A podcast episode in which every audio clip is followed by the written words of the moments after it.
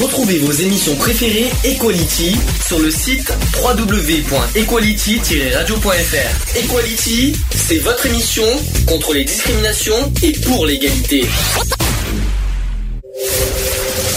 Le samedi de 15h à 18h. Le samedi 15h 18h. Retrouvez l'émission Equality. L'émission Equality sur Gay Free Radio.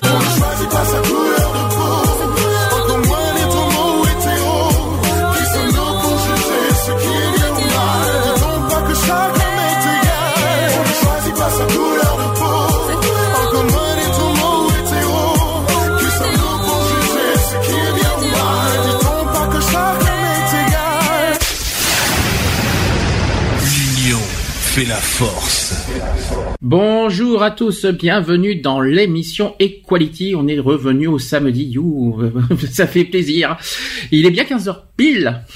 Ça. Ça, c'est bien, il a- on est à l'heure aussi. Et nous sommes aujourd'hui le samedi.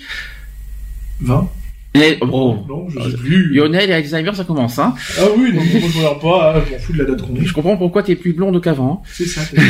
Et encore ça se dissipe, hein, en plus. Hein. Ouais, bon, 19 mars euh, 2016. Ah ben je m'en fous, on est- on est- on n'est pas le dimanche 20, on est le samedi 19. Euh, ça va Lionel? Ça va. On est tout seul. Bah oui. Oh, tout le monde nous abandonne. Non, Non. non, non, explication. On l'avait dit euh, déjà la semaine dernière. Alex est en vacances pour une semaine. Il revient mercredi, donc on le reverra Samedi. samedi prochain. Quant à Charlotte, elle s'excuse de ne pas être présente avec nous. euh, Voilà, elle a besoin d'être, euh, elle a besoin tranquille de, bah, de, de respirer. Voilà, on va pas après on va pas aller dans les détails. Euh, sujet du jour, c'est un sujet qu'on avait, euh, ouh, ça fait longtemps qu'on devait le faire. On a- en plus, on l'a décalé parce qu'il y avait une émission qu'on a annulée. Donc, euh, c'est sur l'épilepsie. J'espère que c'est un sujet qui te parle.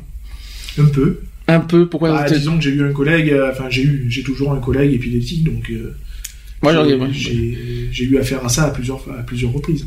Moi, j'ai un, j'ai eu un ami euh, épileptique malheureusement décédé.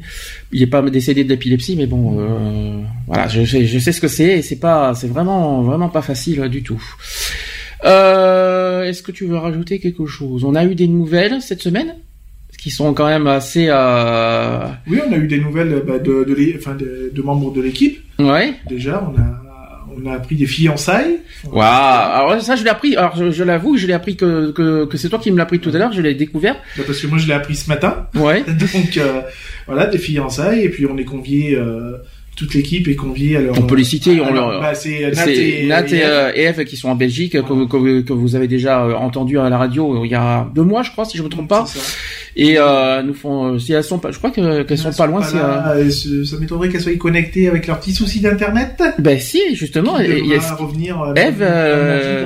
Eve, elle, est, elle a Skype d'allumé. Ah. Donc pourquoi pas hein, Je voudrais bien, mais, mais ça serait bien qu'elle soit avec nous, avec nous. si elle veut nous faire un petit coucou, ça sera pas de refus. Est-ce qu'on a d'autres nouvelles? Un qui est en vacances, il va bien? Ouais, bon voilà. Ouais. Sans commentaire, Voilà. hein, si c'est possible. Mais voilà. Euh, moi j'ai mon fils, donc tout va bien. Oui, je vais bien, tout va bien. Oui, Je suis gay, tout me plaît, c'est ça Oui, ça pourrait être gay, je suis gay. Bon, euh, et par contre au niveau des actus, ouf, euh, je sais pas si je sais pas si t'as lu les actus aujourd'hui. Non, Il y a du lourd aujourd'hui, du très très lourd, je tiens à le dire. Euh, on va déjà parler du bilan du crash. Oui. Ah, ça par contre, je t'ai prévenu, hein, donc ah, bah, euh, oui, oui. mais tu seras en plus bien euh, bien placé pour en parler. Ah, bah oui. Parce que t'as été En sur place. été Sur les lieux, oui, bien sûr, forcément. Donc ça c'est tu prends. semaines. Ensuite, euh, on va parler des deux attentats qu'il y a eu cette semaine. Mhm. en Belgique et en et au Côte d'Ivoire. Si euh, voilà, ça c'est triste aussi. Et puis on va parler du cardinal Barbarin. La fameuse Ah, Il y a du grosse euh, histoire de Gros- pédophilie. aussi. très très grosse histoire. Diocèse de Lyon. Voilà. Et puis en actuel LGBT, euh, un peu plus calme, mais mais coriace quand même. Voilà. Ça, ça sera en deuxième partie, euh, comme d'habitude. Je rappelle que comment ça fonctionne l'émission pour ceux qui qui, euh, qui, euh, qui nous découvrent, qui nous découvrent. Je vais arriver aujourd'hui cette semaine hein, parce que c'était j'ai une dure, une difficile semaine, mais ça va aller. Euh, je rappelle que comment ça marche. C'est en deux parties. La, première partie, c'est le sujet de société, de santé, de discrimination pendant allez deux heures, trois heures maximum jusqu'à 18 heures. Tranquille. Et après, en deuxième partie, on passe aux actus euh, politiques et LGBT de la semaine. À, à- à- environ à partir de 17h30, 18h. Voilà, on finit en général. on- si c'est rapide à 19 à 18h30, 19h, si c'est un peu plus long, 19h30. des fois 20h c'est rare, 20h maintenant, mais on fait tout ce qu'on peut. Téléphone en route? Oui, Vas-y, tu te rappelles Non, je le connais pas. Ah, c'est euh, attends, 4 ans en 4 ans Ah ouais, non mais non, j'y arrive pas, j'y arrive pas hein. Il y a ah, des numéros que j'arrive plus facilement à mémoriser. il y a des choses que tu arrives mais là tu arrives pas. Hein. Euh, non, 0535 C'est ça. 004 C'est ça. 254 Non, c'est pas 254. Alors déjà, alors 454 premièrement, ça c'est l'association. Oui, Ce n'est pas l'émission déjà d'une. Donc déjà tu C'est 024 à la fin. Donc 05 35 004 024. Autre chose qui est allumée, c'est Skype gayfree.radio. Ceux qui veulent, ceux qui veulent nous joindre, c'est allumé. N'hésitez pas, c'est gratuit. C'est euh, et puis euh, on va pas vous mordre, il n'y a pas de souci. Euh, il faut pas hésiter, hein.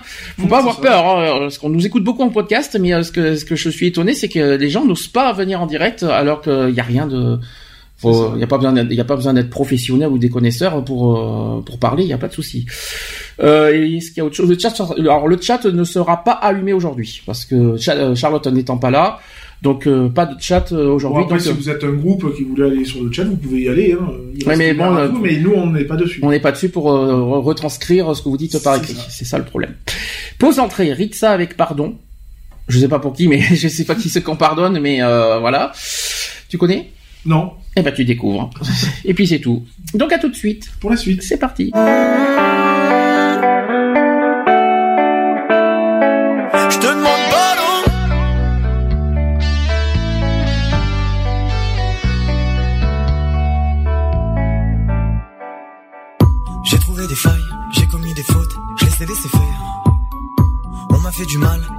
Le faux, je suis resté vrai. J'ai remonté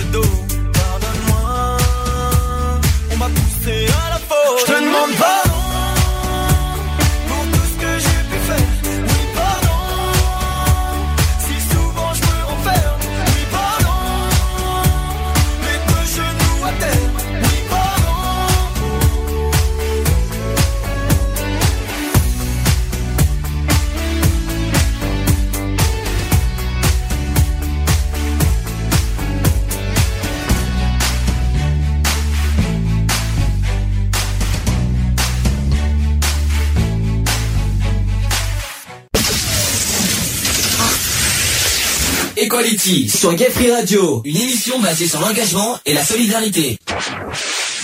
De retour dans l'émission Equality, alors Non, très bien. J'aime bien. C'est vrai que ça fait style Maître Gims, hein, ah la musique derrière. Il y a beaucoup de, euh, du style Maître Gims derrière. Musicalement, la voix non, mais euh, le bah style. Euh, musicalement non, ça, les paroles ça va. Après, Ouais, le style derrière, quand même, c'est beaucoup de copier-coller, quand même, hein Musicalement. Oui. Après, Mais je sais c'est pas bien, si- ça, je sais- ça donne bien, donc euh, voilà. Déjà, les paroles sont énormes. J'aime bien.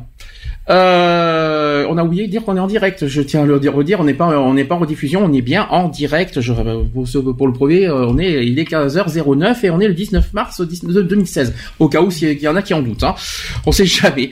Euh, et on va faire donc le sujet du jour. C'est parti. Equality. C'est le sujet du jour. Il, a du mal à- il avait du mal à, démarrer le petit jingle aujourd'hui. Hein.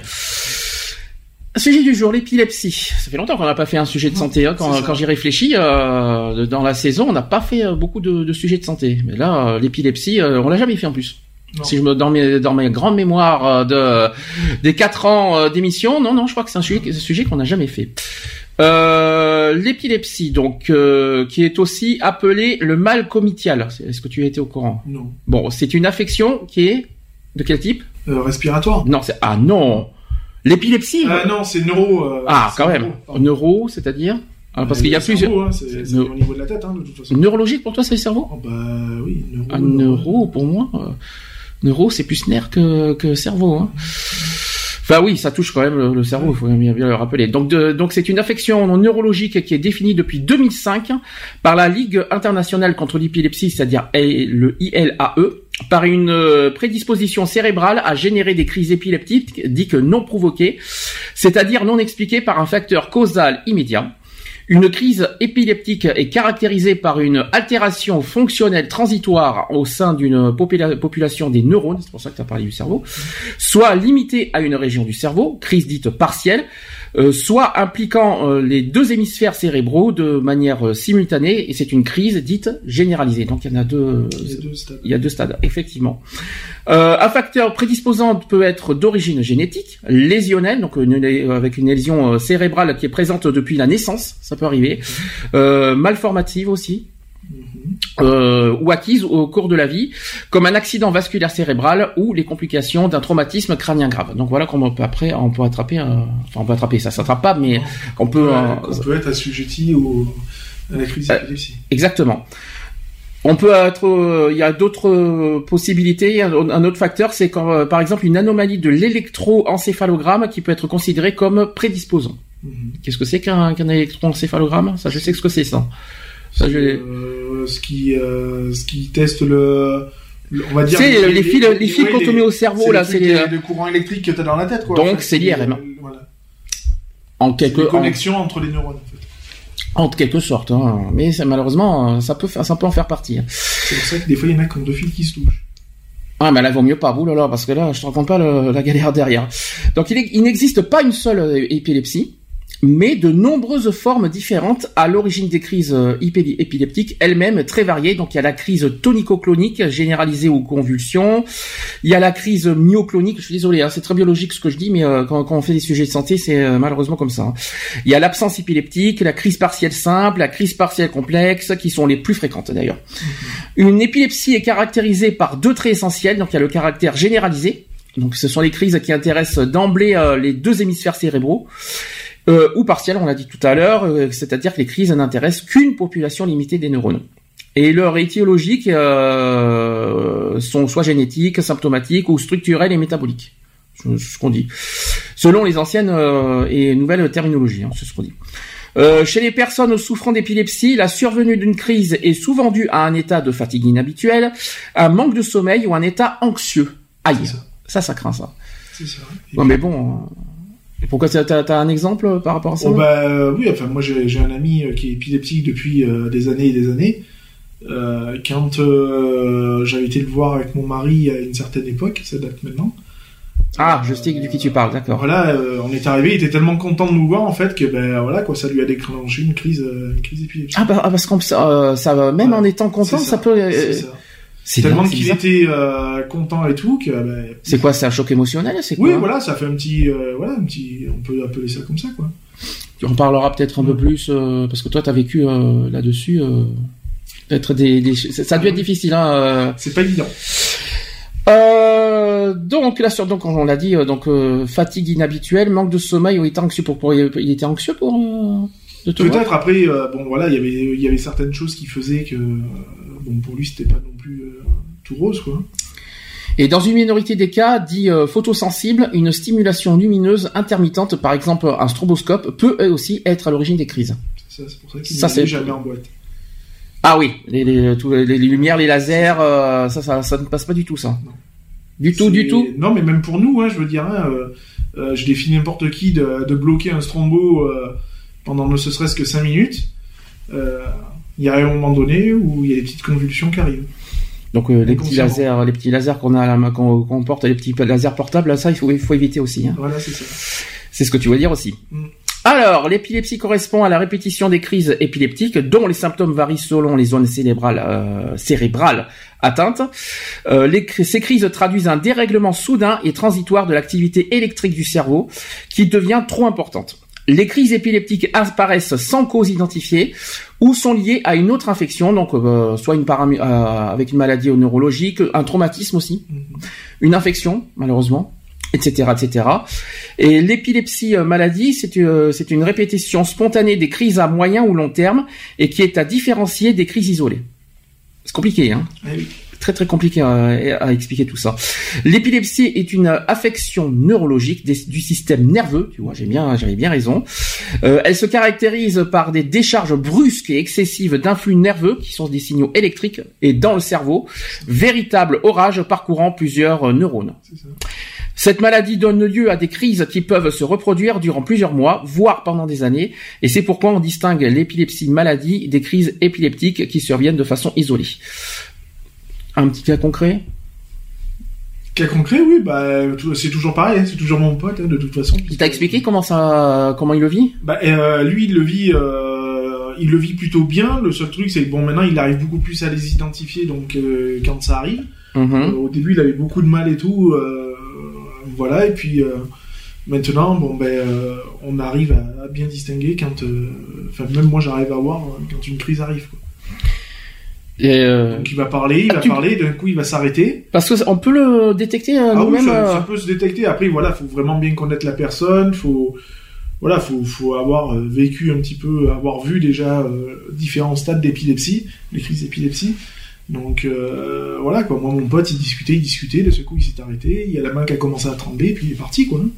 Parce que euh, donc euh, ça, ça, ce sont les causes et symptômes. Ça, on, on, on en parlera peut-être à la limite euh, petit à petit de comment diagnostiquer. Bah, justement, en parlant de diagnostic, tu sais comment ça se diagnostique un- une épilepsie? Ah non, alors là, non. Bah, c'est simple. Je suis pas médecin. Et on vient d'en parler. Oui, bah c'est par les L'IRM, bah, l'IRM bien sûr. les électroencéphalogrammes, si tu préfères. Mmh, bien sûr. Donc, euh, en fait, ce qui est bizarre, c'est qu'aujourd'hui, on n'appelle pas ça une IRM, on appelle ça une électroencéphalogramme, un EEG. Mmh. C'est pas du tout la même chose en fait. L'IRM en fait, les- je l'ai, je l'ai parce que je l'ai fait il y a pas trop longtemps. je On rentre dans. J'ai jamais eu de- C'est un espèce de scanner du cerveau. On te, on te met des. euh, D'abord, on te pique, on te met, on te t'injecte déjà, euh, on t'injecte un truc déjà, euh, une espèce de produit, et on te met un, bah, on te met un, déjà un casque parce qu'il y, a- il y a un bruit. En fait, c'est des bruits sonores IRM. C'est intenable. Ah, Je- en fait, l'IRM, c'est parce qu'on t'envoie des décharges euh, neuro, en fait, Mhm. que tu ne vois pas, bien sûr, hein, forcément, puisque c'est euh, c'est des trucs radio, euh, on va dire limite radioactifs. D'ailleurs, je crois même que c'est ça. Donc, on t'envoie des, des décharges, et c'est pour voir les, la simulation des, de ton je crois que c'est pas la même chose parce que l'IRM c'est des sons pour voir comment. Oui, mais c'est les sons Oui, et pour voir comment voilà. réagit le cerveau ça, à l'intérieur. Voilà, donc on te, on te bombarde, en Mhm. fait, hein, on te bombarde. De... Et c'est pour ça que ça fait un bouquin Ah, d'enfer. c'est- ouais, mais tu, tu en ressors. euh, merci. Hein, je mange. euh, Ah, Ah non, mais t'as le cerveau qui, qui, qui, qui gonfle. et, euh, Oh là, c'est c'est horrible les IRM. Par contre, je vois pas la, différence avec un électroencéphalogramme. Donc l'encéphalogramme, l'encéphalo, ça c'est le cerveau. Électro, donc euh, les, les électros, Oui. euh, ça je, pense que ce sont des, des, des, des fils, des électrodes. Oui, qu'on voilà, met, il, doit y avoir- il doit y avoir des électrodes de, de branchés. Voilà. donc ce, on diagnostique euh, une épilepsie comme ça en fait. Bah ouais. Alors, c'est un examen qui enregistre en fait l'activité électrique du cerveau et qui sera répété pour suivre l'évolution de la maladie. Mhm. Tout simplement. Donc, il faut localiser euh, le pour mieux traiter, tout simplement. Euh, alors là, euh, bon là, j'ai un petit peu euh, là, les, toutes les parties du cerveau. Alors, c'est un peu compliqué. Euh, Quoique, c'est intéressant de, de savoir comment fonctionne notre cerveau. C'est c'est pas plus mal. Tu sais que, comment est composé le cerveau? Il y a deux hémisphères, ça je sais. Voilà, mais alors, est-ce que tu sais que euh, combien on a de lobes, par exemple? Ah, ah. Pas du tout. Alors déjà, il faut parler euh, le, du cortex moteur. Donc ça, c'est euh, du, cortex moteur. Ça, c'est vraiment le moteur que tu peux faire, euh, qui est la contracture tonique. Hein, on est d'accord. Euh, suivi de secousses cloniques débutant en, une portion limitée d'un membre. Bon voilà, ça c'est ce. Après, euh, ça va peut-être te parler ce que je vais te dire. Lobes, il y a la lobe, le, la lobe frontale. Oui. Ça c'est connu ça. Ah c'est celui qu'on entend le plus de toute façon. Alors c'est euh, le lobe frontal avec une brusque rotation de la tête et des yeux, mouvement de de, euh, de pédalage automatisé. Automatisme. Je suis désolé, c'est très biologique ce que je dis, mais euh, je suis désolé pour ceux qui comprennent pas, mais malheureusement ça fonctionne comme ça. Après on part du lobe temporal. Ouais. Ça te parle ou pas? Mhm. Avec les sensations d'odeur, par exemple. Mhm. Donc le lobe temporal, il réagit avec les, avec les odeurs, si tu préfères. Ça. Le lobe occipital. Ça parle aussi, mais bon, après, il va pas... Occipital, ça te parle pas? Si, ça me parle, mais après, il faut pas me demander où c'est qu'il est placé. Ça, c'est sur le visuel. Ça, ce sont les crises visuelles. Donc, euh, dès qu'on a, dès qu'on a des problèmes de vision, ben, c'est l'occipital qui est, euh, qui est touché.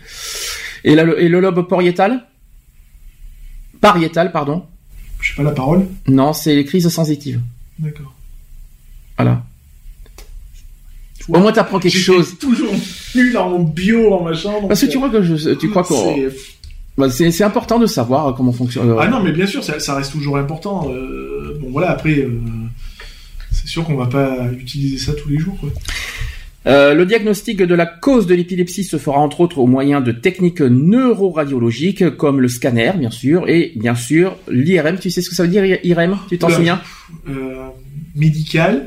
Non alors attends, c'est radio? Non plus. Non, en plus, euh... c'est même pas français en plus. Si, c'est français. Ah bon? Ah oui. I, imagerie. Ouais. R. Tu vois pas? Avec le son. Résonance. Ouais. Et M. Non, je avec l'électrique, avec l'électrique, et ben magnétique. Sauf qu'il y a, normalement, ça devrait s'appeler IRMN, normalement. Euh, c'est bizarre parce que c'est imagerie par résonance magnétique nucléaire. Oui, puisqu'on te bombarde. Nucléaire en plus. Bah oui, puisqu'on te bombarde de. Bon, bah ça, tu, ça, on le sait. Euh, un petit chiffre aussi, c'est que 40% des épilepsies sont d'origine symptomatique et de 5 à 10% qui sont sans cause apparente, donc euh, les idiopathiques. Euh, ça ne veut pas dire qu'ils sont idiots, je rassure. Hein. euh, avec une origine génétique possible. Autrement, on parle d'épilepsie cryptogénique lorsque l'origine reste inconnue. Et ainsi, les causes de l'épilepsie ne sont ne sont-elles retrouvées qu'une fois sur deux? Ça, par contre, c'est euh, c'est pas cool. Donc, en fait, si euh, en cas de euh, qui si on fait une IRM et qu'on n'arrive pas à trouver qu'il n'y a rien, ça ne veut pas dire qu'on l'a pas. Ah il faut il faut confirmer cela avec une deuxième avec un deuxième. Bah, il faut chercher plus plus loin quoi de toute façon. Donc, bah justement, en parlant des origines, euh, on, va, on, va, on va détailler un peu plus. Donc euh, les, les épilepsies symptomatiques, tu vas, tu vas me dire si ça te parle ou pas. Alors les épilepsies symptomatiques, elles sont dues à une lésion cérébrale, une malformation congénitale, encéphalite, euh, encéphalite une, des séquelles d'une souffrance à la naissance, un traumatisme crânien, un accident vasculaire cérébral, une tumeur aussi, ça c'est pas cool, des infections du système nerveux central, des maladies neurologiques évolutives, anomalies des chromosomes aussi, ça c'est à la naissance, et les malformations cérébrales. Est-ce que là, ça te parle un peu ça, ce sont les, on est bien sur les origines, on est sur les causes, hein. symptomatiques. Oui, non, non, oui. Oui, oui, ça parle, hein. Tu me dis, ah, si, euh, tu me dis si, si c'est ça que, si ton cher, est-ce que c'est de bah, ça après, je, après, je connais pas toute l'histoire non plus, parce que bon, je vais pas dire que c'est un sujet tabou, mais bon, euh, moins il en parle, au mieux il se porte, hein, ce qui est tout à fait compréhensif, de toute façon. Mm-hmm. Euh, après, euh, non, je sais, je sais pas trop l'histoire de, d'où comment ça lui est arrivé. Ensuite, les épilepsies cryptogéniques. Alors, ça fait bizarre cryptogénique, ça fait un peu, euh, ça fait un peu Superman crypto, hein. Euh, mais bon, cryptogénique, c'est-à-dire que lorsqu'une cause est, suspectée, mais ne peut être prouvée par les moyens diagnostiques actuels, on parle d'épilepsie cryptogénique dont le nombre est en constante diminution du fait de l'évolution permanente des techniques d'exploration. Donc ça, c'est plutôt une bonne nouvelle, si on préfère. Ensuite, les épilepsies idiopathiques. Alors, je rassure, comme je l'ai dit, ça ne veut pas dire qu'on est idiot, hein, ça n'a rien à voir. En fait, euh, ces épilepsies présentent un caractère génétique plus ou moins démontrable et concernent des sujets de, le plus souvent sans lésion cérébrale. La, prédisposition, génétique euh, n'induit pas que l'épilepsie soit une maladie euh, héréditaire qui se transmette de manière simple et facile. Ça, par contre, c'est une bonne question, ça. La transmission de l'épilepsie est très complexe et ne concerne qu'un petit nombre de cas. De plus, la même anomalie peut avoir des, des conséquences différentes selon les personnes. Le cas d'épilepsie provoqué par une maladie transmise elle-même génétiquement sont à considérer différemment. Les épilepsies idiopathiques de l'adulte sont toujours généralisées. Ce sont essentiellement des épilepsies datant de l'enfance ou de l'adolescence n'ayant pas guéri, mais le plus souvent en rémission durable sous traitement. Euh, est-ce que ça te parle ça aussi? Donc là c'est un peu, là on parle plus d'épilepsie en version génétique. Moi j'ai rarement vu, euh, rarement, j'ai rarement vu des épilepsies euh, d'ordre génétique, mais c'est ça.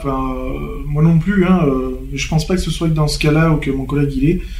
je pense pas parce que de ce compter de son père ou même de sa mère, il n'y a jamais eu de d'épilepsie. Ça existe, hein, donc on est bien d'accord. Ça existe, mais pour moi c'est pas le, le cas. ça reste le pas le plus le plus plus important. Des bah, bah l'ami qui, qui, souffrait d'épilepsie euh, m'a jamais dit que, que, que, ses parents ou même ses mm. grands-parents souffraient d'épilepsie. Moi personnellement, mais après, euh, est-ce que il y a rien qui, qui prouve et qui démontre frontalement euh, qu'une épilepsie est génétique. Donc est-ce que c'est mais la question simple, c'est et qu'il faut en parler, c'est est-ce qu'une personne épileptique peut avoir tranquillement un enfant sans que sans, sans risque derrière euh, de que l'enfant soit. Je pense que oui quand même. Hein. Après, euh, il y a toujours un risque. Hein. Je veux dire, je pense qu'il y a toujours un risque de transmettre des gènes.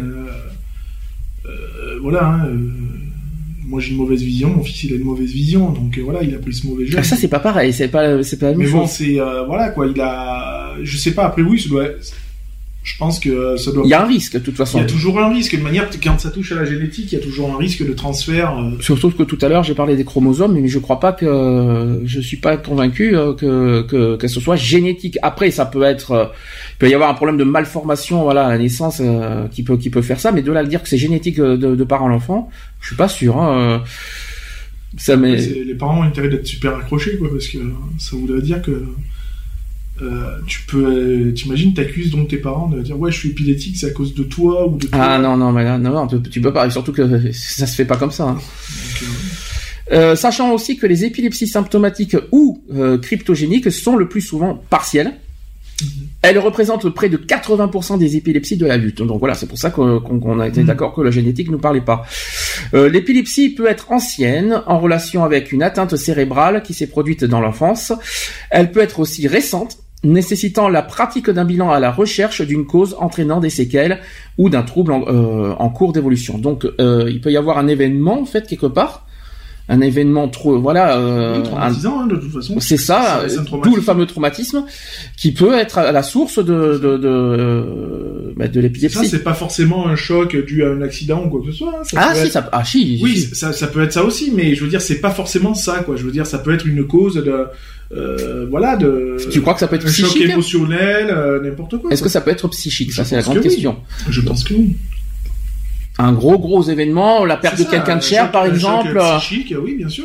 Qui peut être à l'origine. émotionnel, tout ce qu'on veut, quoi.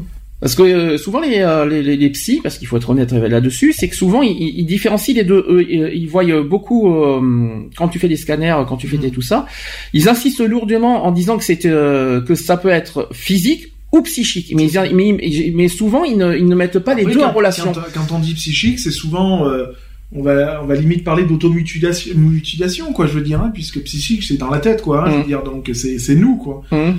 Euh, voilà, quoi, donc euh, on a une souffrance et on l'exprime par ça, quoi, donc. Euh, non, parce que ce qui est bizarre. Un peu comme moi pour mon eczéma, quoi. Ce qui est bizarre, c'est que souvent dans les dans les dans les bilans, quand tu fais tout ça, mmh. ils insistent au c'est d'origine psychologique par exemple, c'est ce qu'ils disent. Hein. Et euh, quand tu as des problèmes, tout ça, euh, je me demande pourquoi le, les, origines, les origines psychologiques sont à part. Moi, je suis pas d'accord. Hein. Une origine psychologique, ça peut être, ça peut être très très grave intérieurement. Ça peut affecter notre physique, tout ce qu'on veut. Euh, mais et, je comprends pas pourquoi. Si c'est psychologique, tu ne peux pas donc, euh, enfin, les médecins en, question ne peuvent pas soigner, c'est pas possible. T'as juste à aller voir un psy et puis voilà quoi. Ah parce que tu crois que le psy c'est un magicien, il va tout régler. Ah, c'est pas une question d'être un magicien, mais euh, c'est-à-dire qu'un psy est là aussi pour euh, pour essayer de découvrir là où ça n'a pas, à quelle période de ta vie ça n'a pas été, et éventuellement de trouver des clés essentielles pour bah, pour faire en sorte que tu, toi tu ben voilà tu, tu passes tu passes ce cap là Je vais te donner un exemple. Euh, T'apprends le décès de quelqu'un de cher. Tu crois que le psy va va trouver les solutions euh, pour euh, les, solutions peut-être pas, mais euh, va pouvoir t'aider à passer le cap. Toujours est-il. Je suis pas convaincu. Je suis pas d'accord avec toi. Hein. Euh, sauf à te donner des médicaments, ça c'est sûr. Alors ça c'est pas des psychologues. Un psychologue ne peut pas donner je des sais. médicaments. J'ai, quand heureusement que j'ai parlé psychologique, j'ai pas dit psychologue. Hein. C'est pas du tout la même chose. Alors et puis attention, psychologie, psychologie c'est psychologue. Ah, je suis pas d'accord avec toi. C'est pas psychiatre. Ah, alors, Attention, c'est pas psychiatre. Oui, alors je suis les deux. Oui, mais euh, euh, une différence près, je suis je suis pas totalement d'accord avec toi. Quand quand des problèmes psychologiques, tu peux voir un psychiatre. Parce que moi, quand euh, ou psychique. Parce que là, j'ai été suivi euh, pendant un certain nombre d'années par les psychiatres, mmh. jusqu'à temps qu'on me dise mais ça sert à rien, monsieur. C'est pas un psychiatre que vous devez voir, c'est un psychologue. Donc voilà quoi. mais sauf qu'un psychologue, c'est pas un médecin. Et le problème, il est là. Donc non, mais c'est pas t'as pas forcément besoin d'un médecin. Je veux dire, si t'as quelque chose euh, dans, dans ta vie euh, passée, euh, un traumatisme que t'as vécu dans ton enfance ou des trucs comme ça, euh, t'as pas forcément besoin d'avoir recours à de la médecine médicamenteuse pour voilà pour passer le cap quoi. Je veux dire, le, fait aussi d'en parler est, est, une forme de médecine hein, de toute façon, hein, donc d'évacuer le, le mal-être quoi. Je veux dire, pour après il faut savoir s'ouvrir quoi. C'est toujours pareil si on revient sur le côté euh, de, de l'épilepsie, moi, ce qui me, ce qui me frappe et de ce que j'ai connu euh, dans un ami, c'est que souvent, on les considère comme des fous, alors qu'ils sont pas fous. C'est, bah, on les considère comme des fous parce que la réaction est, est digne d'un fou. Euh, je veux dire, euh, quand tu as affaire à une personne qui, qui est en pleine crise d'épilepsie, la personne, elle te retourne tout ce qu'elle a apporté de main. Hum. Elle est même capable de te soulever toi elle peut soulever euh, trois quatre fois le euh, elle, multiplie sa force donc euh, voilà. Je veux dire donc oui c'est des réactions de, de fou quoi je veux dire hein. après non t'es pas fou quoi je veux dire c'est ça c'est une maladie quoi c'est tout. C'est la réaction qui te fait paraître que ouais la personne elle est complètement charmée quoi je veux dire hein, et que bah, à l'origine non.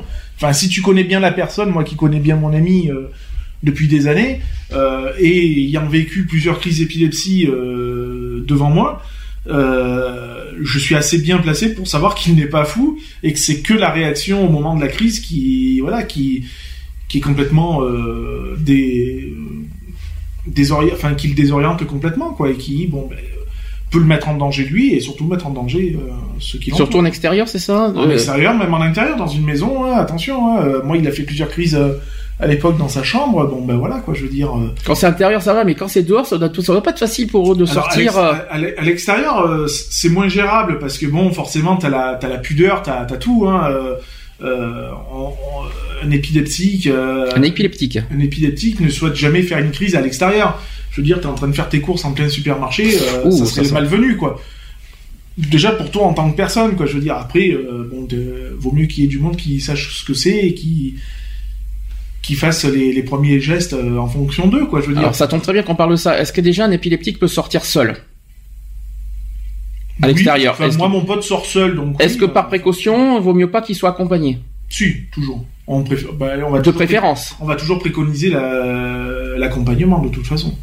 Est-ce que oui donc il peut il peut quand même euh, ah, ça l'empêche pas de vivre seul quoi je dirais mon petit donc, mais ils perdent ils perdent pas pour autant son, leur indépendance. Ah non non il est totalement indépendant. Bon je sais qu'il est toujours chez papa maman mais bon, je suis mal ah là là c'est un peu non mais voilà bah, parce que bon sa situation elle fait que bah, il, au niveau de l'emploi c'est très compliqué euh, parce qu'il peut pas pratiquer n'importe quoi comme emploi euh, surtout s'il y a de, l'anxiété derrière voilà c'est ça, ça, donc c'est le problème, c'est que tout, il y a tout, euh, tout ce qui est, euh, tout le monde, le, monde extérieur est plein d'anxiété. Je suis désolé.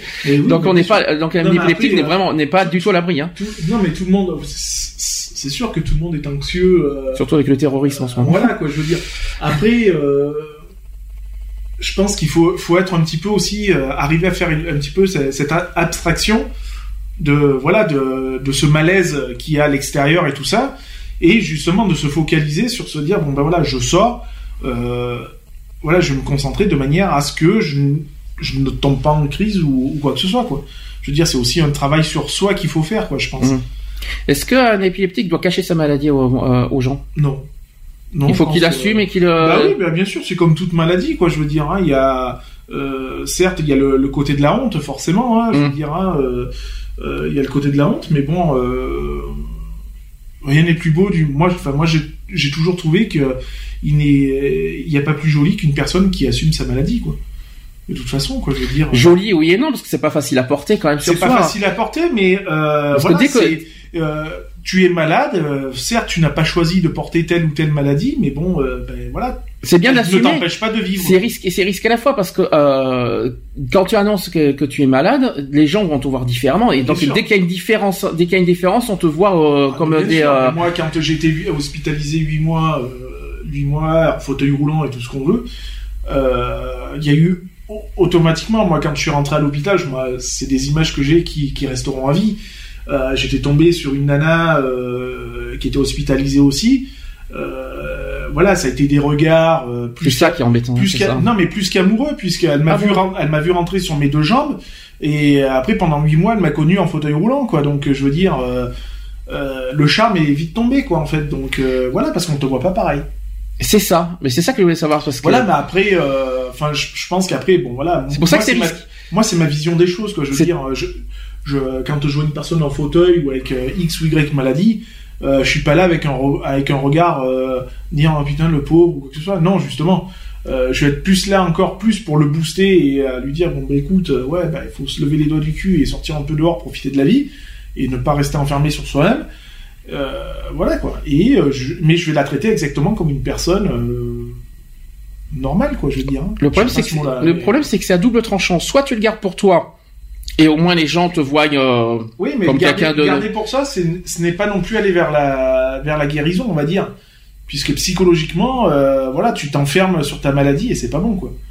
Tu penses que c'est pas bon euh, sur soi parce ah, qu'intérieurement tu tu ah non, bah, garder intérieurement ça n'a jamais été bon de toute façon. Mais après si tu as connaissance de cause. Il oui mais inversement parlant si tu si tu annonces que, que, que une, maladie comme l'épilepsie eh ben forcément tu as tous les regards euh, et tous les jugements qui vont euh, que tu, que tu vas te ramasser c'est pas bon non plus. Bah, forcément mais bon après voilà c'est tu l'as dit moi quand j'ai eu mes soucis cardiaques j'avoue que c'était pas évident d'en parler. Hum. Ben, quand tu le dis, c'est une délivrance, quoi. Je veux dire, déjà, c'est une délivrance pour toi-même. Et puis voilà, quoi. Je veux dire, bah ouais, t'as des soucis de santé, t'as des soucis de santé, mais ça t'empêche pas de vivre pour autant.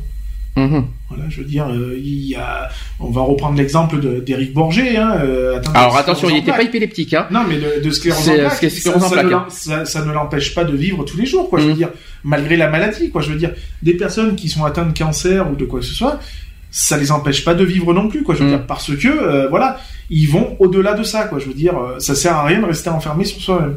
Je veux dire, tu vas, tu t'autodétruis. Si tu, quand tu gardes tout au fond de toi, c'est une autodestruction, quoi. Hein, je veux dire. Bah, c'est euh, disons après, que après c'est un appel à la dépression, c'est un appel à beaucoup de choses, quoi. Je veux dire. La dépression, c'est la dépression. Alors euh, par expérience, mais qui n'a rien à voir parce que moi j'ai pas d'épilepsie, mais bon, vous savez que je l'ai annoncé que, que ce que j'ai. Mais ce que, par expérience, c'est que quand moi j'assume personnellement ce que j'ai, je ne l'ai jamais caché. Malheureusement, en retour, qu'est-ce que tu te ramasses? De l'exclusion, du jugement, de la mise à l'écart, de la discrimination, etc.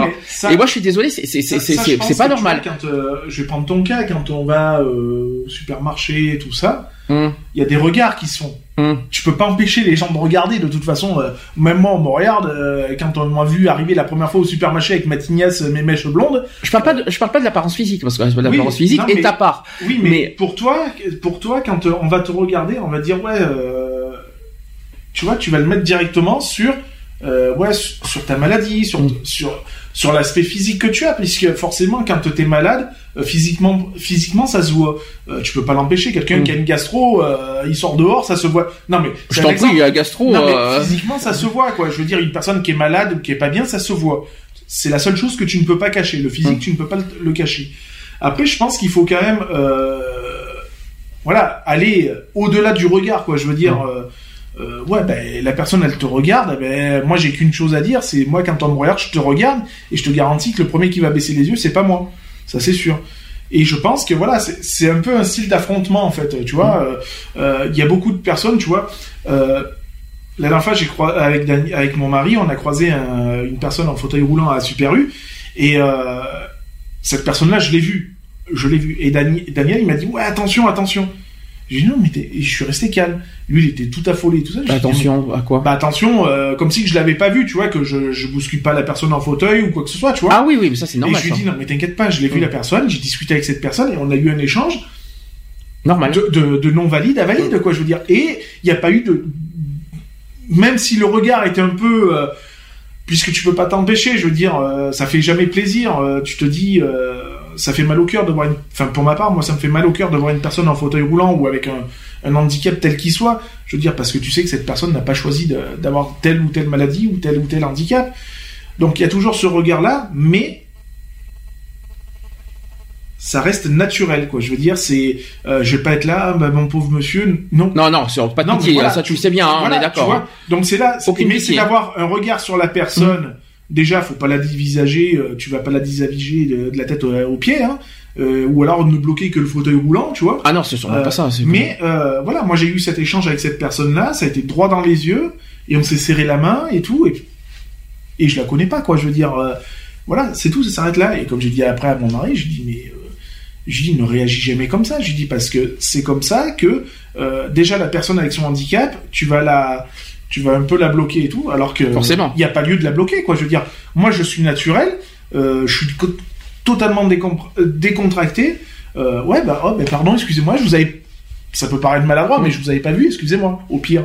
Mais bon, voilà, il y a conscience de. Alors que lui, à ce moment-là, il avait pas du tout la conscience de, quoi. Je veux dire, ben, peut-être parce qu'il n'y a pas l'habitude, justement. c'est peut-être pour ça. Et voilà, et une, personne avec une épileptique, c'est pareil, quoi. Je veux dire, euh, ça, extérieurement parlant, ça reste une personne normale, quoi. Je veux dire. Hein, bah, disons qu'aux yeux des gens, non, parce que je parle pas de, je, vais parler en général des maladies. C'est-à-dire qu'aux yeux des gens, dès que tu annonces que, que, que tu as une maladie, moi-même j'ai fait l'expérience euh, il y, a, il y a quatre mois maintenant, parce que j'ai, on m'a déclaré quelque chose de pas très joli. Euh, euh c'est pas c'est pas très joli à dire, mais je, je, vais pas dire ça comme ça. Dès que tu annonces, parce que moi personnellement, je suis quelqu'un qui assume. Mmh qui dit les choses clairement. Je l'ai et donc je le dis clairement comme ça. Et bien bizarrement, t'as pas forcément. Bon, bien sûr, je cherche pas la pitié, la compassion des gens parce que c'est pas le but recherché. Le but, euh, le but recherché, c'est en disant voilà, je suis comme ça, il faut, il faut m'accepter tel que je suis en quelque sorte.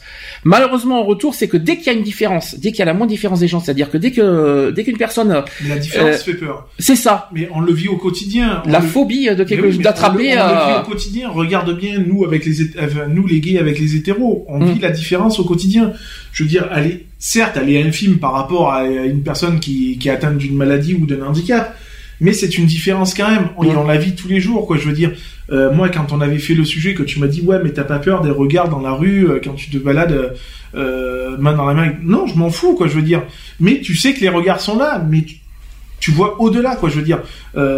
et puis t'as la fierté de te dire, ouais, ben, écoute, je suis gay, je suis malade putain mais je suis vivant quoi. Je veux dire il y en a qui n'ont pas cette chance là il y en a qui sont cloués dans un lit parce qu'ils euh, ben, manque de bol pour eux ils peuvent plus bouger quoi. Ben, c'est pour ça que leur, fin de vie euh, moi des gens comme ça je, peux comprendre aussi qu'on veut les accompagner euh, malheureusement euh, vers le départ quoi je veux dire. Parce que ces personnes là ben, elles savent que c'est fini. Elles ne connaîtront pas plus qu'une pièce de, de 4 mètres carrés clouée dans un lit. Alors qu'une personne qui a la chance euh, malheureusement d'être dans un fauteuil roulant.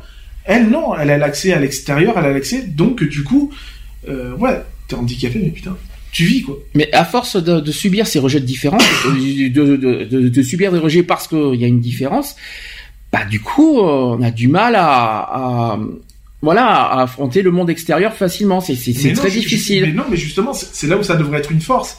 Parce que justement, au plus t'as de regard sur toi, au plus toi tu vas voir loin, parce que tu vas te dire, ouais, bah écoute, t'as qu'à me regarder. Si t'as rien d'autre à foutre qu'à euh, me, dévisager, euh, bah fais mon gars, hein, si ça peut te faire plaisir. Si pour toi je peux être limite un phénomène de foire, tant mieux pour toi.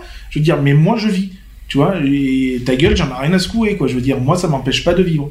Donc, euh, donc revenons sur l'épilepsie. Donc, une euh, personne épileptique ne doit pas euh, avoir honte de ce ah non, moi, je, je, sais que moi, avec mon pote, il a jamais eu honte de sortir avec moi, qu'on aille au cinéma, qu'on aille au bar, qu'on aille dans des grandes surfaces, balader, flâner ou quoi que ce soit. Quoi, je veux dire, hein. on a même fait du karting ensemble, voilà. Oui, et ah, ça, on en parlera tout à l'heure des conduites. Est-ce qu'on peut conduire en étant épileptique? Ça, ça serait une bonne question, ça aussi. Donc voilà, quoi, je veux dire, mais lui, ça l'a jamais empêché de voilà de, De vivre et de- vivre et de Oui. profiter de la vie, quoi. Je veux dire, et même encore maintenant, quoi. hein, je veux dire, bon, il a été dans des structures de jour. Il a, euh, aux dernières nouvelles, je crois qu'il a un petit appartement dans une structure de jour. Bon, ben voilà, quoi. Euh, voilà, il vit normal, quoi. Il a des, il sort, il profite de la vie. Il avait même son scooter et tout. euh, bon, ben voilà, quoi. D'accord, mais ça, on en parlera, savoir si, euh, si on peut. Bah après, Avoir- je pense que la- l'autorisation de conduite, je pense qu'il y a, ça dépend le degré d'épilepsie. je Je pense. mais on en parlera, euh, ça sera un sujet tout à l'heure. Euh, un petit sujet sur les neurones, vite fait, c'est que les neurones reçoivent et génèrent des informations sous forme de signaux électriques. Est-ce que tu le savais ça? Oui. Mais oui. Oui, hein, Oui. c'est- très important. Alors, c'est une cellule. euh, les neurones sont des, c'est une cellule de base du système nerveux. Euh, donc, le neurone euh, peut recueillir des informations envoyées par le cerveau, en produire de nouvelles et les transmettre à d'autres neurones. C'est ça. On a combien de neurones dans le cerveau On en a des... Des millions, des, mi- milliards, Des milliards, des, machin. des milliards ou des millions Des milliards, je pense. et Je pense qu'avec le temps, ben il y a moins Oui, avec alors, avec les la années. vie- euh, Avec la vieillesse, on en perd. Ouais. Elle se régénère beaucoup moins vite. Euh, et puis bon, bah après aussi, tout dépend de ton état, euh, euh, ton hygiène de vie, on va dire. Mhm. Parce qu'une personne qui fume ou qui boit à, à excès, Ben, tu perds des neurones encore plus vite. Voilà, c'est ben, voilà, c'est ça. Donc tu as une dé- déficience des neurones qui est beaucoup plus importante que, que la normale, quoi. Alors, ces données donc prennent la forme de décharge électrique ou un flux nerveux qui parcourt les nerfs. C'est ça.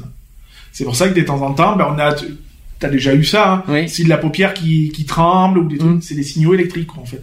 Je rassure pour ceux qui, qui m'écoute, j'ai pas d'épilepsie, hein, c'est j'ai autre Non, chose. mais- non, non, parce mais- que c'est, ils vont dire que, ils vont se dire c'est ce que j'ai. Ces- euh, Ces signes nerveux-là, tout le monde les a, quoi. Je veux dire, euh, c'est- il n'y a pas un être humain qui ne les a pas. On n'a pas, on a tous eu à un moment donné euh, euh, la paupière qui, qui tremble, euh, même le, même quand on est décontracté, il y a le doigt qui se met à, à trembler comme ça. Mm. C'est des signes euh, électriques, quoi. hein, je veux dire. hein. donc c'est pas, c'est pas dû, dû à l'épilepsie, loin de là. C'est pas parce qu'on a la paupière qui tremble qu'on est épileptique. hein. Et tu sais comment ça se passe euh, lors d'une crise d'épilepsie avec les neurones? Là, il y a un court-circuit. C'est un petit peu ça, c'est-à-dire que cette activité électrique augmente soudainement. C'est un, su- un surplus de, de, de, de décharge, en fait. hein. Voilà, donc ça augmente soudainement et de manière désordonnée surtout. Donc le niveau d'activité au-delà duquel une crise se déclenche est nommé le seuil épi- euh, épileptogène. J'espère que je l'ai bien dit, le seuil épileptogène. Donc ce palier différent pour chaque individu peut être maintenu, élevé, grâce à des traitements médicamenteux euh, adaptés. On en parlera tout à l'heure des, euh, des traitements. Les décharges électriques à l'origine d'une crise épileptique apparaissent dans la partie périphérique du cerveau ou le cortex. Deux phénomènes peuvent ensuite se produire. Le premier point, c'est que soit parfois l'influx nerveux anormal reste localisé dans une zone cérébrale appelée foyer épileptogène. Cela peut engendrer des symptômes très variés concernant certaines parties du corps seulement. Donc, on parle d'épilepsie partielle. On revient là-dessus. Dans les autres cas, les décharges euh, excessives euh, se diffusent à tous les neurones. Les signes de la maladie touchent alors l'ensemble du corps et on parle d'épilepsie généralisée. Euh, il est dans quel cas, ton ami partiel?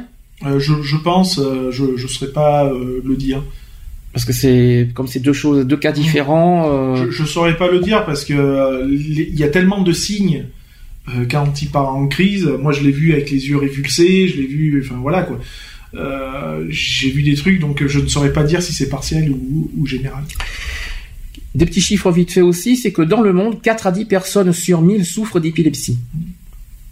Ouais, c'est pas mal. Ça fait beaucoup quand on y réfléchit. En France, est-ce que tu sais combien? Combien il y en a?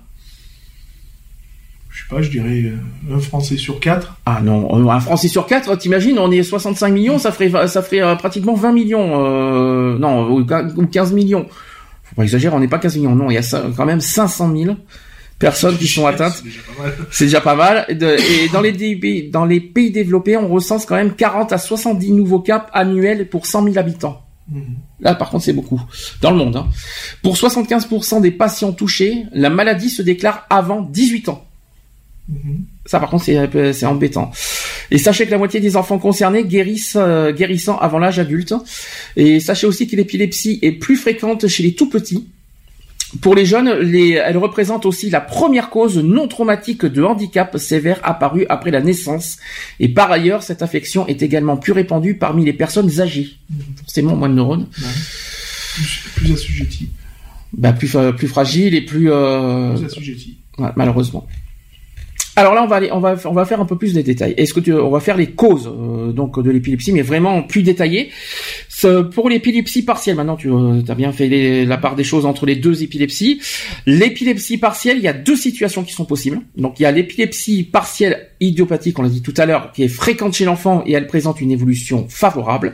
Quant à l'épilepsie partielle symptomatique, elle est secondaire à des lésions qui peuvent être génétiques ou acquises, le plus souvent d'ailleurs et représente la plus fréquente des épilepsies de l'adulte.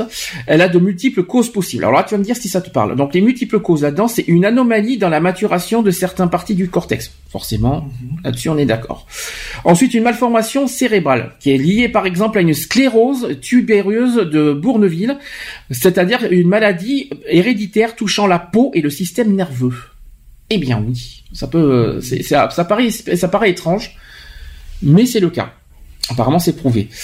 Autre cause possible, c'est une, affection liée à la circulation sanguine, comme l'accident vasculaire cérébral. Mhm. Est-ce que ça te parle, ça aussi mhm. Oui, l'AVC, oui.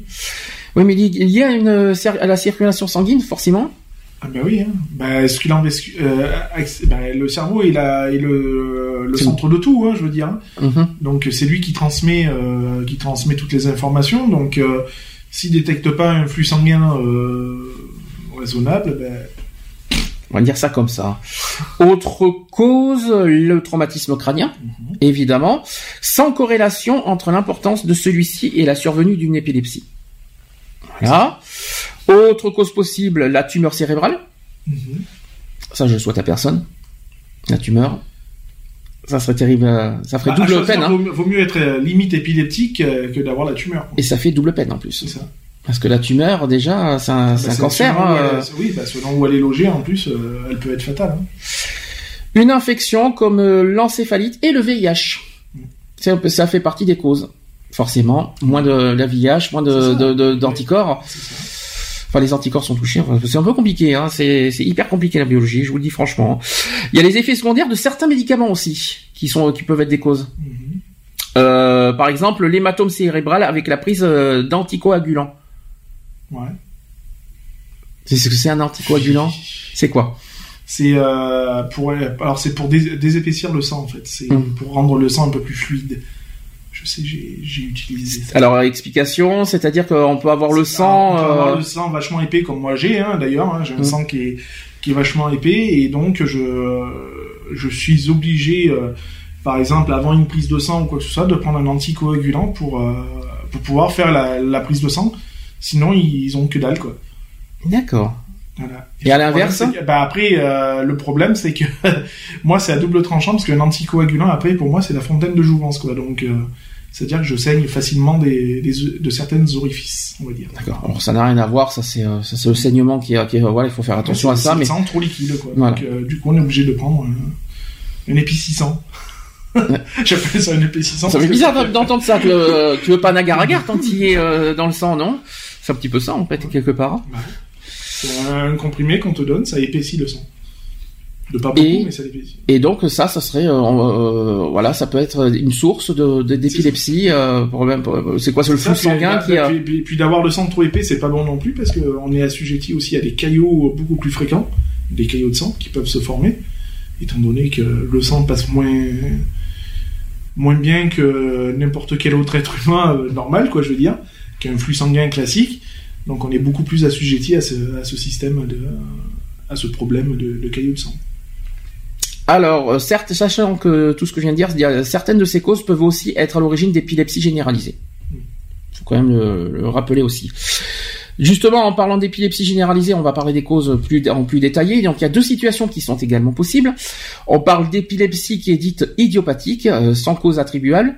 C'est-à-dire que les crises de ce type pourraient euh, toutefois être liées à un abaissement du seuil euh, épileptogène, sans doute d'origine génétique. Ce phénomène expliquerait la fréquence accrue de la maladie dans certaines familles. Les crises débutent dans l'enfance ou l'adolescence ou et ont une évolution favorable pas très méchant en quelque sorte. Beaucoup plus rarement par d'épilepsie euh, généralisée et généralisée qui est dite symptomatique parce qu'elle est due à une pathologie neurologique préexistante.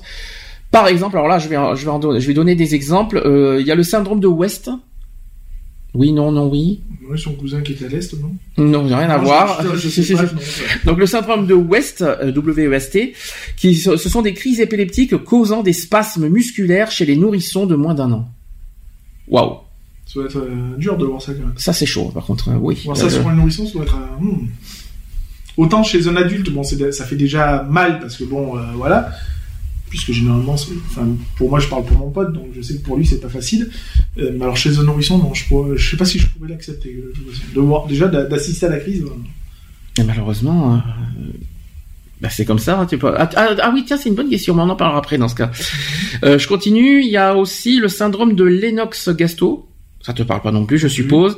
C'est une affection cérébrale déclarée entre 2 et 6 ans qui ralentit le développement de l'enfant et provoque des troubles comportementaux. Ouais. Voilà. Et dans ce cas, les épisodes épileptiques sont associés à diverses anomalies, c'est-à-dire le, le retard mental. Ça, par contre, c'est terrible. Sachez aussi que qu'on parle d'épilepsie sévère quand cette affection est la conséquence d'une atteinte du cerveau, soit de naissance, soit liée à un accident, avec le traumatisme crânien par exemple, euh, que l'épilepsie sévère euh, c'est- cause un handicap en lien avec la fréquence, la nature ou l'intensité des crises. C'est ça? Ça c'est dur, hein. c'est-à-dire que la- la- si les crises sont très fortes, et ben ça peut lier, ça peut, hein, euh, eh ben ça peut euh, induire euh, par la suite un handicap, C'est ça? beaucoup plus sévère par contre. Et euh, que les épilepsies sévères, euh, les épilepsies sévères, et ça c'est encore plus terrible, résistent au traitement. Mm. Donc les traitements ne sont pas fiables malheureusement euh, et efficaces contre une épilepsie sévère. Voilà. Question, euh, parce qu'on parle des enfants, si t'apprenais que, allez, comme ça, je, je te pas, même si je pense pas que c'est du jour au lendemain, mais on sait jamais. T'apprends, euh, tu, tu vas avoir un enfant, et que t'apprendrais que ton enfant est épileptique. Bah, ça reste mon enfant de toute façon, donc euh, on le prend tel qu'il est, quoi. Je veux dire. Hein, euh, Sinon, on ne fait pas d'enfant, quoi. Je veux dire, hein, euh, c'est comme avoir un enfant avec atteint de trisomie, hein, c'est la, c'est la même chose. Hein, donc, Je sais pas, parce que t'as réagi euh, au, Bah, par oui, parce que nourrisson. ça, ça- quand on voit un adulte ou même un adolescent faire une crise d'épilepsie, bon, c'est brut, c'est brutal, c'est c'est impressionnant à voir. Faut, faut quand même le dire. Hein. Ça reste brutal, mais c'est impressionnant à voir.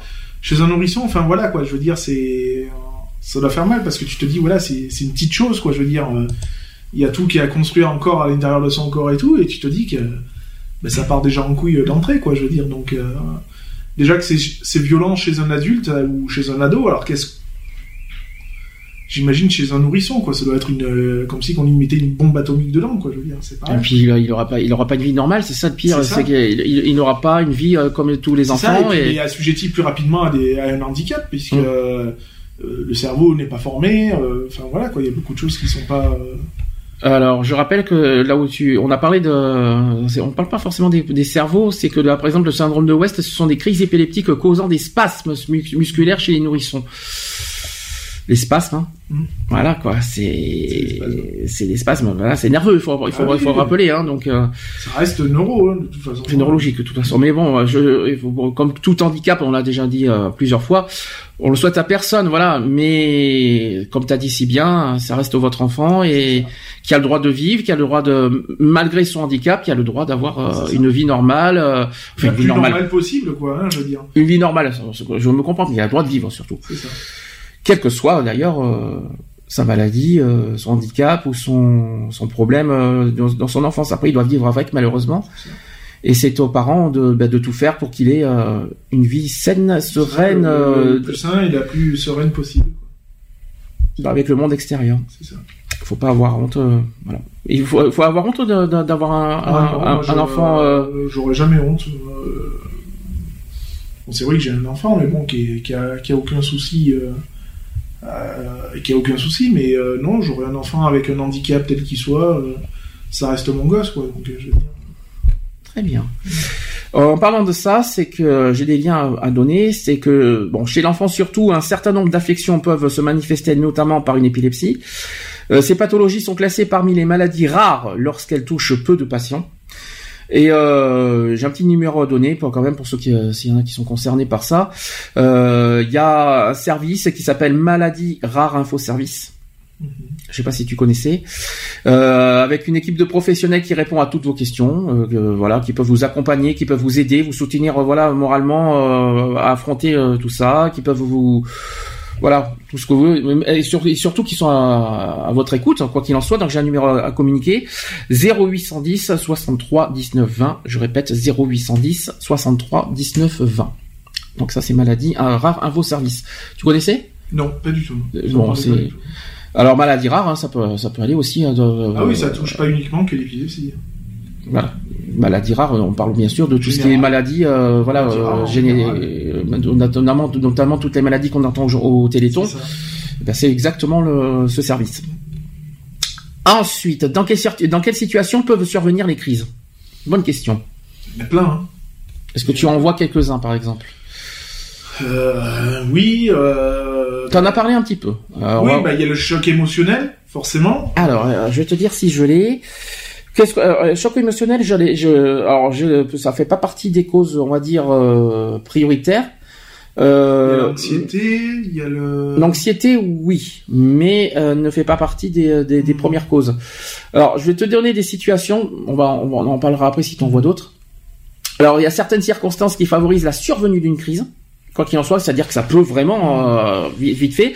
Alors, par exemple, un mauvais suivi du traitement antiépileptique prescrit, qui, et cela peut être à l'origine d'une reprise des crises, mhm. forcément. Oui. Tu respectes pas ton traitement. Hein. Bah derrière, euh, bah, la, maladie. Euh, bah, elle va reprendre du terrain, hein, forcément. C'est ça, exactement. Donc ça, là, c'est logique. Là, ça, là, par contre, c'est intéressant. C'est-à-dire une consommation excessive d'alcool ou un sevrage alcoolique mené de façon inappropriée. L'alcool.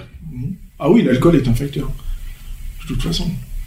Mais pourquoi l'alcool euh, Pourquoi bah, l'alcool? Après, je sais, sais pas exactement, mais euh, bon, je pense que c'est surtout par rapport, voilà, au, degré euh, de consommation. Voilà, de, consommation, étant donné que même nous, quand on boit,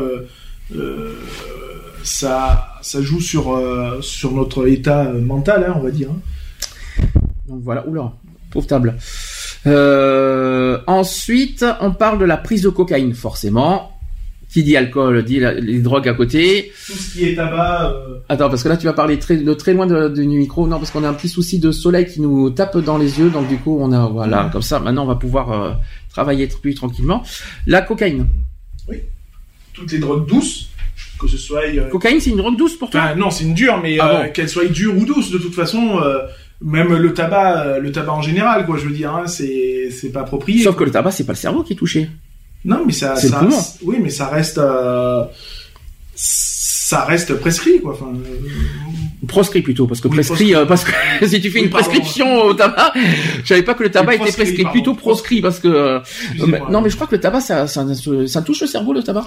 Je, je sais pas, honnêtement, je sais que moi, mon ami ne, ne fume pas, il ne boit pas de toute façon. Euh, donc, déjà qu'il boit pas, tant mieux déjà. Ouais, ça c'est sûr. Il a déjà, il, ça, il a, non, déjà il, a, testé. Il, a, déjà testé l'alcool, bien sûr. Bon, pas, euh, on va dire pas un verre de whisky non plus. Il a droit quand même un petit peu. C'est, on parle de consommation excessive. Non, hein. Il boit un minimum. Je veux dire, quand il, quand il boit de temps en temps à table, bah, il boit un petit verre de vin ou un truc comme ça. Mais c'est pas quelqu'un qui va, euh, je dirais, comme moi j'ai tendance à faire quand je vais dans une soirée ou un truc comme ça, où je vais boire trois quatre verres, quoi. Je veux dire, lui non. Donc la drogue, évidemment, on est d'accord, la cocaïne, enfin toutes les, drogues dures en général euh, bah, qui touchent le cerveau, euh, à proscrire bien sûr, et pas à prescrire, n'est-ce pas Lionel? Euh, Un manque de sommeil. Pourquoi? Pourquoi le manque de sommeil peut, peut favoriser la, la, la crise? C'est simple, c'est que le cerveau a besoin de se reposer. C'est tout con. Ouais. Si, si, tu, si tu dors mal, si tu, si tu, si tu dors pas beaucoup, malheureusement le cerveau, euh, mm. le cerveau a besoin de se reposer parce qu'il faut rappeler que, que, que le sommeil c'est le cerveau qui se, qui se, qui se détend, qui, qui, voilà. Et malheureusement si tu dors mal, eh ben le cerveau il dort derrière, on va dire ça comme ça. Oui, on va dire ça comme ça. Je pense que c'est ça. Euh, ensuite, on parle de la que la stimulation sensorielle excessive euh, peut euh, voilà favoriser la survenue d'une crise. je vais donner des exemples. Les lumières émises par les jeux vidéo. Mhm. C'est normal, vous savez toutes les précautions qu'on a sur les, les étiquettes qu'on a, vous savez sur sur les jeux vidéo, etc. On en parlera après. Il y a les lumières clignotantes, mhm. la télévision, mhm chez les patients sensibles à la lumière, par exemple, et qui concerne 5% des personnes épileptiques, les pauvres. Eh ça, c'est terrible, ça. Euh, pourquoi? Donc, pourquoi tout ça, c'est, ça peut... Bah, parce que ça, ça crée, je pense, des ondes euh, électromagnétiques au niveau du cerveau, je pense. Hein. Mhm. Enfin, là, je parle surtout au niveau des lumières, euh, des thrombos, tout ça, quoi. Euh, je pense que voilà, ça envoie des certaines. Puis euh, quand on a affaire à un thrombo, euh, je sais pas si tu as déjà fait l'expérience, quand tu fais des mouvements, tu vois tous tes mouvements au ralenti en fait. Mhm. Donc je pense que pour le cerveau, il y a, il y a un dysfonctionnement qui se fait. Et donc vu que tu es déjà, euh, on va dire, le, déjà que le cerveau est atteint par rapport à cette maladie-là, je pense que ça, ça atténue le, la- le déclenchement de, de la crise d'épilepsie. Et c'est pour ça qu'on dit souvent pour les enfants qu'il faut pas les laisser plus de deux heures euh, devant Ah, un les jeu, des, consoles, devant des jeux vidéo. La télé encore, je pense que ça passe, mais les jeux vidéo, euh, parce ça. que, parce, que c'est bombardé de, bah, parce que ça va vite, ça va. Puis il y y a je ne sais combien d'images par seconde, donc euh, voilà quoi. Ça, il y a des éclairs selon les jeux qu'on va utiliser. Hein, je veux dire, hein, euh, moi j'ai eu joué à des jeux, euh, des jeux où on est face, euh, style des vaisseaux spatials, Mm. euh, où t'as les lumières, tu sais, qui sont discontinues. Mhm. Et ben il y a un moment donné, j'étais obligé d'arrêter parce que ça me, ça me faisait désor- trop mal. euh. ça me désorientait complètement, quoi, je veux dire. Donc, euh, parce que t'es tellement pris déjà dans le jeu, et t'as toutes ces lumières qui arrivent, là, clac, clac, clac, clac, et c'est, c'est pas continu, en fait. Donc, du coup, c'est vachement. Donc en, gros, en gros, vachement. en gros, ça n'a rien à voir avec la violence qui est, qui est, qui est émise dans Non, les télés. c'est les lumières. C'est ça. C'est plus les lumières. Alors, alors, sachant qu'aujourd'hui, plus ça va, plus les années, plus ça. les années passent, et plus encore, et plus les graphismes sont, voilà, sont euh, sont- voilà, c'est ça, ils sont vifs. Et puis avec la HD euh, au niveau de la télé, c'est pas mieux. qu'il faut, euh, faut vraiment régler les écrans, euh, euh, parce que Luminosité, je crois. Voilà, quand Oui. euh, tu achètes un écran de télé neuf, euh, il est, il est, euh, il est configuré sur la, la qualité d'image la plus claire en fait. Donc Mm. il faut vraiment atténuer, euh, sans aller dans les réglages de luminosité et de contraste. hein. Mm. Il y a des pré- pré-programmes qui font que, euh, moi je vois euh, la télé que j'ai dans le, dans la chambre, elle est en mode cinéma, c'est vraiment, je vais pas dire sombre, mais ça atténue vachement les, déjà les, la, lumi- la lumière. Et on recommande de pas, pour un enfant, de pas le mettre plus plus de de deux heures sur un jeu vidéo. Et quel, que, et quel que soit le jeu Ah oui, vidéo, hein. quel que soit, même Qui- le plus basique des jeux. Même Mario, euh, Ah oui, euh, même euh, Minecraft, pour parler plus récemment, voilà. même les Pokémon, tout ce que vous voulez, etc. Tout, tout jeu confondu, voilà, de faire attention de pas dépasser deux heures par jour, par jour. Et encore, c'est- deux heures par jour à un enfant. Moi, j'ai pas eu, on n'a pas eu ça à l'époque, nous. hein. Bref, ça c'est très important. Euh, sachez enfin que certains types d'épilepsie se manifestent par des crises survenant pendant le, pendant le sommeil. C'est possible. Est-ce que ça c'est plutôt étonnant, Mais euh, mais c'est possible. possible. Ah, mais alors, euh, est-ce que c'est quoi? C'est peut-être un cauchemar qui a dû euh, qui a Bah, du mal passer? que même si on est au repos, bon, le, cerveau travaille quand même un minimum, quoi. Donc après, je sais pas, euh, Non, je sais pas. Je, je, enfin, tu vois pas non plus parce que là c'est ça paraît ça paraît étrange, mais mais ça existe. C'est vrai que ça serait bien que si on avait des personnes épileptiques qui nous qui pouvaient nous nous témoigner de leur de leur parcours. Ça, mais par contre c'est possible malheureusement. Euh, alors. Si par- il y a aussi certaines choses qu'on peut soupçonner, par exemple les malaises, les absences. Alors les absences, euh, par exemple les quand on a des absences, des troubles, on va dire en quelque sorte. Il y a aussi des sensations, ou même des comportements étranges. Et si tout ça pourrait être, est-ce que tout ça pourrait être de l'épilepsie? Est-ce que oui ou non c'est possible? C'est possible. Hein. Enfin, moi, je me rappelle une. Malaise non. Je me rappelle une situation. euh, j'ai eu une grosse douleur au niveau de la tête et tout, et euh, ça m'a vraiment fait mal. Hein, à un point que je me suis tenu la tête et tout. hein. Bah, les malaises non, les malaises. j'ai euh, senti, j'ai senti les, mes yeux se révulser en fait. mhm. Et mais ça a duré quoi, un quart de seconde quoi, je veux dire. hein. Et j'ai eu euh, l'impression de faire une crise d'épilepsie. Alors, je rappelle qu'en France, environ 500 000 personnes souffriraient, je dis au conditionnel, d'épilepsie, dont plus de la moitié sont des enfants. Ça, c'est très, très important de le préciser. Ça veut dire que malheureusement, dans 20 ans, eh ben, la moitié sont des adultes. Même plus. Parce que plus il y a d'enfants qui, euh, qui sont touchés, malheureusement, plus euh, ça va se répandre euh, avec les années. Les plus de 60 ans sont aussi davantage concernés. Bien connue euh, du grand public pour les crises convulsives euh, impressionnantes qu'elle provoque euh, chez certains malades, cette maladie neurologique se manifeste sous de nombreuses autres formes différentes. Certaines crises d'épilepsie peuvent ainsi passer totalement inaperçues aux yeux de l'entourage, être confondues avec les symptômes d'une autre maladie ou ne laisser aucun souvenir au malade alors même qu'il se comporte de façon déroutante. Les professionnels de santé eux-mêmes se laissent parfois tromper ça, par contre, c'est beaucoup plus terrible. Euh, ce qui retarde d'autant le diagnostic et la mise en place d'un traitement parfois indispensable. Euh, donc on va faire, euh, donc on va faire le point après dans un instant avec une neurologue qui nous explique tout ça. Est-ce que, moi, je trouve ça grave que des professionnels puissent se tromper sur ce sujet. Bah, c'est sûr que si tu vois une personne qui est comme ça et que tu dis bon bah c'est bon, elle a Alzheimer, machin. Alors qu'en fin de compte, elle est juste en crise épileptique. Bah, les trous de mémoire, je savais pas que, mais sauf que l'épilepsie, les trous de mémoire, ça n'est pas lié avec l'épilepsie. Bah non, mais bon après. La mémoire n'a rien à voir. Bah disons que moi, mon collègue, quand il fait ses crises d'épilepsie, tu lui dis, tu sais que tu viens de faire une crise. C'est pour lui non. Lui, il a rien. Alors, euh, est-ce que c'est pas la prise des médicaments des fois euh, avec euh, quand tu prends trop de médicaments, des fois tu perds la mémoire sur sur la veille de ce qui s'est passé? Ça, je ça je connais bien là-dessus. Mmh. surtout quand tu mélanges des choses, mmh. qui n'est pas recommandé. Évidemment. Mais euh, est-ce que, mais tu, tu toi, tu, tu dis que non, mais la mémoire n'a rien à voir avec le. C'est pas plutôt les neurones qui font ça bah après oui, après c'est euh, bah, c'est neuro de toute façon. Oui, mais ça veut pas dire ça veut pas dire que c'est forcément l'épilepsie, c'est plus peut-être les neurones qui, euh, ont du mal à qui donnent des mauvaises informations ou qui veulent pas mhm. donner l'info en question quoi. Ou qui donnent pas du tout même les informations qui, euh, qui ça. sur le moment qui te qui t'informent pas de bah, du souvenir de la veille par exemple, etc.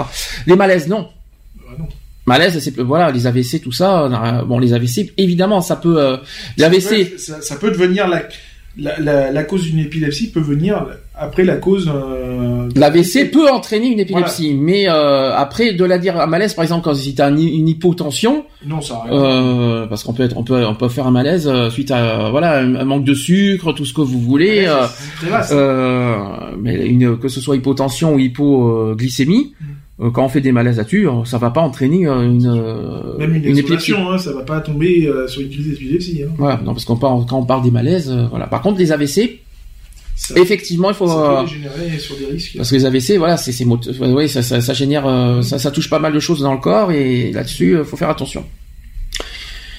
Euh, donc les symptômes de l'épilepsie, donc des sensations parfois étranges, ça c'est ce qu'on dit. Sachez que l'épilepsie est une maladie neurologique qui provoque des crises, sorte d'orage électrique correspondant à une hyperactivité des neurones. C'est ce qu'on a dit tout à l'heure. Donc là on a fait en version courte. donc euh, on va pas revenir sur les, crises partielles. On a dit euh, quatre... Par contre, il parle, elle parle de crises partielles complexes. On l'a pas dit ça tout à l'heure, je crois. C'est-à-dire que la personne perd partiellement ou totalement connaissance immédiatement ou juste après les, les premiers symptômes, aussi appelés euh, aura épileptique. Le malade reste assis, mais euh, il est comme absent et ne répond pas quand on lui parle. Donc ça, c'est ce que dit une neurologue. Ou bien il répond, mais à côté de, de la question. Il peut aussi saisir d'ailleurs l'objet qu'on lui, euh, lui tend, il serre la main, attraper un crayon, cligner des yeux. Mais parfois, il ne garde aucun souvenir de la crise. Donc ça, c'est ce que tu viens de dire. Euh, mais euh, mais ce qu'on veut dire, ce qu'on veut dire, c'est que le, la perte de la mémoire, c'est dû après une crise. Alors dans ce cas, c'est pas bah avant. C'est ce qui en... ah non, ça vient après. Moi, mon, mon collègue, quand il a ses crises, tu lui dis, tu sais que tu viens de, après la crise. Hein tu viens de faire une crise, il va te dire non. Par contre, ça fait. J'ai pas fait de crise. Par contre, ça fait bizarre de lire ça. Hein. Quand, quand je lis ça, euh, absent, ne répond pas quand, il, quand on lui parle. C'est ça. J'aime pas ça quand je quand je lis ça personnellement. Euh, j'aime pas trop j'aime pas trop lire ça honnêtement. Ouais bon après euh, faut pas non plus prendre tout euh, voilà parce que moi il y a des fois tu vas me parler je vais pas te répondre parce que je suis dans mes pensées. Hein, non mais quand je fais des mal oh, je, je, je suis malheureusement mal placé parce que quand je fais des malaises que je que, que je me réveille d'un coup je réponds plus j'ai une perte de mémoire une perte de mémoire une perte une absence de parole surtout alors euh, après, sur le moment, sur le moment, je me dis, est-ce que c'est de l'épilepsie? C'est vrai que on, s'est posé des questions. Ça, euh, peut, ça, pourrait être une, euh, on va dire, une micro crise hum. épileptique, euh, voilà, qui touche, je pense, par exemple, la connectique au niveau de la hum. parole, par exemple. Et qui fait ben, que voilà, tu n'arrives pas à décrocher un mot et puis c'est tout. De toute façon, il y a deux choses qui me, il y a des choses qui me sont arrivées, mais mais pour autant, j'ai pas d'épilepsie derrière. C'est-à-dire que voilà, les absences de parole, tu sais quand euh, là, alors ça, je sais pas quand est-ce que ça arrive, mais c'est souvent en cas de grande crise. C'est-à-dire quand quand je m'énerve violemment. Ça. Bang, voilà, il y a absence de parole, tout ce que vous voulez, euh, absence, etc. Par contre, euh, je rassure, ma mémoire fonctionne bien. Euh, c'est la seule mais... d'ailleurs on peut en placer une parce que tu ne parles pas. Et justement, sur le moment, je sais pas si tu te souviens, c'était il y a 3-4 mois déjà, et on s'est dit, ben mince, ça peut être l'épilepsie. Ça, peut avoir une, une, ça peut en large avoir une cause. Et j'ai fait une IRM derrière et on m'a rien détecté. Donc comme ça, moi c'est vite fait. Comme euh. on a dit tout à l'heure, c'est pas forcément, on les détecte pas forcément aussi à l'IRM. Oui, c'est vrai. Mais après, euh, il aurait fallu qu'il y ait un deuxième, euh, deuxième voire troisième IRM peut-être pour pour détecter quelque chose plus poussé. Donc c'est ce qu'on a dit, il faut faire plusieurs. Oui, parce que ça se détecte pas forcément sur le moment ou tout de suite. c'est compliqué hein, l'épilepsie. Hein, il faut être honnête là-dessus. Euh, mais euh, par contre, il faut bien se mettre en tête que, que tous les euh, que, que quand on a un malaise, ça veut pas dire épilepsie. En revanche, si on a malaise plus perte de la parole, mmh. là, il faut quand même se poser des questions des fois. Ça, ça c'est clair. Euh, alors déjà, est-ce que ça, est-ce que tu as déjà eu affaire avec euh, ton ami? Alors je, je, rappelais, je rappelais le, le coup de la crise partielle complexe, partielle. Hein. Euh, donc on, on, il répond, mais à côté de la question par exemple. Est-ce que ça peut arriver ça?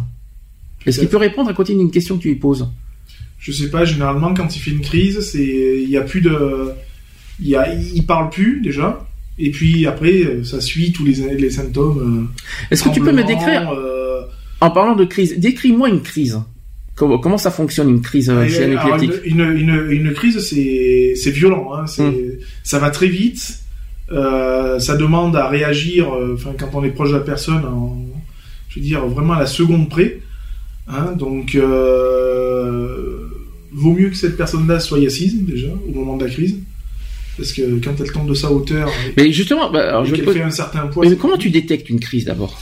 Après, c'est une habitude. Euh, bah, moi, je vois euh, mon collègue, c'est quand tu lui parles et déjà qu'il répond plus, qu'il a un peu le regard dans le vide, et puis bon, bah, ah. tu sens qu'il va partir, quoi. D'accord. Donc voilà, tu sais qu'il tu sais qu'il y a quelque chose derrière. La perte de parole est tu, une. Tu commences à voir euh, les tremblements euh, des, gens. Ouais. Il va commencer à trembler, machin. Puis après, après c'est des, après ça dégénère. Hein, de toute façon, une fois qu'il y a les tremblements, c'est parti. Hein. Donc c'est les tremblements qui déclenchent vraiment le, ah une fois pour toutes. Euh... Oui, ça va très vite. Après, c'est les yeux qui se, enfin pour la part de mon collègue, c'est les yeux qui se révulsent, euh, la bave, etc., etc. Et ça va jusqu'où? Ah, à des grosses, à des gros spasmes euh, violents. On va mhm. dire. Donc il va gesticuler dans tous les sens. Euh, il va se pisser dessus, hein, pour parler crûment. Mhm. Euh, donc voilà, donc là il faut réagir au niveau de la langue, hein, puisqu'il y a risque d'avalement de langue. Mhm. Euh, donc bien sûr ne pas mettre les mains. Hein, donc euh, LVA alors à ce moment-là, libération des voies aériennes. C'est ça, donc c'est d'ouvrir la bouche. Enfin, automatiquement généralement il a la bouche ouverte, donc c'est de vite prendre n'importe quel objet, un stylo, une mhm. cuillère. Enfin je conseille, je conseille plus la cuillère quand même pour dégager la langue mhm. et parce que ça va serrer. Hein. Ah oui Ah oui, oui. Sitôt que tu vas mettre quelque chose au niveau de la langue, le système de fermeture arrive directement. Hein. C'est pour ça qu'il faut jamais mettre c'est pas conseillé sauf si t'as pas envie d'avoir de donc euh, donc si tu veux plus de doigts tu mets ta main donc là on va on va faire un peu de secourisme ah c'est donc, ah, c'est du secourisme donc là donc là et ça c'est du PSC hein, ça ça reste ouvert à tout le monde quoi donc là donc là en plein on va faire euh, si donc si euh, Qu'est-ce que tu recommandes à une personne qui a voilà qui a qui alors une, une personne qui fait une crise d'épilepsie déjà Qu'est-ce que la comment la personne doit, si elle réagir est debout, bon, euh, faut la laisser euh, malheureusement plus ou moins faire. C'est-à-dire qu'il faut euh, tant bien que mal l'allonger mm-hmm. sur un sol dur, toujours, pas sur un lit ou quoi que ce soit, mais sur un sol dur. Euh, et euh, dégager euh, en priorité les, les, les, voies, aériennes. les voies, aériennes. donc la bouche hein, principalement. Avec quoi euh, bah, Avec une cuillère, c'est le plus recommandé, une cuillère à Et si c'est dehors Si t'as pas de cuillère dehors, ah, avec un stylo N'importe quoi, un stylo, du bois, ce qui Du passe... bois Oui, un morceau de bois, hein, ce qui te passe sous la main. Hein. Mmh. voilà, un petit morceau de bois que tu trouves dans une haie ou une connerie comme ça, quoi. Dire juste de quoi tenir la langue, quoi. Hein, mmh. Voilà, tenir la langue. Hein. Il va y avoir un système de fermeture, c'est logique. Et puis bon, bah après c'est PLS, forcément. PLS euh, ah en cas de crise épileptique Moi, je mets en PLS. Ah oui. Après la crise. Ah oui, bien sûr. Parce que avant, bien sûr, euh, ça sert à rien. Pendant une crise, il y a beaucoup de spasmes. Donc c'est Mais comment tu retiens une personne qui fait une crise bah, c'est une maîtrise. Hein. C'est Ouais. essayer de la, maîtri- la maîtriser euh, au maximum, l'empêcher de se lever. Ah, il faut pas qu'il se Ah lève. non, non, faut, Du faut- tout. Non, parce que sinon après, vu qu'elle va être désorientée, elle va partir dans tous les sens Mhm. et elle risque de se blesser. Donc euh, la, la, la, la bloquer un maximum, la, la maîtriser un maximum. Donc euh, je suis désolé, mais faut, faut être un petit peu costaud parce que euh, une personne en crise d'épilepsie, ça, ça peut soulever deux à trois fois, voire plus son poids. Donc ça quintuple, ça, ça peut quintupler sa force. Sa hein. force, ouais. Donc euh, voilà, faut, faut quand même avoir de, de l'aplomb. Et puis parler, Mhm. lui parler, lui dire calme-toi, calme-toi, détends-toi, c'est bon, ça va passer, c'est une crise, t'inquiète, tu fais une crise, t'inquiète pas, ça va bien se passer, ça va passer. Euh, voilà, continue à parler, et une fois que la crise elle est passée, ne, ne peut toujours pas la laisser se lever directement, Mhm. la mettre en PLS, histoire qu'elle se, qu'elle se, qu'elle se repose. Est-ce qu'il faut appeler le SAMU? Est-ce qu'il faut appeler les, C'est les pas, pompiers? c'est pas nécessaire. Hein. euh, si après la personne a un traitement, euh, c'est pas nécessaire. Hein. euh, le tout, euh, vous la mettez en PLS, histoire qu'elle décompresse un peu de sa crise. Après, elle va se relever tout doucement. Vous lui donnez. euh, Combien de temps en général ça dure ce- ce- le, le temps de repos est très rapide. Il faut compter 5-10 minutes, hein, pas plus. hein. 5-10 minutes Voilà, là- elle, là elle va se poser et après, une fois qu'elle est levée, il faut la laisser, voilà, lui donner à boire. Elle va boire un petit coup. De l'eau, bien sûr. Voilà, de l'eau. Et puis, euh, s'il y a un, un médicament à lui donner, lui en donner un. Sur le moment, il, a- il faut vraiment lui Ah donner oui, il un- faut sur l'instant. euh, euh, oui, parce qu'il peut y avoir euh, un rappel à l'ordre, hein, mhm. euh, selon la- le degré des crises. euh, voilà. Il faut déjà savoir aussi, euh, il y a combien de temps que la, la précédente crise a eu lieu. Mhm. Euh, voilà, c'est toujours pareil, on pose toujours les questions euh, hein, euh, après, puisque pendant on peut pas, hein, la personne ne répondra pas. Mais voilà, c'est déjà de savoir, moi, mon collègue, je sais, euh, par exemple, euh, son degré de, euh, de crise d'épilepsie, quoi, je veux dire. Donc, euh, c'est très variable, mais on arrive à avoir une fourchette. euh, Et comment éviter que ça se produise ça Alors du coup, euh, parce qu'il faut, on le détecte comment On va dire on le L'avant-crise, détecte c'est toujours pareil, voilà. Donc tu ça as que parlé je des tremblements. Voilà, des tremblements, de- ben, de- ça te répond pas, hein, quand Ouais. tu parles, ça va pas te répondre. Euh, euh, c'est chronologique, hein, donc Ouais. c'est euh, pas, de, pas de réponse, tremblement, et puis bon, bah, malheureusement, après qu'il y ait les tremblements, c'est c'est parti, Et quoi. c'est inévitable la Ah, crise ou tu peux le faire non, ou tu peux le non, tu ne peux pas la contrôler. hein. C'est la crise, faut qu'elle passe. hein. C'est vraiment euh, Malheureusement, faut qu'elle même passe. même si tu la détectes, elle est inévitable Ah oui. euh, tu, ne peux rien faire. Tu ne peux pas donner le, par exemple, euh, la personne ne va plus te parler, donc tu vas détecter le début de crise. Mhm. Tu peux pas lui donner le comprimé parce que le comprimé ne va pas agir.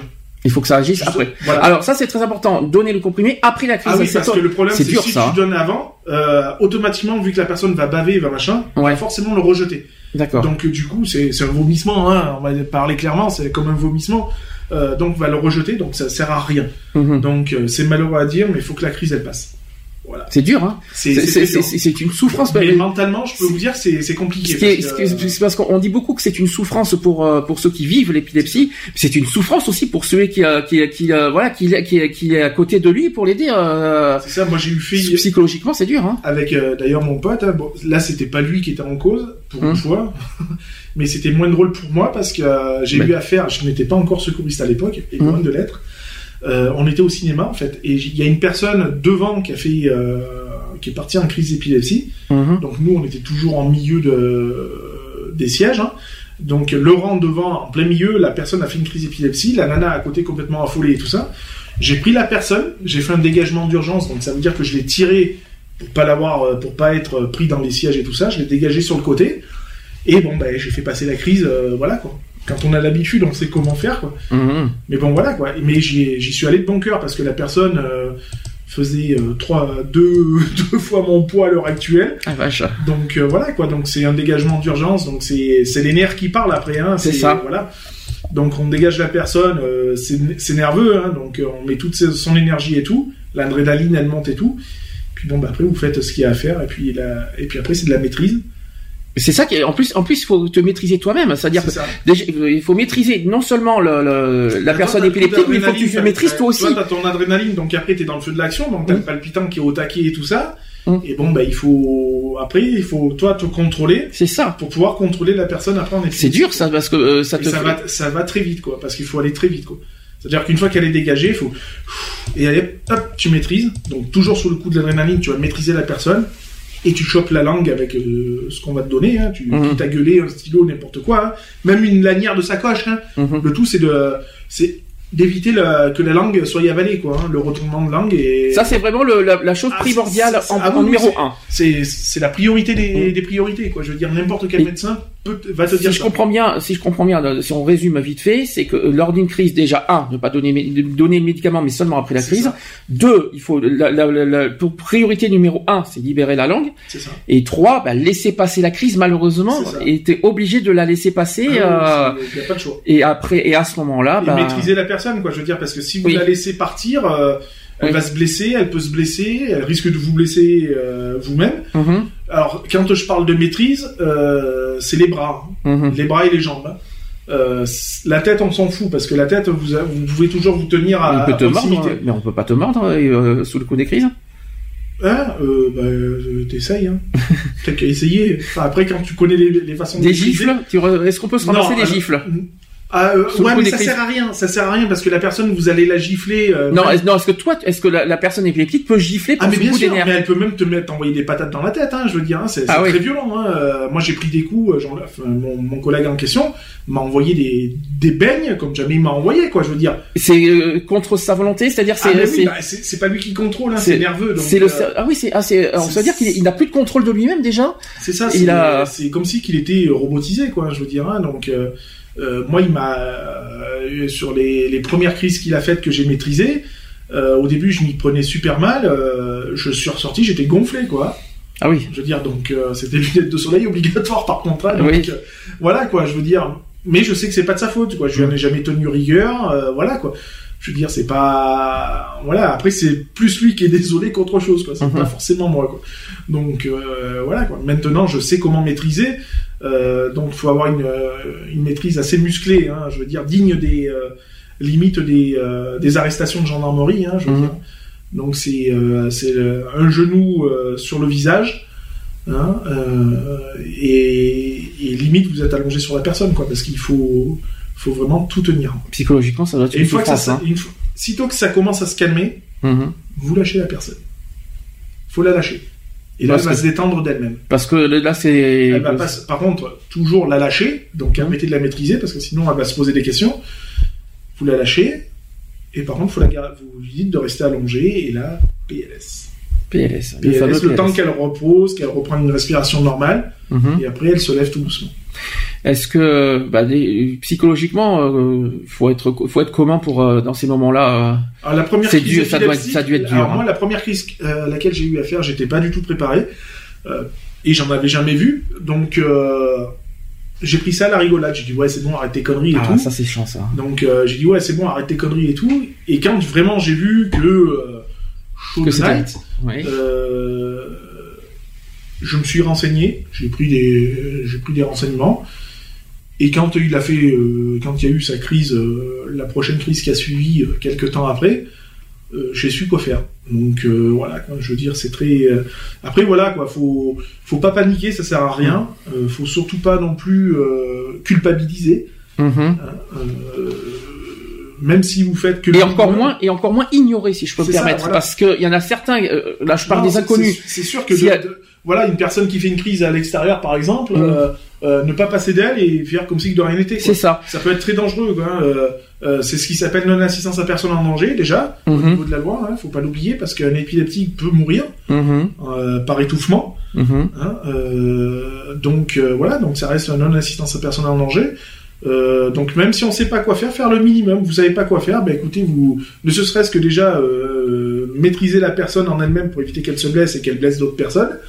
Puis bon, bah après, il y a des téléphones, hein, donc je veux dire, vous appelez le SAMU, vous appelez n'importe qui. Oui, parce que si jamais. Ils vont être capables de vous dire quoi faire. Mais par contre, euh, voilà, euh, la... surtout, euh, même si vous savez pas quoi faire, c'est la langue, quoi. Hmm. Je veux dire, parce que vous aurez. Mais si quelqu'un ne connaît pas l'épilepsie, euh, automatiquement, moi, je, moi, c'est ce que je recommande. Une personne qui ne sait pas du tout ce que c'est, qui ne, qui ne connaît pas les symptômes, etc., etc., c'est pour ça qu'aujourd'hui. C'est demander de l'aide, déjà demander de l'aide autour de soi. Ça, un, je dirais peut-être plutôt euh, le, la précaution numéro un, le SAMU, je le dis clairement, version PSC normale. Euh, on appelle le SAMU, voilà, il y a une personne allongée qui était, tu, on, on, présente tous les symptômes et au moins le SAMU vous dira au téléphone, il faut faire tant, il faut faire tant, il faut faire tant. Mais là aujourd'hui, ce qu'on fait, c'est on présente l'épilepsie au cas où si vous avez affaire à une personne, on fait un petit peu de prévention, on explique comment ça fonctionne et euh, comme ça au moins, euh, si ça, je le souhaite, je, je, souhaite à personne de croiser que voilà une personne épileptique, je, je le conseille à personne. Mais dans le cas où ça se produirait mais surtout ne, ne, soyez ni indifférent ni ignorant, ignorant à cette personne. Euh, il faut venir tout de suite à, son secours et au moins vous, gagnez, vous, vous sauverez une vie. C'est ça. Et ça, c'est et ça c'est et au moins vous vous partirez la conscience tranquille après. C'est ça. C'est ça qu'il faut se dire. On va faire une pause tranquille parce qu'il est 16h28. Euh, on va continuer après. Euh, Charlie Put avec One Call Away. Son nouveau et Mike Posner avec euh, I Took a Pill in Ibiza. Oui, je sais, c'est euh, English version espagnole aujourd'hui. Hein. Je suis un peu, j'étais pas mal fatigué cette semaine. I Took a Pill in Ibiza. C'est bien. C'est bien. On démarre tout de suite. Et pour la suite. Pour la suite, c'est parti. Call away. I'll be there to save the day. Superman got nothing on me. I'm only one call away. Call me, baby, if you need a friend. I just wanna give you love. Come on, come on, come on. Reaching out to you, so take a chance. No matter where you go, you know you're not alone. I'm only one.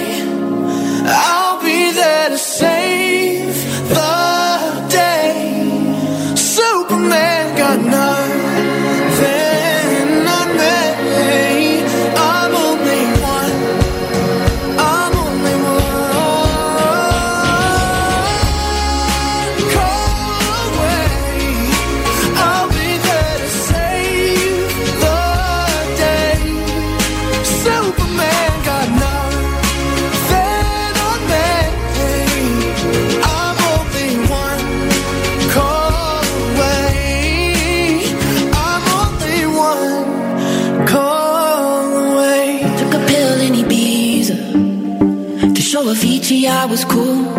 And when I finally got sober, felt 10 years older, but fuck it, it was something to do. I'm living out in LA. I drive a sports car just to prove I'm a real big baller, cause I made a million dollars and I spend it on girls and shoes. But you don't wanna be high like me, never really know why like me. You don't ever wanna step off that roller coaster and be all alone. You don't wanna ride the bus like this. Never know who to trust like this. You don't wanna be stuck up on that station Stuck up on that station Oh, I know. A sad soul. Sad souls. Darling, all I know. Are sad souls, sad souls.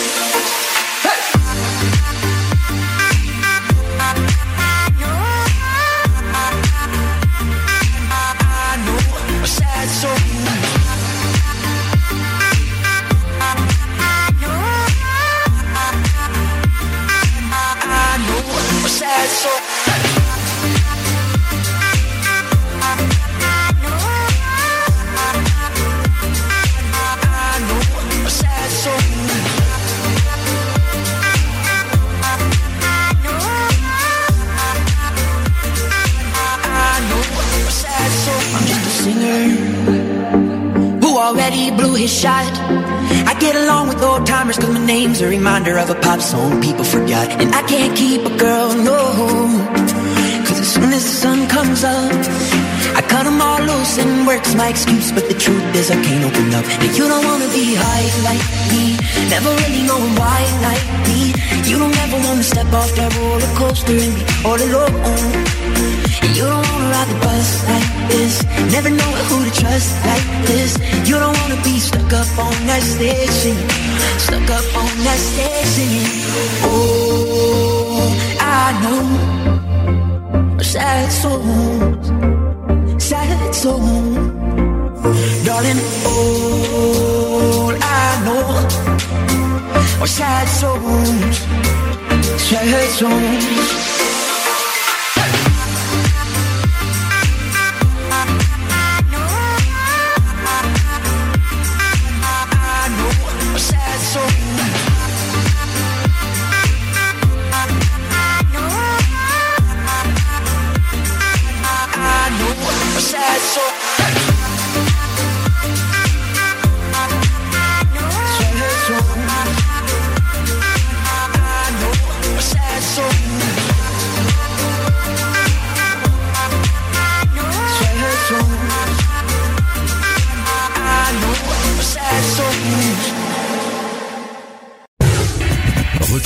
Equality tous les samedis à 15h sur Gay Free Radio. Avec le débat du jour, Sujet de société, actu politique actu LGBT et messages de prévention. et messages de prévention. De retour dans l'émission Equality, 16h34, toujours en direct. Voilà, donc euh, petite précision, euh, pour ceux qui nous rejoignent, on ne sait jamais, en direct, vous pouvez toujours nous appeler au téléphone 05 35 004 024 ou venir sur Skype gayfree.radio.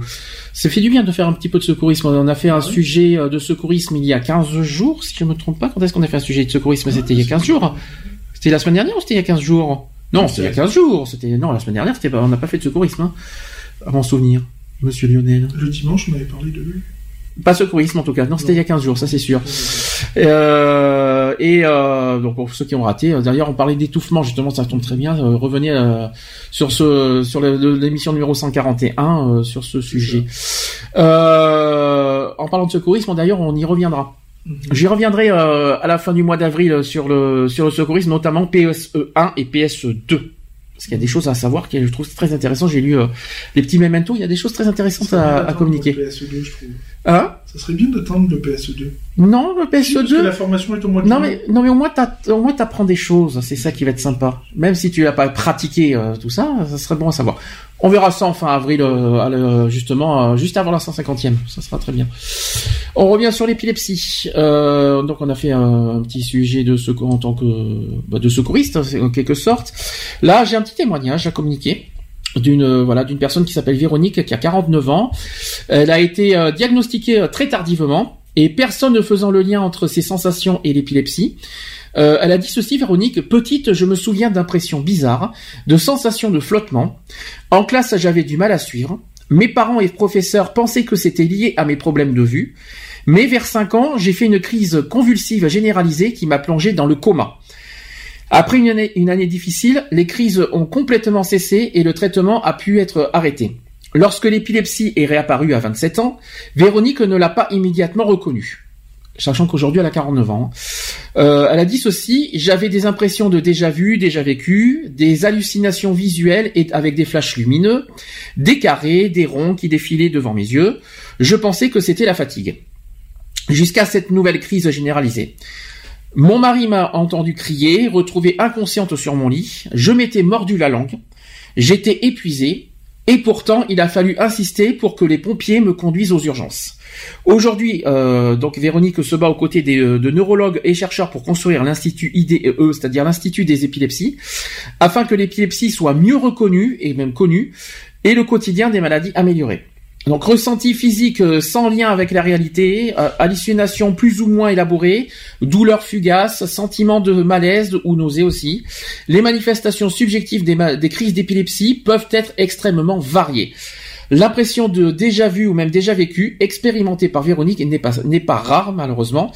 Euh, son contraire, c'est-à-dire le jamais vu et le jamais vécu, au cours duquel le malade perd ses repères, existe aussi. Est-ce que ça te parle là, le vécu, le petit vécu comme ça Euh, non, enfin, moi j'ai pas eu de.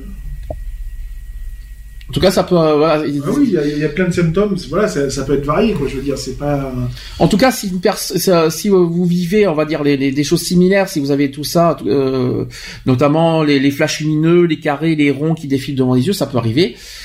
Euh, faut pas laisser passer en quelque sorte. Ça veut dire que à ce moment-là, euh, dites-vous bien que c'est que ça peut être quelque chose de, de beaucoup plus grave. Ça veut pas dire forcément tout de suite que c'est épilepsie, mais ça peut être euh, l'épilepsie peut être la, la, la euh, cause. voilà. Voilà, ça peut être un signe, un, voilà, un facteur, et donc tout de suite, tout de suite, médecin traitant, et derrière euh, des, euh, des analyses. Faut pas avoir, euh, faut pas hésiter de suite, de suite, de suite à, à faire des analyses, euh, même si c'est, même si, même si tant pis, on, on- l'analyse donne rien au final, mais au moins vous serez sûr, euh, au moins vous saurez où vous en êtes et si c'est vraiment une crise d'épilepsie. Moi, ce que je recommande, quoi qu'il en soit, c'est vraiment précaution. Voilà, Ah, bah, pré- vaut mieux prévenir que guérir. c'est précaution absolue, c'est s'il y a quelque chose, faites de médecin traitant, quoi qu'il en soit, et euh, derrière des analyses. IRM, etc., etc. Moi, c'est ce que c'est ce que je recommande. Euh, sachez aussi que l'épilepsie, c'est qu'il y a des symptômes qui sont mal interprétés. Apparemment, Euh, les crises d'épilepsie peuvent aussi provoquer des symptômes moteurs autres que des que les convulsions spectaculaires caractéristiques des crises généralisées, donc les tremblements, on en a parlé tout à l'heure, les gestes involontaires, les automatismes comme des bâillements, ça te parle pas, ça te parle peut-être. Les mâchonnements, les clignements des yeux. Et après la crise, la personne peut rester confuse et avoir des, des comportements inappropriés comme s'enfuir en hurlant, fouiller dans un sac qui n'est pas le sien et pédaler dans le vide aussi. Tout ce que tout ce que le cerveau sait faire en temps normal, il peut le reproduire de façon inopinée et involontaire en cas de crise. Voilà ce que dit euh, le- la neurologue. Donc là, ça te parle un peu mieux Ah, peut-être. oui, oui. Les bâillements, pourquoi? Les bâillements, je sais pas, j'ai jamais vu. euh, Ah, tu sais pas, t'as jamais eu affaire à non. ça Le Euh, clignotement des yeux, oui. Ouais. Le clignement des yeux, alors c'est-à-dire Bah, inhabituel, quoi, je veux dire. Hein, euh, C'est-à-dire que, bon, euh, généralement, on cligne.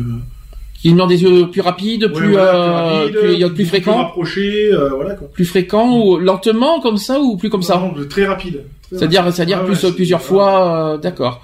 Les mâchonnements Qu'est-ce que c'est que les mâchonnements? Dans mâchonnement, il y a mâché pour moi, mais bon. euh, Non, non, j'ai jamais vu ça non plus. Donc les bâillements, ça te dit rien? Non. Euh, bah, en tout cas, ça peut, ça peut arriver. Euh, donc, euh, la personne peut rester confuse et avoir des comportements inappropriés. Tu l'as dit tout à l'heure. Euh, fouiller dans un sac, ça peut arriver?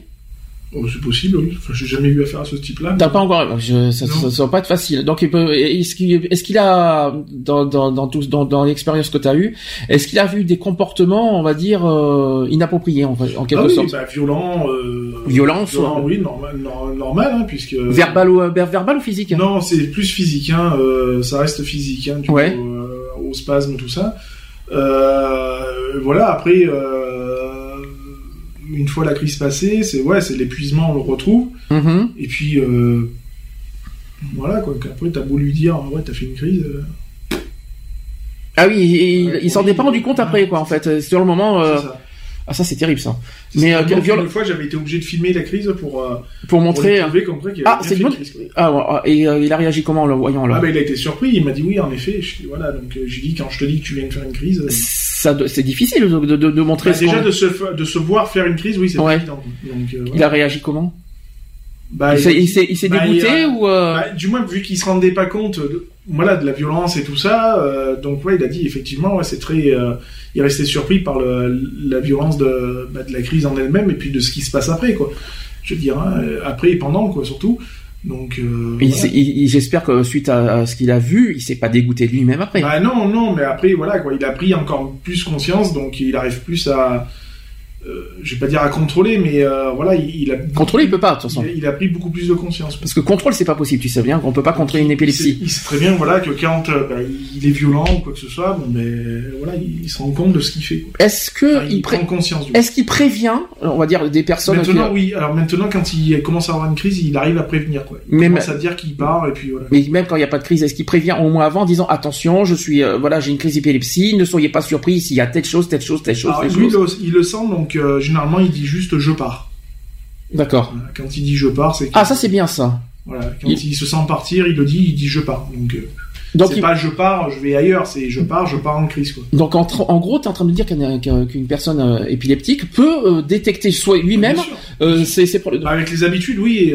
quand t'as l'habitude d'en faire, tu finis par avoir les, le, le ressenti, quoi. Et Mhm. donc lui, c'est ce qu'il disait, quoi. Il disait bon ben là, je pars. Ou alors tu fais, t'es avec nous. C'est pas, c'est pas Je dangereux. Qui, oui, mais qui part tout seul, c'est, c'est pas dangereux parce que tu m'as dit qu'il voilà, il risque d'étouffement, tout ça. C'est pas ça. un bah, peu. justement, euh, c'est justement quand on vous dit je pars, euh, en sachant que vous savez que la personne est assujettie aux crises, bon ben. Donc en gros, c'est je pars, mais il faut à tout prix que quelqu'un derrière Ah, euh, euh, doit surveiller. Moi, quand il disait je pars, euh, j'étais déjà debout, quoi. Je veux dire, prêt à intervenir, quoi. Je veux dire. Surveillance absolue derrière, Ah oui, oui, c'est ça. C'est même limite à lui sauter dessus, quoi. Je veux Mhm. dire, euh, justement pour éviter que. qui partent. Moi, ça arrivait à me- cramponner à lui debout, Mhm, à me cramponner à lui et trouver tous les moyens pour le mettre au sol, quoi. mhm, d'accord. Quitte à même à lui faire encore plus mal que que ce qu'il fallait, quoi. Je veux dire, moi, je, je me suis vu lui donner des des coups de des coups de des coups de pied dans les genoux Ah oui, pour, le mettre à genoux, quoi, hein, pour le, Mhm. le faire tomber. C'est bon, déjà, il est plus grand que moi, donc euh, voilà, quoi. Je veux dire. Plus grand et plus carré que moi, quoi. Donc, euh, je veux dire, faut pas avoir froid aux yeux, quoi. Donc euh, là, on est C'est d'accord. une maîtrise, quoi. hein, je veux dire, voilà. Nous sommes d'accord quand même, totalement ne recommandé qu'il part tout seul. Ah oui, Totalement. euh, euh, là, c'est vraiment ne recommandé parce que risque derrière euh, d'étouffement et voire même euh, mo- mort ou Bon, pas. après, euh, bah, euh, qui dit étouffement, euh, dit étouffement, quoi. Donc, Ouais. euh, dit mort, euh, forcément, manque d'oxygène, manque de beaucoup de choses, donc euh, Mhm. voilà. C'est pour ça qu'il faut absolument retenir la langue. D'accord. Ça c'est dit, ça se fait. il y a qu'à faire l'expérience, hein, euh, pas de la crise d'épilepsie, mais de euh, par exemple de l'histoire de la langue. Euh, vous allongez, vous, basculez, euh, vous basculez bien euh, la tête en arrière et vous décontractez tout, même la langue, parce que la langue est un muscle, et vous allez voir que la langue automatiquement elle part euh, au fond de la gorge. Quoi. Mhm. Alors, sachez aussi que les crises euh, uniquement subjectives et les pertes de conscience sans manifestation euh, spectaculaire ne sont pas toujours repérées par l'entourage, d'autant plus que le malade a tendance à rationaliser euh, et dire que tout va bien. Lorsqu'il s'en plaint, ses ressentis sont parfois attribués à des malaises vagos, donc les chutes de pression artérielle, euh, à des hypoglycémies, des auras migraineuses, des crises d'angoisse euh, ou de la spasmophilie. Ça veut dire que certains confondent ça, se confondent cri- d'épilepsie, ah, justement euh, ce que je viens de dire, les malaises euh, d'hypoglycémie. glycémie. Alors ça n'a rien à voir du tout. Euh, c'est pour ça qu'il faut... À euh, des baisses de tension, ou à des... voilà, c'est ça. C'est- euh, donc, euh, donc les chutes de pression artérielle, parce que euh, les chutes de pression artérielle, parce que est-ce que comment ça, quand, quand, quand, quand on a une crise, est-ce qu'on a, est-ce qu'on se sent, euh, C'est livide, hein. ouais. t'es livide. Donc la tension est vraiment, Voilà, euh, elle est vraiment au plus bas. Hein. C'est, Ouais. Euh, t'es livide et tout ça, mais bon, après t'as le... et les personnes, les personnes en général peuvent confondre avec l'hypotension, l'hyperglycémie, l'hypoglycémie. C'est possible, hein, moi qui fais les, moi qui ai eu euh, fut un temps su- assujetti aux chutes de tension euh, plus que fréquentes, euh, il y en a plein qui m'ont dit mais t'es épileptique alors que non, c'est juste Alors, une baisse de tension. Quoi, hein, je- Comment, comment, euh, on va dire dissocier, comment ne pas confondre hypoglycémie ou même hypotension avec l'épilepsie Qu'est-ce qui, qui- quelle est la différence entre euh, avec tout ça? Les symptômes sont pas les mêmes. Euh, une, hypoglycémie, euh, par exemple, la personne est toujours à même de parler. Je veux dire, donc elle va se sentir pas bien, elle va manquer de blanche, euh, voilà. Donc il y a toujours moyen de communiquer, alors que euh, l'épilepsie, tu deviens pas blanc, quoi. Je veux dire, hein, Mhm. il a pas de, la peau reste la même. Et puis bon, bah il y a l'absence de, enfin, L'absence de parole euh, en l'absence général? de parole, Ouais. l'absence de parole. Moi, de ce que j'ai connu, c'est l'absence de parole. Et puis les tremblements, et puis tout ce qui s'ensuit derrière, ce que j'ai dit tout à l'heure, quoi. Je veux dire, euh, il n'y a jamais eu, euh, euh, voilà, quand on fait une, une hypoglycémie, c'est, on devient pâle comme un cachon d'aspirine, et puis et les picotements. Et les hypotensions? Bah, c'est euh, pas pareil, attention, hypotension Ouais, hypoglycémie, c'est pas pareil. après, Tension, hypotension, c'est-à-dire en bas, en plus, plus bas que la moyenne, c'est ce qui m'est arrivé Oui, d'ailleurs avant-hier soir. Bah, Après, c'est pareil, c'est livide, c'est, on se Mm. sent faible, quoi. Je veux dire, livide, la tête qui tourne. Euh, mais tu peux, tu- mais tu peux toujours des parler. envies de vomir, mais Ouais. ça t'empêche pas de, par- de parler, quoi. Moi, j'en ai, vu- j'en ai eu, euh, euh, je me rappelle à une certaine époque, quand je fumais en milieu carcéral, euh, je fumais euh, des, des cigarettes classiques, attention, hein. Mhm. Euh, eh ben, j'en ai fumé une, et puis, euh, d'un seul coup, pouf, baisse de tension euh, radicale, donc picotement, bla, blafard, Mhm. et euh, des nausées, envie de vomir, tout ça, et complètement les jambes sciées, quoi, je veux dire, hein, du coton complet, quoi. Et je veux dire, voilà, mais ça m'empêchait pas de dire, ah, je suis pas bien, euh, voilà, quoi. D'accord, donc, Après, euh, bon, au début, ça m'avait fait un peu, je vais pas dire flipper, mais bon, euh, je me posais des questions, puis après, quand ça revenait, je disais, ouais, c'est rien, je fais une baisse de tension, je prenais un verre d'eau avec du sucre fondu dedans, et c'était reparti comme en 40, quoi. D'ailleurs, c'est bien que tu dises ça, l'hypoglycémie, donc on est bien d'accord, c'est le sucre, donc là, on répare le sucre, tandis que, euh, euh, tandis que euh, l'épilepsie, on répare pas avec un sucre, Ah, non, hein, non, donc du coup, rien à voir. oui, non, ça sent, ça sent encore autre chose. Longue histoire, l'histoire du cappuccino. Euh, encore une, euh, un témoignage euh, de de- d'une personne, Marie, qui a 25 ans. Elle dit pendant plus de 10 ans, Marie, euh, donc elle s'est crue anormale. Donc euh, pour elle, euh, voilà, c'est ce qu'elle se mettait en tête. Elle a dit ceci, les premières crises vraiment difficiles à supporter ont commencé euh, lorsque j'avais 6 ou 7 ans. Donc euh, c'est ce qu'elle se souvient, euh, aujourd'hui à 25 ans. Elle a dit ceci, je les ressentais comme quelque chose de très fort alors qu'elles restaient invisibles ou passaient par de petits malaises aux yeux de mon entourage. Marie qui décrit aussi des fourmillements euh, qui remontaient le long de ses jambes, des odeurs fortes et désagréables, des peurs injustifiées, la sensation que les objets se déplaçaient autour d'elle aussi, donc ça s'en fait un peu bizarre. On se croyait un peu dans X-Files en fait. Euh, vers 10 ou euh, vers 10 11 ans, mes parents m'ont conduite chez un spécialiste qui, ne détectant rien de particulier, a conclu à des malaises vagos. Donc voilà, le fameux le fameux truc au- auquel tout le monde se trompe. Euh, cependant, alors que ces derniers sont censés passer à l'adolescence, mes symptômes de plus en plus visibles. À 17 ans, j'ai vu une neurologue qui a tout de suite reconnu l'épilepsie. Le diagnostic m'a soulagé et ces sensations sont tellement étranges. On reconnaît les crises d'épilepsie par la brièveté des symptômes, donc euh, de 15 secondes à une ou deux minutes maximum, donc ça c'est rapide apparemment. Leur caractère soudain et aussi volontaire, involontaire, Euh, le fait qu'ils se répètent aussi à l'identique chez une même personne. Voilà comment ça marche. Euh, leur fréquence n'est pas un critère. Les crises peuvent avoir lieu plusieurs fois par jour ou moins d'une fois dans l'année. C'est étonnant que ce soit moins d'une fois dans l'année. hein. Euh, les manifestations vécues par le malade euh, ou euh, et décrites par ses proches permettent souvent de localiser l'origine des crises partielles, donc de trouver leur cause. Dans le cas de Marie, elles sont dues à une petite tumeur bénigne, c'est-à-dire voilà favorable, positive. Mais elles peuvent euh, aussi provenir des séquelles d'un accident vasculaire cérébral, avec des conséquences d'un choc à la tête ou de traumatisme crânien, d'une petite malformation présente dès la naissance. Ça te parle? Bah, c'est tout ce qu'on a dit tout à l'heure. Oui et non, parce que le, le- le coup du... euh, par exemple, euh, le coup des... Voilà, que c'est bref, le- les crises d'épilepsie, que, que ça peut... que c'est si bref que ça, les crises? Ça, ça va très vite. La, la crise en elle-même passe très vite, mais pour celui qui est dessus, c'est très long. C'est, je pense que c'est encore plus long pour celui qui a la crise. Quoi. Euh, c'est très bref dans le sens où ça arrive très vite. Mhm. Euh, ça se calme aussi très vite, hein, je veux dire, il n'y a pas de souci. Mais euh, c'est, très éprouvant, moralement, surtout. Et puis physiquement, s'il y a du, de la maîtrise à faire. Autre prévention importante, c'est qu'il faut jamais passer à côté des absences de l'enfant. Mm. Donc les enfants seront quand même beaucoup plus Ah bah, bien sûr, hein, vulnérables. si hein. il faut. euh, Et surtout que les enfants sont, sont encore plus vulnérables, hein, donc il faut ça. pas l'oublier. Euh, faut rappeler que chez l'adulte, les absences sont le plus souvent liées à des crises partielles. Donc elles correspondent le plus fréquemment à des crises généralisées et malheureusement chez l'enfant c'est des crises généralisées par par contre. Euh, une neurologue qui, qui précise que l'absence de l'enfant le plus caractéristique c'est l'arrêt sur image avec un enfant qui interrompt brutalement son activité comme s'il en avait mis sur pause. hmm. C'est possible.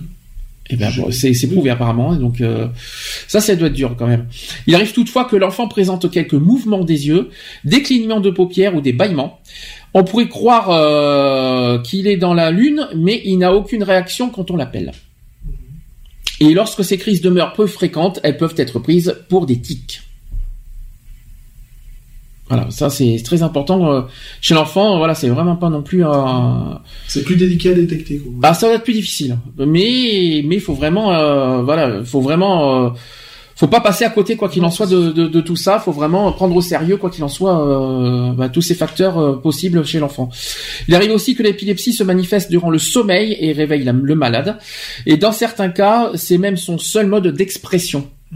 Chez l'enfant, ces crises sont parfois confondues avec des cauchemars ou des terreurs nocturnes. Répétées plusieurs fois par nuit, elles fatiguent et peuvent également retentir sur ses capacités d'attention en journée. La présence d'absence épileptique ou de crises nocturnes est une hypothèse à ne pas négliger lorsque l'enfant semble fatigué et que ses résultats scolaires sont en baisse. Donc ça c'est très important. À plusieurs reprises, elle a en effet euh, pu diagnostiquer euh, une épilepsie chez des jeunes, chez des jeunes enfants, dont on avait dit aux parents qu'ils souffraient euh, de troubles psychologiques.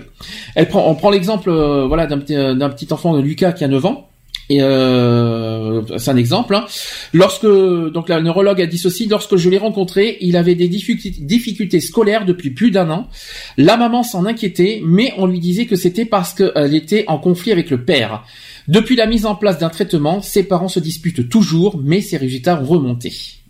Donc euh, c'est quand même euh, important. En gros, euh, ce qui est embêtant, c'est que là, il faut vraiment mettre en avant certaines choses, les mauvais diagnostics des, des, des, des médecins.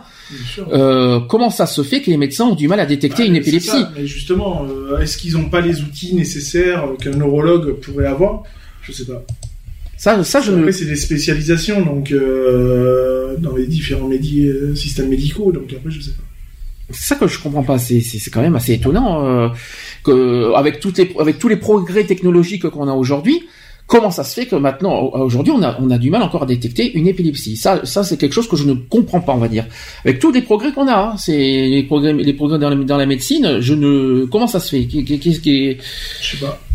Est-ce qu'un médecin euh, peut diagnostiquer euh, sans faire d'analyse, doit dire euh, voilà, c'est ça avant d'avoir un diagnostic derrière, sans avoir de, de, de- on va dire d'analyse. qu'on ne sait pas. je pense que on peut dire une fois qu'il y a des résultats, une fois. Je préfère mieux ça, oui. Euh, on peut pas se permettre demain, d'aller- demain je vais aller voir mon toubib, il va pas me dire oh ben tiens euh, t'es diabétique alors que pas du tout quoi. Voilà, on peut pas peut pas affirmer quelque chose s'il n'y a pas d'analyse derrière. Très important, médecin traitant ou psy? L'épilepsie. Il vaut mieux un médecin traitant. Moi, je pense que épilepsie directement, euh, ouais, médecin traitant et puis Généraliste. Le, le généraliste et un neuro, quoi, hein, je veux dire. hein. Neurologie, euh, neurologue? Oui, bah oui. Mais sauf que pour voir un neurologue, on est obligé de passer par un, un généraliste, Oui, je bah crois. voilà, donc, euh, euh, si la personne est déjà assujettie à la cri- à l'épilepsie, bah ouais, c'est généraliste et puis euh, aller voir le neurologue de temps en temps pour voir euh, l'évolution éventuellement. mhm. Parce que bon, on sait pas comment ça se passe. Hein, euh, quand on est épileptique, on a un traitement et puis on prend le traitement, on cherche pas à comprendre. Mais peut-être que. Oui, mais les traitements, ça se fait une fois que c'est que c'est Oui, mais détecté. voilà, mais hein. une fois s'il y a amélioration, il faut adapter après le traitement à l'adaptation aussi. Donc je pense Mhm. qu'après un avis de neurologue n'est pas est la bienvenue quand même. Quoi. C'est plus, euh, c'est mieux approprié à un neurologue en fait. Ah bah, c'est quand même eux qui sont les plus à même de, de savoir l'évolution de, de l'épilepsie euh, Mhm. et puis les fréquences aussi. Hein, donc, Mhm. euh, Neurologue, c'est un médecin? Est-ce qu'un neurologue peut prescrire des médicaments? Ah oui, tout à- je pense que oui. Parce que j'entends log, c'est pour ça que ça me- ça Je m'embête un peu. Je, pense que oui. C'est comme un psychologue qui ne peut Je- pas prescrire de pense- médicaments. Je pense qu'il est, il est à même de. de Moi, je sais que ça existe. Je sais qu'il existe des neuropsychiatres. hmm. Est-ce que c'est possible? Est-ce que ça, ça peut, ça peut être très euh, ou alors un médecin euh, qui, qui est spécialiste en, neuro- en neurologie en quelque sorte. Mais moi, ce, que, ce, qui- ce qui m'embête, c'est neurologue parce que j'entends log derrière et qui me dit log. Est-ce que, est-ce qu'on, euh, comme psychologue, est-ce qu'on Bah, prescrit des après, médicaments? si, je sais pas, ou alors le neurologue appelle directement le médecin en lui disant bon ben voilà, il faut prescrire ça, ça, ça et ça, et puis Mhm. voilà, quoi. Ça, je, ne sais pas. Je pose la question parce que j'ai jamais eu affaire à un neurologue. Donc, euh, je sais qu'il y a des neuropsychiatres qui, qui sont des médecins, Mhm. mais euh, après, euh, je ne sais pas. Tiens, j'ai, euh, on a, euh, je ne sais pas si elle m'entend, mais on a, on a quelqu'un qui est avec nous Ah, sur Skype. Nat, ah, Nat. Nat, qui est, nos nos amis belges qui sont là. Je sais pas si tu m'entends, Nat. Euh, au niveau de la radio, si euh, un petit coucou, ça serait pas de refus, parce qu'on a, on voudrait euh, transmettre nos félicitations en direct, ça, ça Ah serait oui. sympa. Donc si vous nous entendez, un, un petit coucou, un Nat, ça serait sympa. Euh, lorsqu'on nous dit coucou les petits loups hein, sur Skype. Donc c'est euh, c'est très important. Je vais lui dire quand même coucou au cas où si elle m'entend pas. Si elle m'entend, elle est en train d'écrire. oui, je vous entends. Bah, alors dans ce cas, on va ce, que- ce que je propose, c'est qu'on va on, on finit le sujet et qu'entre les deux, entre les sujets et les actus, j'aimerais bien qu'on les ait au téléphone pour euh, enfin qu'on les ait en direct. Ça ferait euh, ça ferait un grand plaisir. Ah Nat, on fait comme ça. Ah non, elle, nous appelle maintenant. c'est encore mieux. Allô Nat Oula, alors par contre, t'as de l'écho derrière. Ça, ça fait bizarre. Sinon, je vous entends pas. Ça va Attends. Comment tu vas Attends, Eh oui, elle est obligée de garder l'écho parce que sinon elle. D'accord. ça y est. Ça c'est des problèmes techniques. Comment tu vas, Nat Bah, nickel. Ça fait longtemps qu'on t'a pas eu. Ça fait plaisir de t'avoir. Ça fait, euh, ça fait Bah très, oui, très plaisir. t'appelle un message pour te le dire. Mais oui, mais bon, j'ai je- j'ai vu quand, t'as vu- quand j'ai vu coucou les petits loups, j'ai dit ah ça, Nat elle doit pas être loin. Je me dis tiens, comment tu vas? Alors, Ce qu'on fera, on va garder la surprise. euh, Est-ce que tu es disponible pour l'après-midi ou est-ce que ou est-ce que c'est Bah, C'est-à-dire que là, je suis connecté avec mon portable, donc je sais pas combien de temps euh, je vais avoir de l'internet, mais Ouais. je pense que ça doit le faire. ça doit le faire Non, parce qu'on voudrait euh, quand même euh, un peu plus tard avec avec ben, dans une heure justement, c'est ça serait bien de nous de, de transmettre quelque chose en direct, hein Ouais, par contre, elle est pas là. Ben tu feras quand même des bisous de notre part, hein Allez. Ouais, t'inquiète, ouais. Bon. Mais de toute façon, je suis là, je vous écoute, mais après, je prendrai pas la parole parce que les crises d'épilepsie, je connais pas trop. Ben nous non plus. tout le monde ne connaît pas forcément les crises d'épilepsie. Après, après, euh, si Après, euh, si tu veux, je l'ai déjà vécu en direct ou euh, au foyer où j'étais. Si tu veux, t'avais ma camarade de, cla de, de chambre qui oui. faisait des crises, donc je savais juste qu'il fallait lui tirer la langue pour pas qu'elle s'étouffe. Mais à ça. part ça, je sais pas plus. Ça fait un petit moment que tu nous écoutes ou euh, juste un instant Euh, là Ça fait une heure à peu près. Ah oui, donc t'as entendu euh, tout ce qu'on disait au niveau secourisme et tout ça. Voilà. D'accord, ok. Et, ça- et c'est, euh, tout ce que t'as entendu, ça correspond à ce que t'as, ce que tu connais euh, un petit peu? Oui. Oui? Ou t'as quelque chose à rajouter? Non, j'ai rien à rajouter. Tout a été dit, donc. Tout a été dit, il manque encore des choses, mais euh, on, va- on va, on compléter. Mais en tout cas, ça fait plaisir de t'avoir, Nat. Ça fait, fait très. Bah, merci. Enfin, de retour. enfin, Ah c'est- non, ouais, après, ça va être parti ou ça sera la boxe, ça sera plus simple. ah, tu vas te défouler.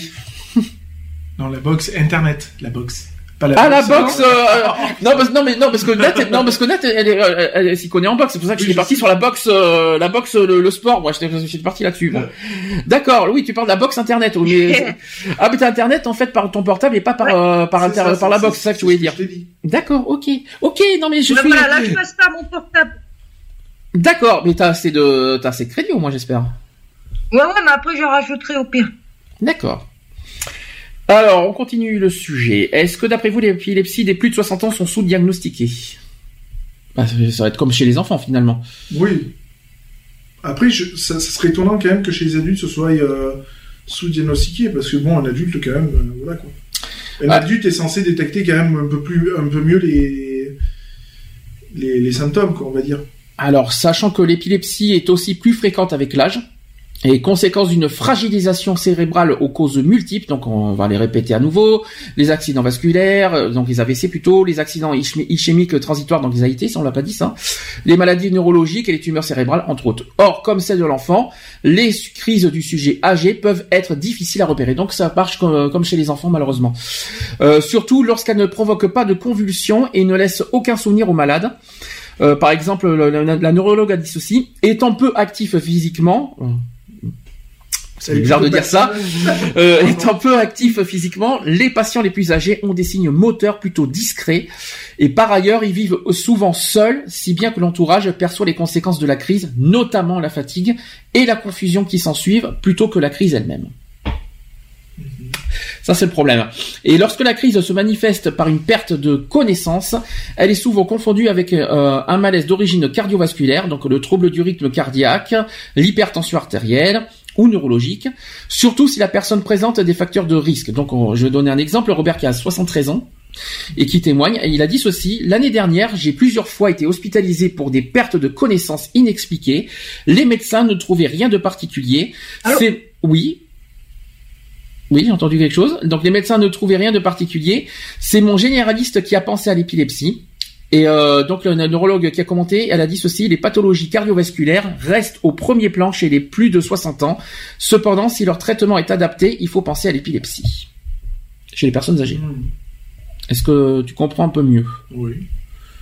T'es toujours là, euh, Nat? Non, Nat a des soucis. Alors, euh, elle va nous rappeler, elle a des soucis de connexion. J'espère qu'elle sera là, quoi qu'il en soit, euh, euh, avant 18h. Euh, donc les médecins, alors les médecins qui confirment le diagnostic d'épilepsie, comment ça se passe Comment ça Un diagnostic, on l'a dit un petit peu au début. Donc d'abord, ça commence comment? Est-ce qu'il faut commencer par une IRM, par tout ça, ou est-ce qu'il faut passer autrement pour pour détecter, pour Après, diagnostiquer je, je, sais pas, je pense que vu que c'est neuro, je pense que le mieux c'est de passer par une IRM direct, quoi, je veux dire. Alors en fait, ils ont, ils, ils- ils, euh, les médecins vont font comme ceci. D'abord, ils reposent par, sur une interrogatoire, forcément, c'est-à-dire euh, euh, forcément de chercher tous les symptômes en quelque sorte, c'est-à-dire euh, que- que- qu'est-ce qui se passe, qu'est-ce que vous avez, qu'est-ce que si, qu'est-ce que là, voilà, toutes les questions possibles et imaginables pour voir tout ça. Lorsque la personne perd conscience, ils sont même les seuls à pouvoir témoigner. C'est ce qu'on dit. Et plutôt que l'emploi de mots savants, source de quiproquos, euh, la neurologue préfère une description précise, c'est normal, car le diagnostic le plus souvent confirmé par l'électroencéphalogramme qui permet de repérer une crise ou une, ano- euh, une anomalie dans l'activité cérébrale. Donc forcément, diagnostic, on le répète, c'est l'électroencéphalogramme et pas une IRM. Donc c'est plus l'électroencéphalogramme. C'est moi j'en ai jamais entendu parler hein, de l'électroencéphalogramme, mais euh, apparemment c'est c'est le plus recommandé pour détecter euh, euh, une épilepsie D'accord. quoi qu'il en soit. Euh, revenons aussi, euh, on en a parlé un petit peu rapidement tout à l'heure sur euh, les télévisions et les jeux vidéo. On va faire, on va expliquer un peu plus euh, en profondeur ce, sujet, en profondeur, je t'en prie. Euh, depuis donc un certain nombre d'années, une polémique qui s'est développée autour des jeux vidéo comme cause possible de crise d'épilepsie chez certains sujets. Pour faire le point sur la question, il y a une équipe de cliniciens de cinq centres hospitaliers français qui a effectué une étude portant sur 115 patients présentant différentes susceptibilités à faire des crises épileptiques. Donc on va, on va voir si ça correspond à ce qu'on disait. Les jeux vidéo provoquent-ils des crises d'épilepsie pour toi, oui ou non? Oui. D'accord. Donc sachez que la polémique est presque aussi ancienne que les jeux en question, mais n'est toujours pas résolue. Donc c'est, on n'a toujours pas le- les, les- les réponses vraiment à 100% sur ce sujet. Pour répondre à, donc à ces questions, il y a une étude qui a été conduite euh, dans 5 centres français, je l'ai déjà dit, avec 115 patients qui sont âgés, âgés, âgés, ouais, âgés, ouais, qui sont âgés de 7 à 30 ans et répartis en trois groupes. Donc il y a un groupe de 33 patients qui, qui ayant été ayant déjà manifesté une ou plusieurs crises épileptiques uniquement pendant l'exposition à un écran, donc les télévisions, jeux vidéo ou autres. Ensuite, il y a un autre groupe de 42 patients épileptiques photosensibles, mais présentant aussi des crises indépendantes d'une stimulation lumineuse intermittente. Et enfin, il y a un dernier groupe de 40 patients épileptiques non photosensibles. Donc ça veut dire carrément hors, euh, hors contexte sur ce sujet. Donc il y a des écrans de télévision de la même marque et de la même taille, 0,6 mètres. Donc 60 cm si vous préférez. Donc c'est des petits, hein, euh, c'est des petits écrans de 55 cm en gros, hein, euh, avec des fréquences de balayage de 50 à 100 MHz qui ont été utilisées. 100 MHz quand même, euh, c'est un peu gros, hein, euh, 100 MHz. Je connais 50-60, mais 100 MHz, c'est fort quand même. Hein. Euh, les sujets ont été placés succ- successivement à 2 mètres, 1 mètre et 50 cm de l'écran. Waouh, 50 cm c'est chaud. Hein. Tu l'as- dépoté au niveau des yeux. Donc la même bande vidéo de 10 minutes comportant des fragments d'émissions de télévision, de jeux vidéo et, d'écran noir a été utilisée dans les 5 centres. Les tests incluaient également 10 minutes de jeux vidéo commerciaux sur écran de télévision, puis 10 minutes encore avec des jeux vidéo portables. Ça aussi, on n'a pas, par- on n'a pas beaucoup parlé des portables, des smartphones. Ça, euh, c'est une bonne question, ça aussi. Donc les résultats de cette étude montrent que les sujets non photosensibles, donc qui ne sont pas du tout euh, liés euh, par rapport au problème de lumière, ne présentent pas donc de manifestations électroencéphalographiques de type épileptique en regardant la bande vidéo. Donc ça veut dire que eux, Ils sont tranquilles. ils sont, ils ont rien, ils sont pas du tout euh, concernés par le- la, télévision les- et les jeux vidéo. Toutefois, les auteurs soulignent que leur étude ne permet pas d'éliminer la possibilité pour les sujets non photosensibles de faire des crises dues à la fatigue après une exposition prolongée face à un écran de télévision ou un jeu vidéo. Donc ça veut dire que plus on regarde la télévision, plus on joue aux jeux vidéo et on n'est pas forcément euh, Bon, on fatigue, hein. Bah, c'est la, c'est plus, ouais, c'est plus la fatigue finalement que la lumière. Enfin, c'est, c'est pas du tout la même chose. Hein. Il y a une différence entre fatigue et euh, lié, euh, exposé à la, euh, enfin, la lumière de- des écrans, on va dire. Euh, il est recommandé quand même aux, sujets photosensibles d'éviter les situations susceptibles d'induire chez eux des crises d'épilepsie, tout simplement, tout connement. Par ailleurs, cette étude démontre de manière euh, significative un effet protecteur des écrans à 100 MHz contre la survenue euh, de manifestations épileptiques par rapport aux écrans à 100 MHz. 100 Hz. Pourquoi je dis 100 MHz euh, C'est 100 Hz. hein. Euh, oui, euh, MHz, j'ai dit Oui. Non, c'est Hertz. Hein, euh, non, parce que MHz, je crois qu'on est mal. Hein, donc c'est 100 Hz contre le, et euh, par rapport aux écrans de 50 Hz HZ. C'est ça. C'est mieux. Oui. Et même mégahertz, ouf Là, on aurait été mal. Euh, toutefois, cette protection n'est pas absolue. Euh, quelques patients prédisposés continuant de présenter quelques déchargages électroencéphalographiques, ou celui-là, il est chaud à dire, paroxysistes, euh, par, oh, il va falloir que je dise. Donc, euh, donc, continuant de présenter quelques décharges euh, électroencéphalographiques paroxystiques. Waouh, alléluia, je l'ai dit. Et en face d'écran à 100 Hz. J'allais encore dire 100 MHz. Je crois que je, non mais je crois que je confonds avec les radios en fait, euh, mais euh, je suis parti sur les ondes de radio en fait, donc euh, rien à voir. Enfin, certaines caractéristiques de l'image, donc les mouvements, la luminosité et les contrastes, peuvent intervenir aussi dans le déclenchement des crises. Ça, par contre, c'est prouvé clair, net et précis. hein. En conclusion, donc pour répondre aux cinq questions initiales, il semble qu'il n'est pas nécessaire d'interdire les jeux vidéo à tous les sujets épileptiques. Mais enfin c'est pas forcément recommandé de, de rester des heures et des heures euh, devant, quoi qu'il en soit. La fréquence de balayage de l'écran de télévision apparaît comme un des principaux facteurs favorisant l'apparition des crises. Certains aspects de l'image, des stries occupant tout l'écran et se déplaçant lentement et aussi des images statiques très brillantes notamment, peuvent aussi être cause d'épisodes encé- électro euh, encéphalographiques anormaux. Normal. Donc l'image, euh, les images, euh, certaines images peuvent, voilà, il y a des aspects de l'image qui peuvent effectivement être, euh, voilà, qui peuvent être la source de certaines crises. C'est prouvé, t'en as déjà vu ça? Non. Jamais face à la télévision non plus, t'en as, jamais eu affaire à ça? Mais voilà, au moins t'apprends des choses. En outre, si en jouant le sujet, donc si en jouant le sujet fait varier la vitesse de balayage des stries de manière à la rapprocher de la fréquence la plus propice au déclenchement de la crise, donc 15 éclairs par seconde, les manifestations épileptiques se multiplient. Donc en gros, euh, si je peux me permettre, les jeux de combat, les jeux de guerre, les tirs, les, les, les- les- tout ce que vous voulez, qui auquel il y a, ple- il y a plein de flashs, euh, vous savez, on voit plein de flashs, eh ben il faut éviter quoi qu'il en soit. Ça c'est clair, net et précis. En gros, il faut éviter tous les tous les les, les Duty, ça c'est clair, il faut éviter, mais dans tout, vraiment à tous les cas épileptiques, mais vraiment au- au- aussi des films auxquels on voit plein plein d'éclairs, plein de fleurs, tout ça, ça il faut vraiment éviter euh, parce qu'apparemment ça, le cerveau n'accepterait pas, en quelque sorte. La distance aussi joue euh, aussi un rôle important. Oui, bah oui. Alors, d'après toi, est-ce que est-ce que euh, que- est-ce que 1 mètre est plus euh, est moins risqué que 50 cm ou est-ce que 50 cm est plus risqué qu'un mètre d'après Ah, toi? 50 cm est plus risqué. Eh bien non.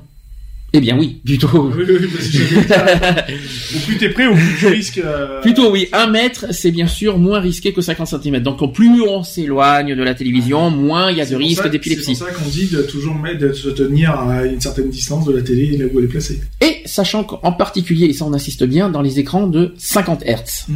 Voilà, parce que 100 Hz, euh, plus il y a de Hz, Ah plus il faut s'éloigner en quelque sorte. C'est ça ça. que ça veut dire. Hein. En que maintenant les télés sont réglables aussi au niveau des hertz. C'est ça. Nat, ça va mieux? Ouais, le portable s'est éteint, désolé. Ah oui, carrément. Comme ça, au moins, c'était vite fait.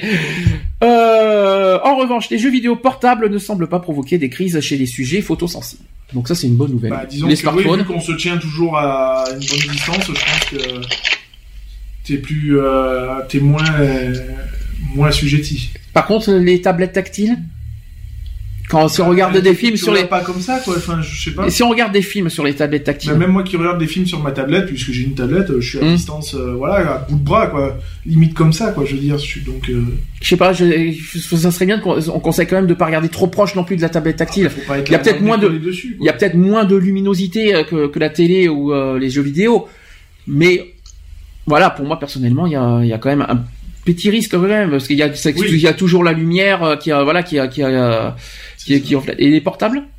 Non, les portables, je pense pas, parce que bon, déjà, c'est plus petit, l'écran est beaucoup plus petit. Donc... Tu crois que plus c'est petit, mieux. Tout ce qui est petit est mignon, quoi. Oui, c'est ça, on va dire ça comme ça. Question suivante, et ça c'est pas, et ça aussi c'est une très très grosse question. Peut-on conduire en étant épileptique? Ça c'est la grande question qui tue. Ça c'est la question. Après, il y en a qui vont me dire oui, il y en a qui vont me dire non. Tout, va de- tout va dépendre des degrés d'épilepsie. euh, Enfin voilà. Quoi. Alors, Moi, je sais que mon collègue il conduit les scooters, donc. euh, dis-moi Nat, t'es pas en train de manger par hasard Ou j'entends des chips ou je sais pas quoi derrière Non, je suis en train de préparer une clope. Désolé, c'est fini. Alors, Ça ne plus de bruit. Nat qui change pas ses habitudes. et, dans, et dans un quart d'heure, elle va m'annoncer qu'elle va boire une bière. Vous allez voir, ça va pas tarder. Non. C'est de quoi, Nat J'ai dit en effet. En effet, voilà. Non, mais, non, il faut connaître Nat pour, euh, pour, pour, euh, pour rapport à ça. Donc, la conduite automobile a longtemps été interdite aux patients souffrant d'épilepsie. Ça, faut le rappeler. Et depuis quelque temps, grâce au progrès thérapeutique et à la meilleure maîtrise de- des crises, il est possible pour des épileptiques d'obtenir le permis de conduire. Ça, par contre, c'est une bonne nouvelle. En dehors de quelques cas particuliers, le risque d'accident n'est pas plus élevé chez les épileptiques que dans la population générale, à condition d'observer, bien sûr, quelques conseils et recommandations médicales. Très important. Donc, est-ce que tu les connais, ces conditions médicales? Non. Pas du tout. Même Nat, je suppose, même parce que tu ne connais pas en épilepsie, donc tu connais pas du tout euh, ces règles, ces conditions médicales. euh, non? Pas du tout. Bon, voilà, comme ça, comme ça, je vais les donner. Donc elles sont simples déjà, c'est ces règles. Euh, pour pouvoir conduire, par exemple, une moto, une voiture et même une camionnette, donc permis A et B, le patient épileptique doit. Donc il y a quatre points. Donc le patient épileptique doit ne pas avoir fait de crise durant euh, depuis un laps de temps significatif, c'est-à-dire depuis plusieurs années. Oh, Ça, par contre, c'est plus délicat. c'est rare, hein, ça. hein. Le patient épileptique doit ne pas avoir présenté trop de périodes critiques intenses ou rapprochées. Le patient épileptique doit aussi suivre un traitement qui n'altère pas les capacités de concentration et de vigilance. Avec le petit symbole derrière la boîte des médicaments. Avec Oui, mais là, euh, oui, c'est-à-dire que s'il y a un que ce soit niveau 1 ou niveau 2, non, Ah c'est oui, ça bah oui. Même niveau 1 Ouais, je pense. Je sais pas s'il y a niveau 1. compliqué. Je sais pas. C'est-à-dire que s'il y a un triangle jaune, au revoir, hein, Euh, oubliez. oui, hein. généralement il est rouge, mais bon. euh, Je vois jaune, moi. Je vois, moi, je le vois rouge. Ah, niveau 2 voiture peut-être. Hein. Niveau 3, euh, rouge, non? Je sais pas, moi j'ai toujours vu. rouge Le 2, avec je crois que c'est jaune, c'est, euh, je suis sûr. Orange, je crois. avec la voiture fluence rouge. Mais bon, de toute façon, c'est le médecin qui décide ça. Nous, ça. on n'est pas médecin, donc on va pas, quoi qu'il en soit. Donc, quoi qu'il en soit, faut voir avec un médecin si oui ou non, avec, les traitements que vous prenez, si oui ou non, euh, le médecin vous autorise à conduire. Ça, c'est très important. Et quatrième point, c'est que le patient épileptique doit avoir subi récemment ou subir euh, à l'occasion de la demande un contrôle électro-encéphalographique normal, normal. C'est-à-dire qu'il n'y a rien. Donc, si, euh, le si le contrôle est normal, hop, c'est bon. Mais euh, pour autant, est-ce que Bah après, le problème, Le- c'est le que si risque, jamais il y a crise en, en véhicule, euh, voilà quoi. n'empêche que le risque est toujours là, Sur l'autoroute, tu fais une crise, super. Mais c'est ça que je comprends pas, c'est que même s'il y a, même si les traitements sont efficaces, même si le, le, le contrôle est bon, etc. Est-ce que, est-ce que les, les épileptiques sont pas, sont à l'abri d'une crise? C'est ça en fait que j'essaye de comprendre. Personne n'est à l'abri. C'est ça. C'est ce que j'essaye de, de C'est comprendre. comme pour euh, une personne qui est diabétique avec des comprimés, euh, euh, elle n'est pas à l'abri de faire une hypoglycémie en conduisant. hein. C'est un petit peu ça, on va dire ça comme ça. Tu sais comment, comment ça marche au niveau du permis de conduire? La délivrance de, de- du Bah, permis le permis, oui, je sais comment on le délivre. Non, mais pour les épileptiques, non, je sais pas. Alors eux, ils ont une délivrance temporaire et pas définitive de 6 mois à 5 ans. 5 ans, c'est pas mal. 5 ans quand même, euh, c'est quand même beaucoup. Euh, donc euh, donc 6 mois à 5 ans donc du permis de conduire et qui est alors subordonné à la décision de la commission médicale départementale des permis de conduire. Ah, Voilà qui c'est qui attribue euh, les permis de conduire aux, Oui, épileptiques. Euh, cette décision peut être remise en cause en cas d'incident, en cas d'incident ou d'accident, forcément, évidemment. Et inversement, un refus à une première candidature peut être annulé si le dossier médical n'indique plus de contre-indication. Donc c'est du tout ou rien en quelque sorte. Double tranchant. Les décisions d'inaptitude peuvent faire l'objet d'un appel de, devant une commission spéciale où siège un neurologue. Passage obligatoire, de toute façon. Euh, ensuite, concernant les incidents, les accidents, donc l'épilepsie peut se révéler euh, par des malaises au volant, Son diagnostic entraînera logiquement une interdiction temporaire déterminée par le type d'épilepsie, le traitement et l'évolution bien sûr. La survenue des malaises chez un patient reconnu doit faire cesser euh, la, la conduite et pratiquer un bilan complet, quoi qu'il en soit. Et attention, sachez que les assurances sont particulièrement attentives en cas d'accident. La validité du permis de conduire est l'élément majeur de la décision d'indemnisation. Ils sont difficiles avec les, épileptiques apparemment. Et en revanche, il n'y a pas de problème pour les véhicules ne nécessitant, ne nécessitant, ne nécessitant pas de permis. Donc les, les voitures sans permis, il n'y a pas de souci là-dessus. C'est ça. Mais c'est des 50 donc. Euh, oui, mais bon, pas à l'abri pour autant d'un problème. Hein. Personne n'est à l'abri. Même un cycliste n'est pas à l'abri. Euh, concernant les recommandations pour prévenir les incidents, donc les recommandations euh, sont de bon sens quand même. Donc pas de fatigue au volant. Ça, c'est très important. Il faut respecter les temps d'arrêt et de repos toutes les deux heures. Donc ça, c'est pour tout le monde. Attention aussi à la conduite de nuit. Les stimulations lumineuses peuvent provoquer des crises chez certains patients. Vous savez qu'il y a des lumières, malheureusement. Hein. Il faut éviter le café. Il faut éviter le thé. Et il faut également éviter les médicaments antidépresseurs. Il faut éviter les tranquillisants. Il faut éviter les somnifères. Oui, tant que faire. Et pour tout le monde, de toute façon, hein, qu'on soit clair. Euh, alors qu'on va prendre le volant, c'est pas trop. Il faut déjà que pour tout le monde, c'est c'est pas recommandé, mais encore plus chez les épileptiques. C'est ça, qu'il faut se dire. Euh, il faut pas non plus prendre le volant si le traitement de l'épilepsie est en cours de modification, donc par exemple l'arrêt progressif d'un médicament ou démarrage d'un autre. Donc c'est pas parce qu'on change de traitement qu'il faut, qu'on peut conduire. que le corps s'habitue à la nouvelle molécule. Donc en gros, prudence totale. Il faut qu'un patient épileptique au volant doit se connaître euh, parfaitement. Donc ça veut dire que c'est le moindre, la moindre euh, peur, la, pas peur, mais la moindre, euh, voilà, il faut pas conduire. sensation du moins, ben voilà quoi. Oui, le moindre, ouais, le, moindre symptôme, on va dire en quelque sorte, le moindre symptôme qui, qui se déclenche, et eh bien, hop, pas de volant. Mm. Voilà, en gros c'est ça. Et le moindre doute, médecin. Ah bah oui. Quoi qu'il en soit, ça, c'est très important. Euh, c'est moi les deux recommandations qu'on peut qu'on peut dire. Est-ce que tu en as d'autres des recommandations? Non, bah après voilà. Pas seul peut-être à la limite. D'éviter d'être euh, d'éviter d'être seul, donc euh, d'avoir toujours au moins quelqu'un, un accompagnant et puis. Surtout si une personne qui qui est au courant de l'épilepsie quoi, qui, qui sait quoi faire surtout. Parce que surtout si si jamais il doit. Et une personne éventuellement aussi qui a le permis, ça peut toujours aider quoi. Bah, disons qu'il y a ça, puis le problème de la fatigue, on est d'accord, parce que euh, ça fatigue très vite. À deux en voiture, quand vous commencez à être fatigué, bah, l'autre prend le relais, et puis voilà. quoi. D'où l'importance d'avoir euh, un passager avec le permis, quoi, titulaire du permis. Donc, euh, quoi qu'il en soit, pas seul. Surtout quand les trajets sont longs, c'est ça qu'il faut se dire. C'est très important, ça. Et pas d'alcool, c'est parce qu'ils n'ont pas dit ça. Il faut pas boire d'alcool non plus, hein. Pas d'alcool, pas de, pas de drogue. Hein. Choisir, hein. Non mais euh, on est d'accord, donc parce qu'on a parlé de café et de thé, mais pas d'alcool non plus, hein, parce que euh, il faut éviter. Hein. Même la soirée entre amis, il faut éviter, hein, surtout que si on conduit et encore plus en étant épileptique. Très important. Ensuite, l'intégration d'une personne épileptique. Alors là, on revient chez les enfants dans à l'école. Alors là, c'est dur, ça aussi. Comment euh, ah, ça, pour les enfants, comment ça doit se passer? Ben, je pense que déjà de mettre au courant un peu l'institution scolaire. Mm-hmm. Déjà les, les, les, les profs, la directrice, tout ça. Et puis, euh, moi, je pense que voilà, une formation, euh, une formation au niveau des enseignants serait obligatoire. Mhm. Euh, voilà, un PSC serait obligatoire afin de prévenir le tourisme et de, de, pouvoir approprier les.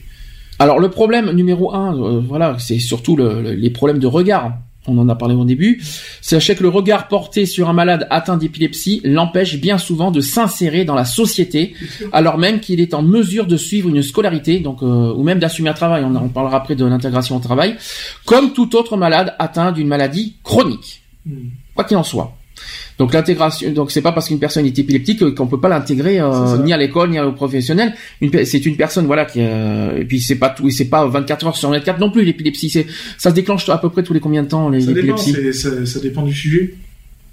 Ça dépend des, des, crises, tout ça. ça dépend des personnes, ça dépend de euh, mais c'est pas c'est pas toutes les heures, on est d'accord. C'est une fois tous les combien en général en moyenne. Mon pote, ça faisait euh, plus d'un an qu'il en avait pas fait, donc euh, voilà quoi. Ah c'est pas tous les jours non ah plus, donc voilà c'est. pas forcément tous les jours, hein. ça, ça dépend. Ça peut être une. C'est pas non. Ça peut être. C'est même pas une fois par semaine en plus. C'est ça que. Voilà, ça peut être. c'est très varié quoi. Ça peut être une tous les six mois, ça peut être. Donc il n'y a pas forcément de problème ou de risque derrière. S'il y a un risque, il y a toujours un risque. Mais il n'y a pas forcément du moment que c'est ni tous les jours ni tous les voilà, il n'y a, a, pas de problème là-dessus. D'abord l'école. Donc l'enfant doit être intégré dès le départ et autant que possible dans un processus normal de scolarisation afin que le handicap d'études raté ne s'ajoute au poids de sa maladie. Ça c'est très important. L'orientation scolaire doit être menée avec attention car elle dépend d'une intégration socio-professionnelle réussie. Dans la majorité des cas, un parcours classique est possible dès lors que le corps enseignant est sensibilisé et correctement informé. Ça c'est très important ça aussi. En ce sens, un travail important reste à faire avec l'éducation nationale et aussi les services médicaux scolaires. L'orientation vers une école spécialisée ne doit être envisagée qu'en cas d'épilepsie sévère. Si c'est partiel, pas besoin d'aller jusque jusque là. Euh, là, ce que j'ai, j'aime beaucoup le sujet, notamment que voilà, le corps enseignant doit être sensibilisé. Euh, ça, tout ça, ça c'est bien ça. C'est ça, il faut que euh, voilà, comme je dis, même être titulaire d'un PSC, hein, tout simplement. Hein. Euh, que ce soit pour l'épilepsie ou même pour d'autres, euh, pour autre chose. Est-ce qu'à, est-ce qu'à l'école, euh, un enseignant peut dire, voilà, peut faire un cours en quelque sorte voilà, il y a une, personne, je sais que ça existe, hein, que ce soit sur le handicap, n'importe quoi, on va dire. Est-ce qu'on, est-ce qu'on peut, un enseignant peut sensibiliser des enfants sur un de leurs, bah, de, de, leurs camarades? Bien sûr, bah, c'est pas interdit. Après, voilà, faut. C'est comment intégrer finalement, puis mieux comprendre finalement le, le, problème de. c'est un petit peu aussi de sensibiliser les, les autres élèves à, ce que peut ressentir la personne en question. Quoi. C'est comment mieux comprendre et mieux intégrer, on va dire, la personne qui souffre d'une maladie quelconque, en quelque sorte. Et d'éviter les moqueries, d'éviter euh, beaucoup de choses. Les regards de travers, tout ça, etc. Moi, je trouve que moi, je pense que c'est, pour moi, quelque chose de, que je recommande fortement. fortement. oui, là-dedans. J'allais dire frontalement, c'est pour ça. Fortement, c'est voilà que un enseignant doit, pour moi, ah sensibiliser euh, les camarades de classe euh, sur telle et telle chose, que ce soit le cancer, que ce soit n'importe quoi, hein, mais sensibiliser qu'il en soit, euh, les, élèves. Oui, et puis au pire de faire intervenir des professionnels pour mieux en parler, quoi, je veux dire. Mm. Euh, voilà, afin qu'ils assimilent mieux le, comment du pourquoi. Donc ça, c'était à l'école. Maintenant, dans la vie professionnelle, ce n'est pas mieux. Si la majorité des personnes atteintes d'épilepsie peut travailler, c'est-à-dire euh, entre, ils sont quand même 70 à 80% concernés qui travaillent et qui travaillent, et c'est bien souvent en dessous de leur qualification et à l'insu de l'employeur. Cependant, les statistiques des pays occidentaux euh, révèlent plutôt un taux de chômage supérieur à celui d'une population dite normale. La survenue d'une crise est souvent le motif d'un renvoi ou d'un déclassement, donc là c'est de la discrimination, on est en plein dedans. La Fondation française pour la recherche sur l'épilepsie mène là aussi un combat sans relâche en partenariat avec le CTNERIHI.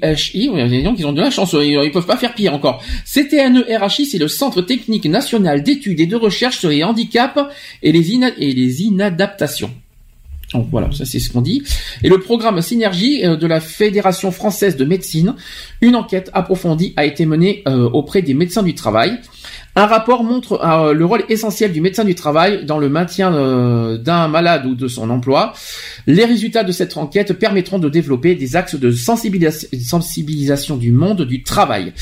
Euh, question, peut-on, on va dire, comment dire, euh, renvoyer une personne qui a, parce qu'il fait des crises d'épilepsie. Bon, moi, c'est la discrimination. Non, du moment où on est dedans. Hein. Du moment où il n'y a pas de faute professionnelle, non C'est ça. Donc, euh, on peut pas renvoyer une personne due à sa maladie. Nous bah sommes d'accord. Donc là, on est en plein, plein, plein sur la discrimination en raison ah de la santé et même du handicap, parce que je crois qu'on peut faire, on peut mettre les deux.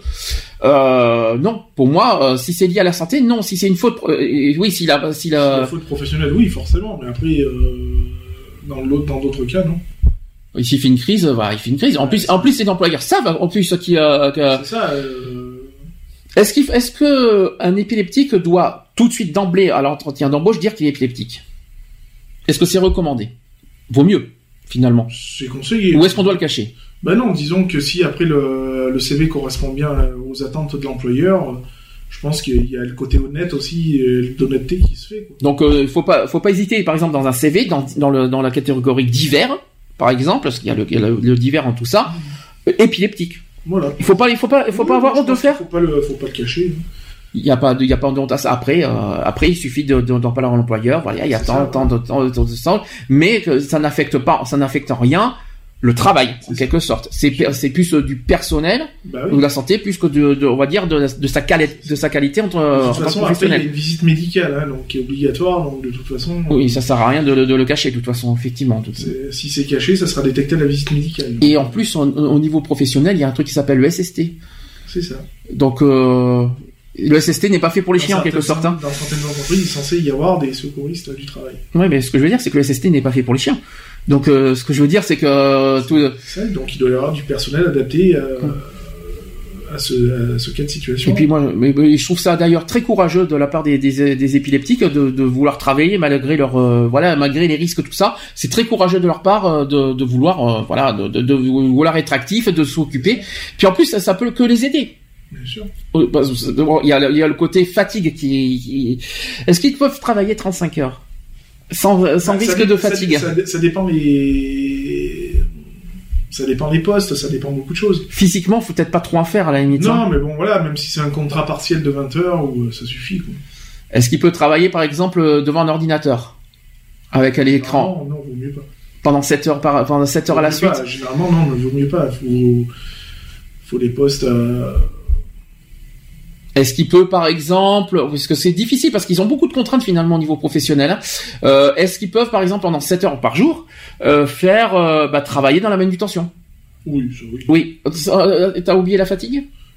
La manutention, c'est très vaste. Hein. T'as as des engins maintenant hein, qui, qui te permettent de faire beaucoup de choses, qui te soulagent pas mal. Quoi. Mhm. Moi, en, étant, en, en, en ayant été manutentionnaire, on se fatigue beaucoup moins. Quoi. Il, y a, il y a pas mal de temps avant. quoi. Mais on sait qu'ils sont capables. Après, il faut, faut- voilà, c'est à eux Oui, de faire attention. voilà, euh, il faut pas non plus euh, s'acharner au boulot. Quoi. Je Mm. dire, faut pas se tuer à la tâche non plus. Quoi. mhm. Je veux dire, faut travailler, euh, avoir un bon rythme, et puis voilà. Quoi. Je veux dire, euh, ça sert à rien de, de s'étouffer, de, de courir ou, ou je ne sais quoi d'autre. Après, c'est aussi euh, la personne épileptique de faire attention à quel euh, emploi ils, ils, ils envisagent. Il faut pas non plus prendre un emploi qui qui, euh, qui qui voilà qui va déclencher plusieurs crises d'épilepsie. Il faut faire attention à ce qu'on fait. Après, euh, s'il n'y a pas de risque euh, ou on va dire minime euh, minime euh, des risques minimes de, de, de, crise, je vois pas où est le problème de de- Non, de- après, d'avoir. euh, ils sont ils sont accès à tous les tous les emplois quoi. Je veux Mm. dire, hein, il n'y a pas il y a pas de de bons emplois comme de mauvais emplois. Après, euh, c'est tout quoi. Il suffit de, de faire attention quoi. Petit rappel. Revenons sur, on est sur la discrimination plein dedans. Je rappelle que la discrimination liée, euh, si c'est lié à la santé, est interdite en France, même en Europe. Bien sûr. Donc quoi qu'il en soit, et puis si jamais vous, vous euh, un employeur vire son employé pour des pour des motifs de santé, c'est punissable.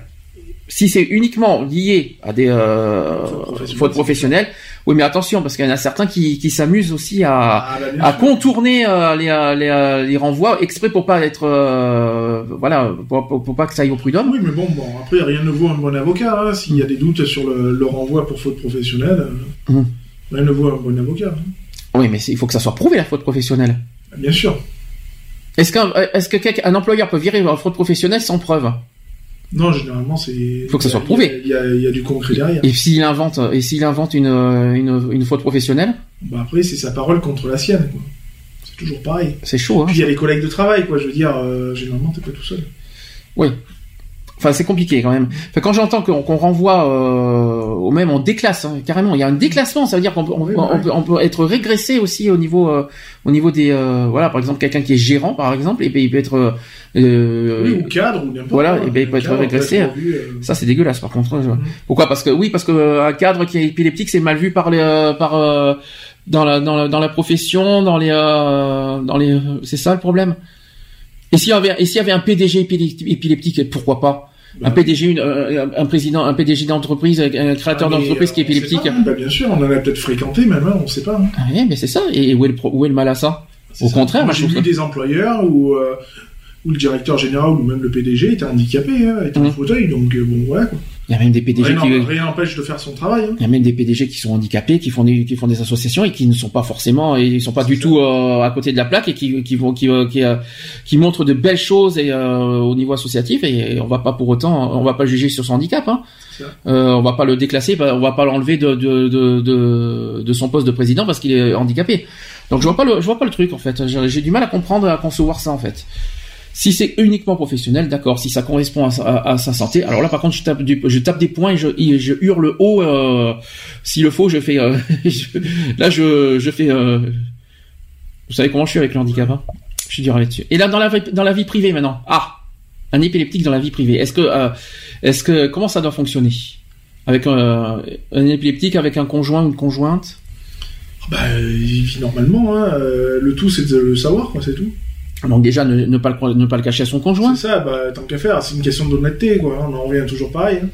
Ah, mais déjà, est-ce que comment le conjoint accepte Après, c'est sûr, c'est con parce que si pendant l'acte tu fais une crise d'épilepsie, euh, mmh. oups quoi. Non, tu comment il faut comment faire comment il faut faire là-dessus? Bah, euh, je pense qu'il faut être honnête, quoi. Je veux dire, après, euh, tu prends la personne telle qu'elle est, quoi. Hein. Enfin, si t'es un minimum ouvert. Alors, sachant qu'on peut affirmer et haut et fort que la personne atteinte d'épilepsie peut et doit avoir une vie normale. Donc, comme tout le monde, avoir une vie privée, avoir une profession, avoir euh, bah, libre de sortir, etc., etc. Euh, ensuite, euh, oui, parce qu'il y a aussi euh, des choses dans les euh, dans les pays voisins qui sont pas forcément jolies à entendre. C'est qu'il y a encore peu de temps, au Royaume-Uni, il y avait une loi qui interdisait à ces malades de se marier. Et, heureusement, merci que la loi est abrogée depuis 1970. Heureusement, parce que là, je, là, je crois qu'on aurait pu, là, j'aurais, vu rouge. En Inde et en Chine, l'épilepsie est considérée comme une raison d'interdire ou d'annuler un mariage. Mhm. Bah, c'est bien. Bah c'est moche, non, euh, d'annuler un mariage en raison ah, d'épilepsie. Oui, d'accord, j'avais mal analysé la question. Tu annules un mariage ou interdire un mariage en raison de d'épilepsie ah j'avais mal euh, analysé la...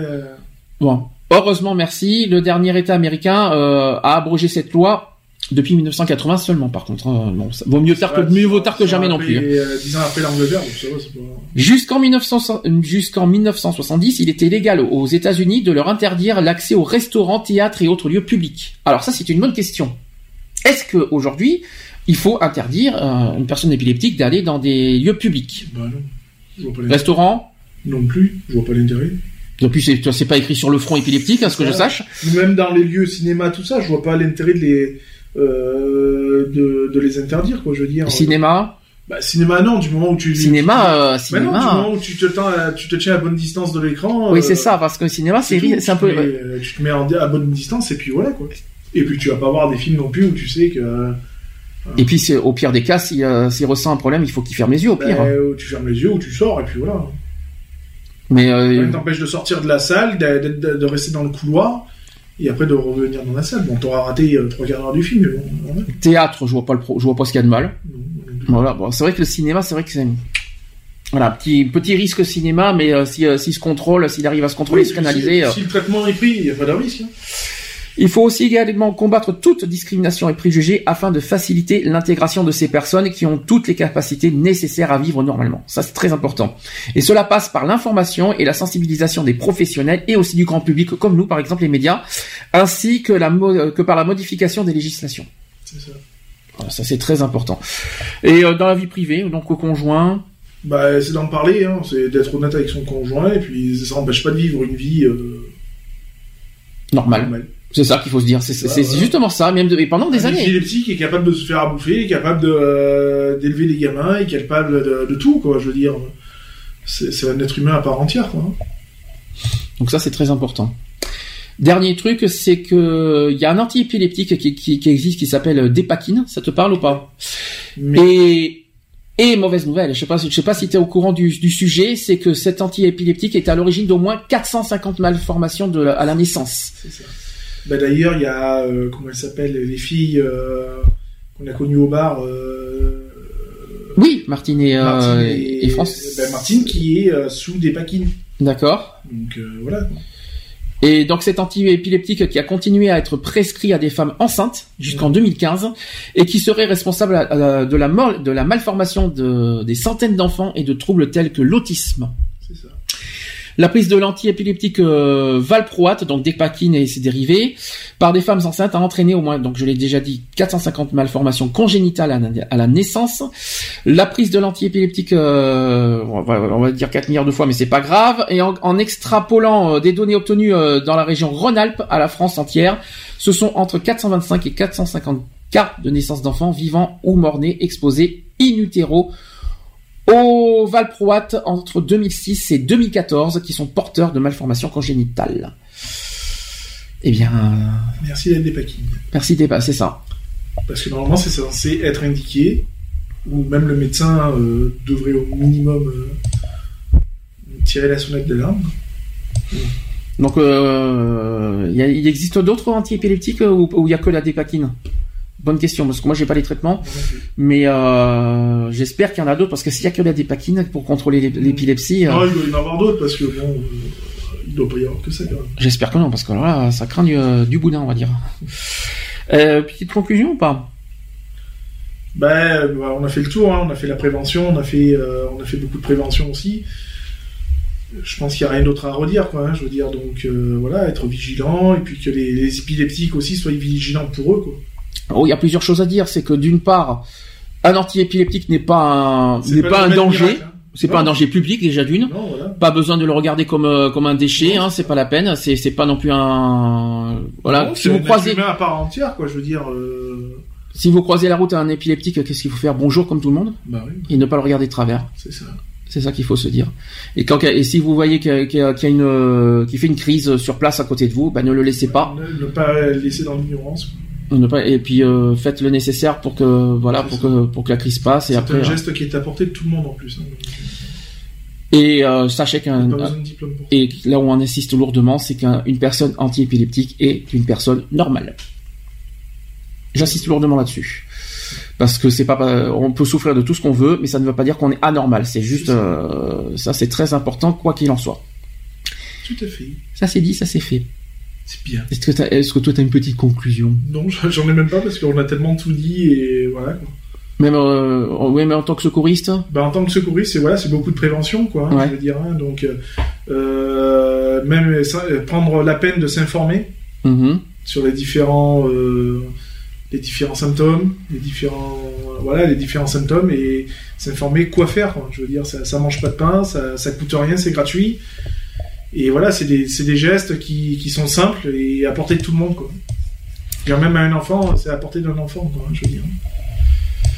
Donc ça, c'était le on a fait le sujet euh, sur le sur l'épilepsie. J'espère qu'on a fait ce qu'on a on a fait ce qu'on a pu hein, parce que c'est pas ça n'a pas été fait un, sujet facile. De toute façon, tous les sujets qu'on évoque sur la santé, c'est pas évident. Euh, surtout quand on a des termes biologiques qu'on connaît pas. Voilà, ça, c'est c'est pas évident parce qu'après on est assujetti aussi à du vécu, à mm. beaucoup de choses. Donc ça c'est toujours pareil, ça ça réveille pas mal de choses. Après voilà, faut faut pas rester dans l'ignorance quoi. Donc ça c'est dit, ça c'est fait. Miss Nat, est-ce qu'elle est toujours avec nous? Oui. Ça va? Oui. Qu'est-ce que tu deviens depuis, euh, depuis quelque temps? Bah, Toujours à la recherche euh, d'emploi. Ouais. Tu recherches quoi? Euh, Soit de la mécanique, soit en restauration. Waouh, de la mécanique. De la restauration. Ah, c'est deux choses totalement différentes, dis donc, la mécanique et la restauration. Pourquoi pas les deux, d'ailleurs?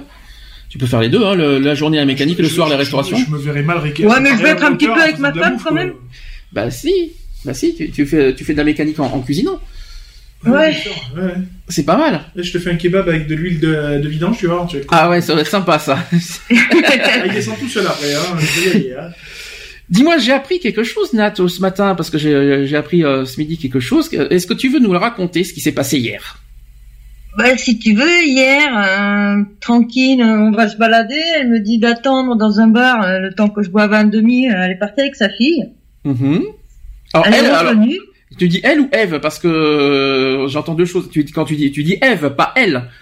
Eve. Eve, oui. Bah, Eve, alors qu'on explique pour ceux qui ont connu euh, il y a un mois l'émission, elles étaient venues toutes les deux. On a euh, deux, deux femmes en couple. Depuis combien de temps déjà? Ça fait combien de mois Ça fait quatre mois que vous êtes ensemble. Bah oui. Si, ça fait 4 mois. Ah, je pensais que c'était plus que ça, moi. C'est, euh, euh, j'étais, parti sur, sur, plus que 4 mois. C'est à peu près la même situation que moi et mon mari. C'est un peu ça, ouais, en fait. et euh, donc 4 mois. Donc t'es parti de Bordeaux pour aller en Belgique, donc chez Eve. Voilà. Nous sommes d'accord. Et qu'est-ce qui s'est passé hier?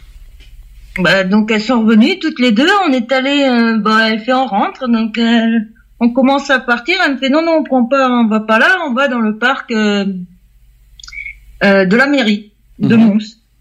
De Mons Et euh, en, dans le parc de la mairie, d'un seul coup, elle avance, puis d'un seul coup, elle me fait stop.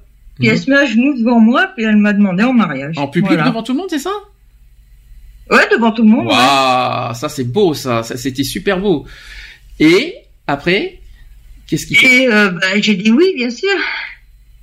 Alors j'imagine que t'as- tu as dû euh, pleurer de tout, tes de tout ton corps. Non, j'ai pas pleuré sur le coup, j'ai été surprise, on va dire. Mhm. J'en revenais pas parce que à chaque fois que je j'en parlais, elle me disait non, de toute façon, moi je suis contre le mariage, euh, voilà. Qui c'est qui est contre toi? Non, Eve. Eve. Ah Ouais, oui, c'est vrai. Ça, et en fin de compte, C'est c'était parce qu'elle était en train de préparer. euh, C'est ça, elle, Son elle a noyé le poisson en fait. Voilà. Hmm. Parce que moi je voulais le faire, mais si tu veux, la- le mois prochain, quoi. Et c'est prévu pour quand alors?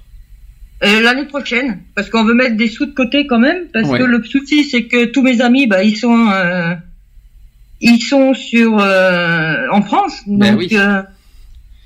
Ben ça n'empêche pas que nous on viendra euh, comme prévu euh, en Belgique euh, un jour ou l'autre, même avant le mariage. hein. C'est, euh, on sait pas parce qu'on a. ouais, il y a pas de souci de toute façon. Mais euh, le souci c'est que nous on veut mettre des sous de côté parce que si tu veux, on veut prévoir une grande salle pour que tout le monde puisse dormir, quoi. Comme ça, ça évite que chacun aille dans des hôtels et tout ça. Ah tiens, on va faire euh, camping sauvage dans le dans la salle, ça va être génial ça. Ouais, bah je trouve que c'est une bonne idée.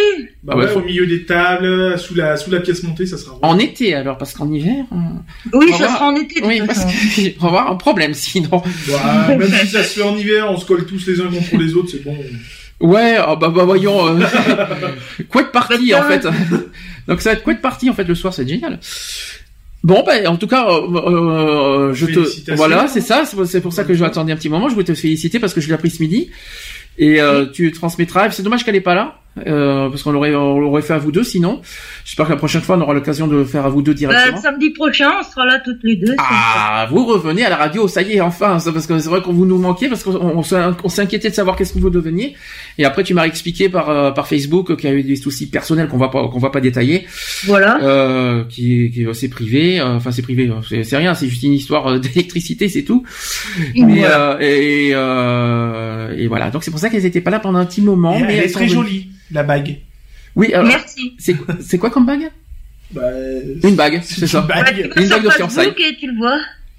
Un petit resto, un petit restaurant, non, même pas hier soir ou ce soir, pour fêter non, ça? elle m'a fait euh, un repas euh, d'ici, quoi. Hmm. Ah d'accord, ok, je vois. Une carbonade. euh, Ah, une, du carbonade, c'est c'est c'est c'est belge? Ouais, apparemment, ouais. Ah, je pensais, j'étais persuadé que c'était plus de chez nous, mais bon, pourquoi pas. Non, apparemment, c'est belge. Très bien, rien qu'une fois. Bon, ça c'est sûr. Là, c'est hein. sûr. Ah non, ça c'est suisse, ça. Ça, C'est pas la même chose. Ça, c'est sûr, ça c'est suisse. Bon, en tout cas, je suis très content et euh, on aura l'occasion euh, de le fêter. euh, bah déjà, euh, déjà, il faudra qu'on le fête avec Eve à la radio et j'espère avec tout le monde parce que je crois que tout le monde revient la semaine prochaine. On est que deux en ce moment, donc on aura l'occasion de le faire tous ensemble la semaine prochaine parce que Charlotte revient la semaine prochaine, je pense. Bah ouais, parce que de toute façon, moi, comme j'ai dit à, à Lionel hier, Oui. Ou ce matin, hier matin. ou ce matin, je Ce sais matin. plus, euh, que euh, de toute façon, euh, bah, toi, tu seras invité à notre mariage avec ton homme. Je suis témoin, c'est ça? Lionel aussi. Qui c'est qui c'est qui qui c'est les témoins? Pour l'instant, j'ai pas encore décidé Eh oui, parce que de- je veux faire ma demande à la personne en face, quoi. Ouais. moi aussi, j'ai décidé, mais D'accord. Donc t'as déjà pris et t'as déjà réfléchi sur qui qui. D'accord. Bah ça. Ouais. euh, Voilà, c'est une, une bague avec un, comment dire, un anneau, on va dire, euh, qui se chevauche et euh, avec un diamant noir au-dessus. bleu. Bleu, ouais, bah, sur la photo il fait noir, je suis désolé. Le mariage, le mariage en Belgique, je suppose? Comment? Le mariage en Belgique, je suppose. Il n'y a pas de souci. Ah oui. Et euh, comme on a dit la dernière fois, le mariage en Belgique est beaucoup mieux accepté qu'en France? Ah, Oui. Le mariage gay, hein, on est d'accord, pas le mariage euh, en général, mais le mariage gay, tu m'as- on en a parlé la dernière fois, c'est beaucoup mieux accepté, c'est vrai? Oui, oui, oui. Comment euh, t'as eu, de- t'as, t'as connu des gens qui, euh, qui, qui sont mariés en Belgique et qui le vivent bien, qui a pas de souci, Euh, ouais, il y a des amis à Eve ouais, qui sont mariés, ouais. ouais, et qui a pas, qui, qui connaissent aucun problème. euh. Non, aucun. Bon, c'est déjà ça, c'est déjà pas mal. Ouais. En tout cas, on vous souhaite plein, plein de bonheur. Merci beaucoup. Et tel que je te connais, Nat, parce qu'avec les années, je sais comment tu es, c'est que je sais pas pourquoi, mais bébé ou pas bébé? Euh, pas encore. Mais envisageable? Ah, c'est très envisageable puisque c'est prévu, oui. Voilà, parce que je te connais bien là-dessus et je suis quasi sûr que là-dessus, euh, voilà. Je sais pas Oui, pourquoi. oui, euh, on en a parlé, on s'est même renseigné, et, euh, mais un bébé, si tu veux, c'est quand même quelque chose qui coûte assez cher et on veut pas le recevoir pour l'instant comme ça, quoi. On veut mettre des sous de côté et euh, En gros, tu voudrais qu'un bébé soit que c'est un bébé qui est, euh, on va dire que, vous soyez stable au niveau. euh, au Ah, niveau fait- boulot et tout. quoi. Voilà, c'est ça, que d'avoir une vie correcte pour, pour pour accueillir un enfant, c'est ça que tu veux dire. Voilà. Parce que de toute façon, moi, je veux un garçon, elle veut une fille, donc Ah super, ben pour- pourquoi pas les deux alors? Bah, c'est ce qu'on a dit. Ça sera plus simple comme ça. Et euh, comme je t'avais expliqué, euh, moi le souci c'est que souvent, euh, moi le souci non, mais c'est que en principe je fais des jumeaux moi, donc euh, C'est vrai en plus, je m'en souviens de un ça. peu de chance. Je m'en souviens très très bien. Ne t'inquiète pas de cette histoire, même si malheureusement, voilà. on- Après, on va pas parler des trucs assez difficiles. Ouais. On va faire la pause avant qu'on passe aux actus. Des- J'allais avouer, il y a des grosses actus aujourd'hui, mais alors, euh, ouh, euh, j'espère qu'on va s'en sortir. Lionel, prépare-toi parce que t'as as, ton petit actu à toi à préparer. Le crash? Oui, bah oui. Donc, c'est là. Ah, c'est très important. Euh, et on se dit à tout de suite. Pour la suite. Julien Pareta avec Miracle et Souffle avec Mi à mort. C'est C'est bien. bien comme ça? Allez, à Oui. tout de suite.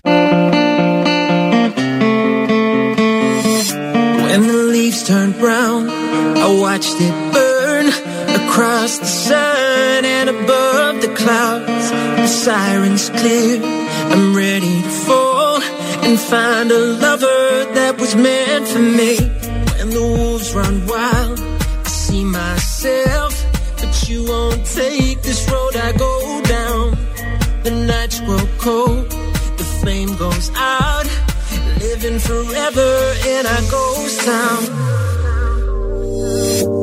You save me, I'll save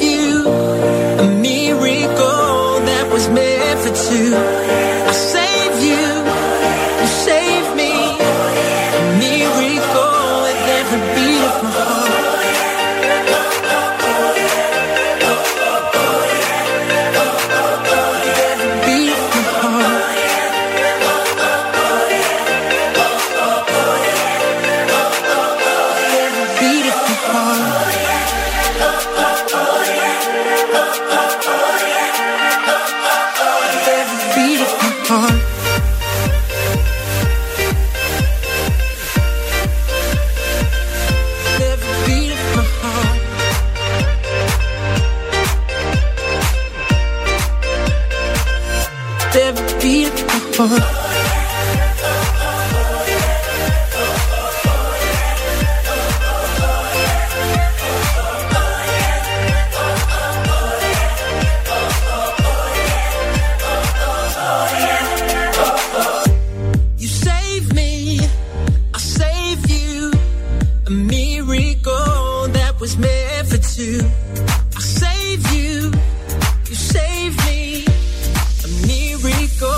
with every beat of my heart.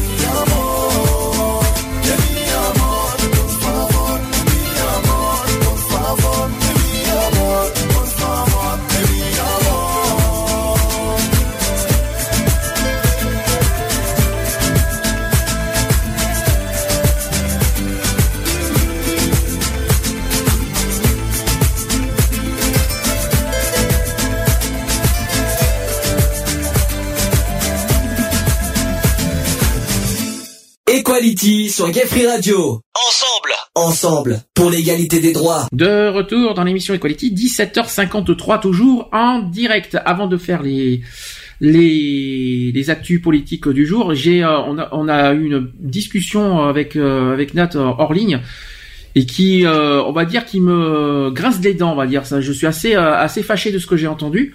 Est-ce que tu veux raconter ce qui t'a ce qui t'arrive Nat? Mais en fin de compte, quand je suis arrivée en Belgique, je me suis inscrite à la commune, au- l'office des pour euh, l'enregistrement pour avoir un, un registre euh, national. Mhm.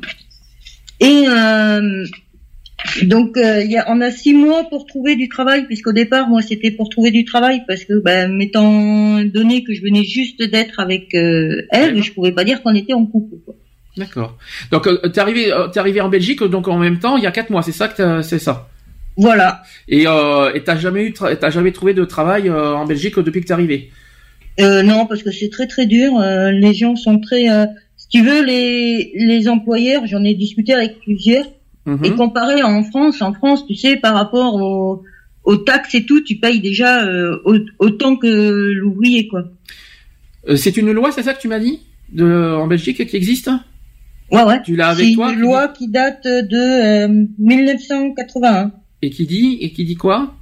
Alors tout, ah ouais, mais c'est pas, ça le dit pas. Mais En euh, en gros, si ça la loi- dit, euh, tous les documents requis ont été produits conformément à l'article 51 et premier alinéa 4 de l'arrêté royal Mhm. du 8 octobre 1981. La demande est transmise à l'Office des étrangers. Mhm. Euh, L'intéressé est tenu de se présenter dans les six mois, donc à savoir là au mois de mai, à l'administration communale en vue de, de se voir notifier la décision relative à la présente, à la présente demande. Donc euh, oui. donc- ce qui veut dire que euh, soit ils peuvent m'autoriser à rester sur, euh, en Belgique, soit euh, Mais il y a quelque chose que je comprends pas là. Depuis qu'il y y a plus de frontières en Europe, il y a plus, il y a, il y a la liberté de circuler en Europe, il me semble. Il y a, oui, il y a- il mais y a- pas de résider comme ça. Ah, de ici, résider. Tu peux pas résider sans euh, sans avoir ton annexe 8 et l'autori- et l'autorisation. Euh, euh, c'est un visa étranger quoi en fin de compte qui dure 5 ans. Et tous les 5 ans, ils regardent si euh, oui, 5 ans. Et si là, tu peux rester ou pas. et là, tu dois trouver un travail avant combien de temps Avant quand Tu sais pas? Euh, avant juin. Avant juin. Oui, il faut que ça soit rapide, hein, effectivement. Et bon, maintenant, c'est plus d'actualité puisque. Et tu risques vraiment l'expulsion de la Belgique Ouais, pour ouais, ouais. Oui, oui, j'ai demandé même, j'ai demandé à, à la mairie et tout, et euh, parce que eux, c'est pas la mairie qu'ils appellent ça, c'est le service communal. Et euh, ils m'ont, ils m'ont certifié aussi. Donc, euh, bon, maintenant, ça change tout. Euh, vu l'actualité de maintenant, mais euh, je suis sûr de pas être expulsé, mais euh, sur le coup, ça nous a fait un peu peur, quoi. Qu'est-ce que t'en penses, Lionel? C'est juste, c'est injuste? Ben, en sachant que pour moi, trouve la, injuste. la, la Belgique, en plus, c'est un système bien euh, bien spécifique en plus, donc c'est assez complexe. Après, non, ça reste injuste de toute façon. Euh, on a- J'ai l'impression moi de revoir un peu le système canadien en fait que euh, pour que tu puisses résider au Canada, il faut que tu aies un emploi là-bas et que euh, et, et voilà et que tu aies un, un domicile aussi. Donc ça, ça me sauf rappelle un que, peu cette histoire. sauf que moi, il y a deux- sauf que le Canada, d'une part, c'est pas en Europe, et moi, ce qui me dérange, c'est que la Belgique est un pays européen auquel, euh, voilà, on est, on est 28 pays euh, à, à être tout ça. Je pensais que, que je pensais qu'il y avait plus ce problème-là euh, de résidence. Après, je sais qu'il y a des conditions, ça, c'est normal qu'il y ait des conditions, mais de là, euh, de là, il faut, il faut travailler avant les six mois, euh, dans les six mois, sinon d'être expulsé. Moi, je trouve ça un petit peu bizarre, mais bon. Euh, la condition, c'est de travailler. pour euh, trouver un boulot, quand même, ils y vont fort, quoi, parce Mm. que c'est, ça reste quand même short. Euh, Ils auraient dit, allez, un an, bon, allez, pourquoi Mais c'est pas ça, mais en six mois, tu, tu peux pas tout avoir. Le temps de, de t'intégrer en Belgique, le temps de faire les papiers, le temps de ci, puis euh, c'est pas en six mois que tu vas trouver un travail dans un nouveau pays que tu connais pas forcément. Ben, Euh, Surtout pour les papiers, euh, j'ai mis euh, quand même un mois parce qu'à chaque fois ils te demandent un papier et après il faut aller dans une autre administration prendre un autre papier, revenir, euh, c'est euh, le gros c'est ça, bordel. quoi. C'est ça en fait le problème. Et euh, comment tu vis, euh, Nat, euh, cette, histoire? Bah ça va. euh, de toute façon, au pire, comme j'ai dit, comme je lui avais dit, euh, si je suis expulsé, euh, la frontière est à quoi? Elle est à 20 minutes d'ici. Je Mhm. me serais mis limite frontière, quoi. Mais temporairement, c'est-à-dire le temps avant le mariage, vous serez séparés avant le. Ah non, là, c'est si tu veux, comme on va pouvoir se déclarer en tant que conjoint, Oui. Donc euh, du coup, euh, bah, il y a plus d'expulsion, quoi. Ah oui, mais alors conjoint non marié. Donc je suis pas sûr que ça passe ça- euh, parce qu'en France, euh, il faut que ça passe par mariage, je crois, pour que ça parce que t'es pas t'es pas belge en fait de nationalité. Hein. Donc Ouais, euh, ouais, mais donc, là, d'après le papier qu'ils m'ont donné, mhm. euh, tu peux être soit marié, Oui. soit conjoint. Donc concubin à la limite, je crois, comme, euh, comme on parle en France. Ouais, mais eux, ils appellent ça conjoint. donc, euh, Et le- il y a le Pax en France, il n'y a pas ce genre de choses hein, aussi en Belgique? Non, il n'y a pas le Pax en Belgique. Alors il y a- peut-être qu'il y a un autre nom, mais euh, il n'y a pas de de- de- de- d'union civile euh, quelque part, non? Non, on n'a pas vu ça. Ouais, donc euh, c'est c'est moche. il manquait plus que ça. Euh, bah, je en tout cas, je te le souhaite pas, mais si au pire ça se produit, euh, j'espère que vous aurez. euh, bah, ça veut dire qu'au pire tu seras à 20 minutes de, de, de là-bas, et puis en attendant le mariage, euh, bah, vous serez Ouais, séparés voilà.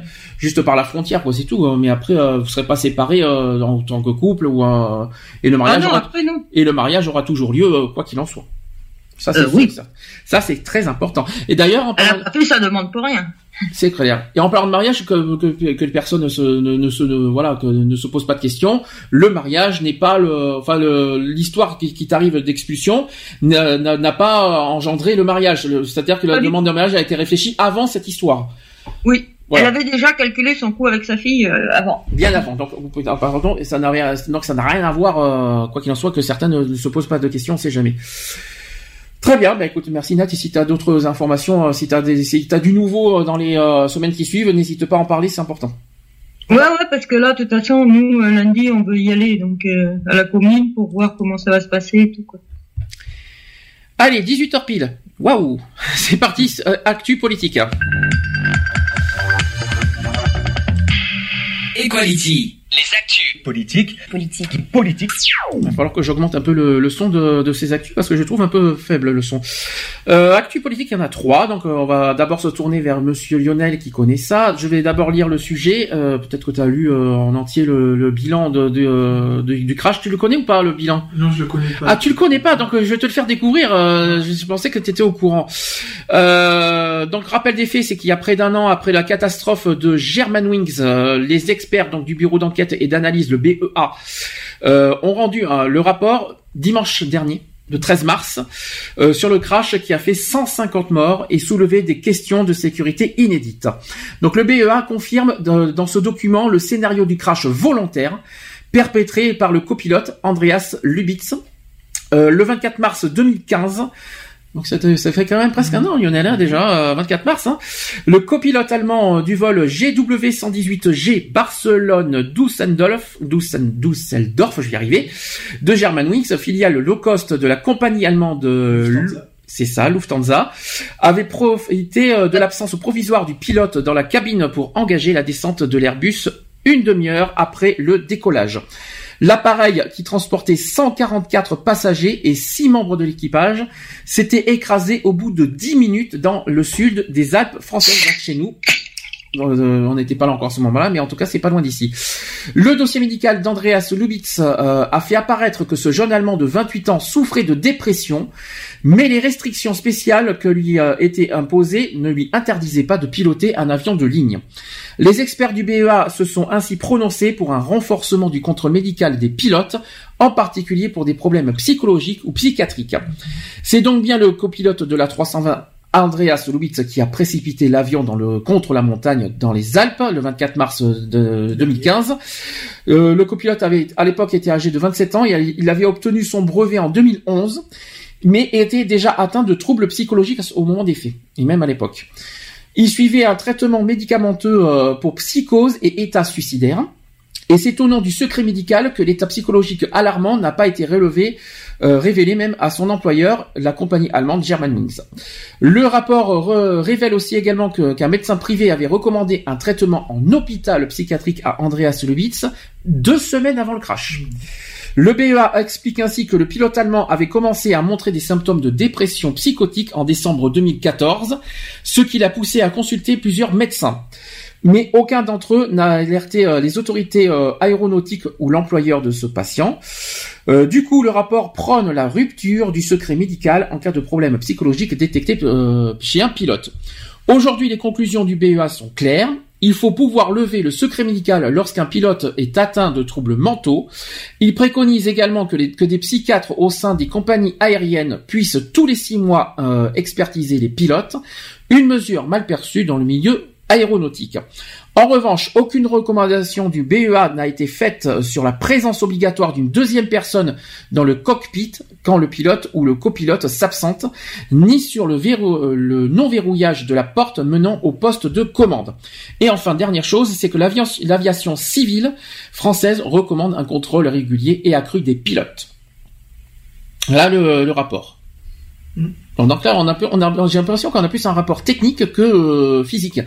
Donc, euh, est-ce que toi qui as été, il faut rappeler un détail que Lionel est secouriste dans la protection civile euh, du 04 et que toi, tu as eu la malchance, en quelque sorte, on va ah dire ça comme ça, la malchance d'avoir été sur bah, place à ce. Disons que la malchance, c'était pas du tout prévu, hein, puisque mm. on n'attendait pas une catastrophe pareille dans le dans le département. on a été on a été réquisitionné par, les, par le ministre de l'Intérieur euh, directement. C'était pas le préfet avant? Ah, C'est passé par le ministre de l'Intérieur, après c'est le préfet qui a fait le relais, mais euh, nous on a reçu l'ordre directement du, ministère de l'Intérieur. Mhm.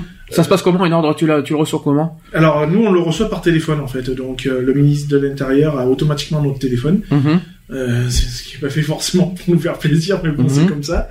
Euh, donc voilà, et puis euh, on a été dépêché directement, et euh, donc après, ceux qui voulaient monter, monter, ceux qui voulaient pas monter. Ah, c'était pas obligatoire. Ça ne, reste pas une obligation. Maintenant, c'est une, c'est une catastrophe. Alors, on a été dépêché sans trop savoir la catastrophe, du comment, combien de personnes, qu'est-ce qu'est-ce qu'on allait faire au juste.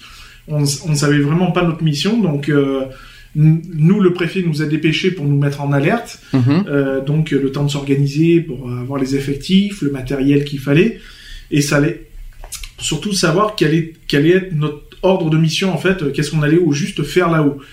Et l'impression, alors la première, euh, en arrivant sur place, l'impression de, suite c'était quoi? Qu'est-ce qui s'est passé euh, Là, je parle en tant que secouriste, protection civile. Alors, c'est. c'était comment? C'est confus en fait parce que on savait pas du tout euh, qu'est-ce qu'on allait faire. Euh, est-ce qu'on allait euh, secourir des personnes Est-ce qu'on allait on, sa on savait pas trop, donc ça a été le, flou total. On est arrivé, il y avait un amas de, pompiers, de gendarmes, de militaires, de, enfin c'était très, c'était très confus. c'est notre présidente qui a fait Marion Cotril qui a fait le, plus gros du travail. Et qui a eu une médaille au fait, on pourra en parler. Hein. Qui, qui a fait le plus gros du travail. Donc c'est elle-même qui, qui a été aux, aux amènes des, euh, des, des, forces de l'ordre, tout ça, des, des, des, hauts responsables avec, avec, le pré, avec euh, Madame euh, le préfet. Et donc voilà quoi. Et après nous on a eu nos ordres au fur et à mesure quoi. Donc nous on est monté pour mieux redescendre le jour même, Mhm. puisque on avait, on savait pas trop quoi faire, donc on a eu ordre de redescendre. Et c'est que le lendemain qu'on est remonté avec des ordres bien précis euh, sur euh, notre tâche principale. Et le rôle de la protection civile alors à ce moment, euh, au nous, niveau du crash Alors nous, euh, ben, ça a été surtout l'accueil, euh, l'accueil des, des familles des victimes, surtout. Oui.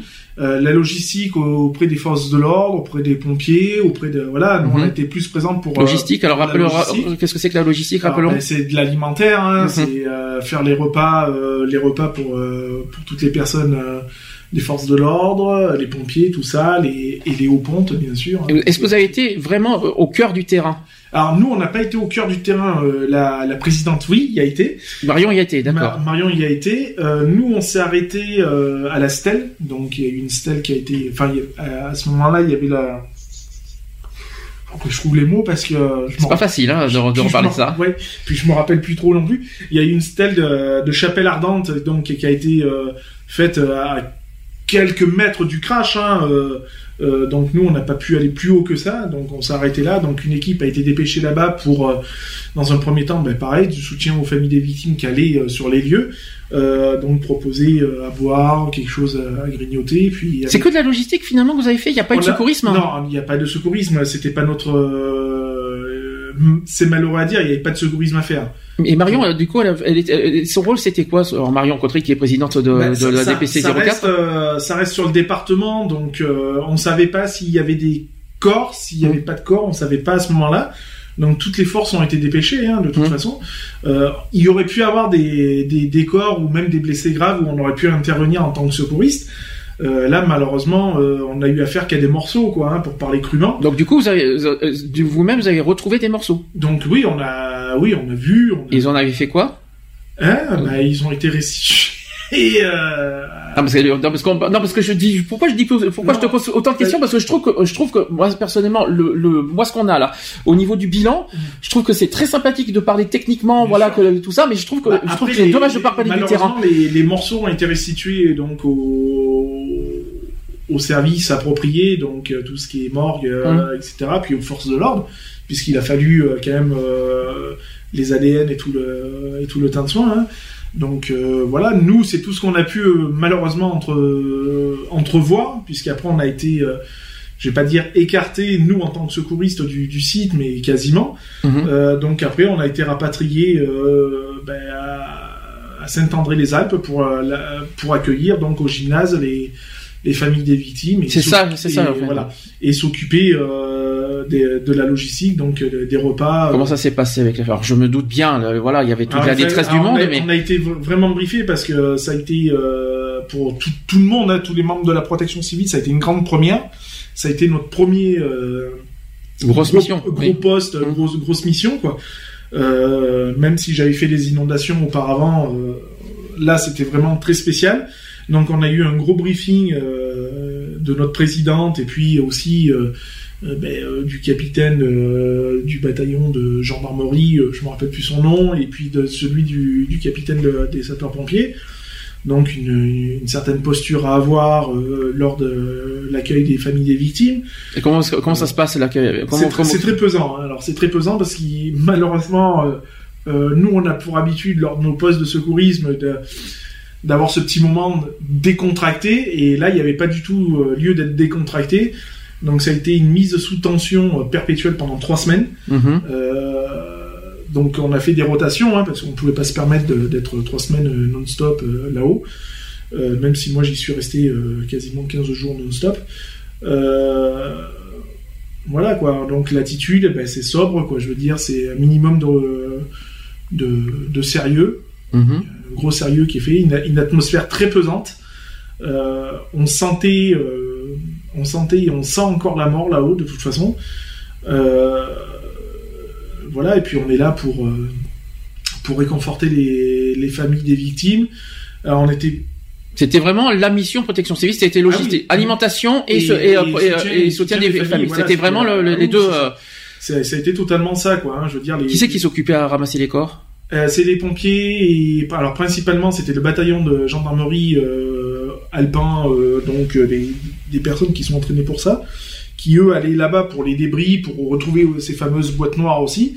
Et il y avait une équipe de pompiers, des équipes de pompiers qui allaient, qui allaient là-bas. Est-ce que, est-ce que, comme dit le, le, le, le bilan, c'était vraiment une scène inédite? Ah, c'est, complètement inédit, quoi. Je veux dire, c'est, c'est, euh, c'est même les morceaux de, les, les morceaux de la carlingue, quoi. C'est, c'est pas des morceaux complets comme on a vu dernièrement là sur euh, il y a eu un crash il y a pas longtemps ben là là à midi il parlait d'un crash euh, qui a lieu je sais plus je sais plus en Russie. Hum. euh, en Russie euh, on voit les morceaux d'avion. Euh, là euh, il y avait pas de morceaux quoi. C'était des petits morceaux c'est Ah, c'était vraiment, c'est à dire euh, qu'on va pas dire qu'on n'a pas retrouvé une partie du cockpit c'est non c'est plein de petits morceaux quoi qui ont été retrouvés quoi. Je veux dire il y a même des, des, des gendarmes qui ont descendu des, des, des morceaux de carlingue et qui ont servi à, euh, à, à faire cette stèle définitive euh, là-bas. Euh, donc voilà, on peut pas dire qu'on a retrouvé de morceaux euh, à, à proprement dit, pour dire qu'on trouvait même pas de caoutchouc des roues des, des trains d'atterrissage quoi. Il reste des débris là-bas ou pas? Euh, oui, il reste euh, reste des débris. Alors il faut savoir que bon, il y a des débris qui ont été enterrés, Mhm. euh, voilà, comme- parce que bon, quand l'avion a implosé, parce que c'est pas une explosion mais une implosion, euh, donc euh, il y a eu un éboulement de, de la montagne qui s'est fait, donc qui a enterré une partie de- des débris. quoi. D'accord. Donc, Donc, il y a encore des trucs là-bas. euh, Il y a toujours, il y aura toujours des traces. euh, Tout n'a pas été retiré. mhm. Euh, donc voilà, parce qu'après ça, ça reste du travail de, on va dire li- même limite microscopique quoi. hein. donc ça reste du travail de fourmi quoi.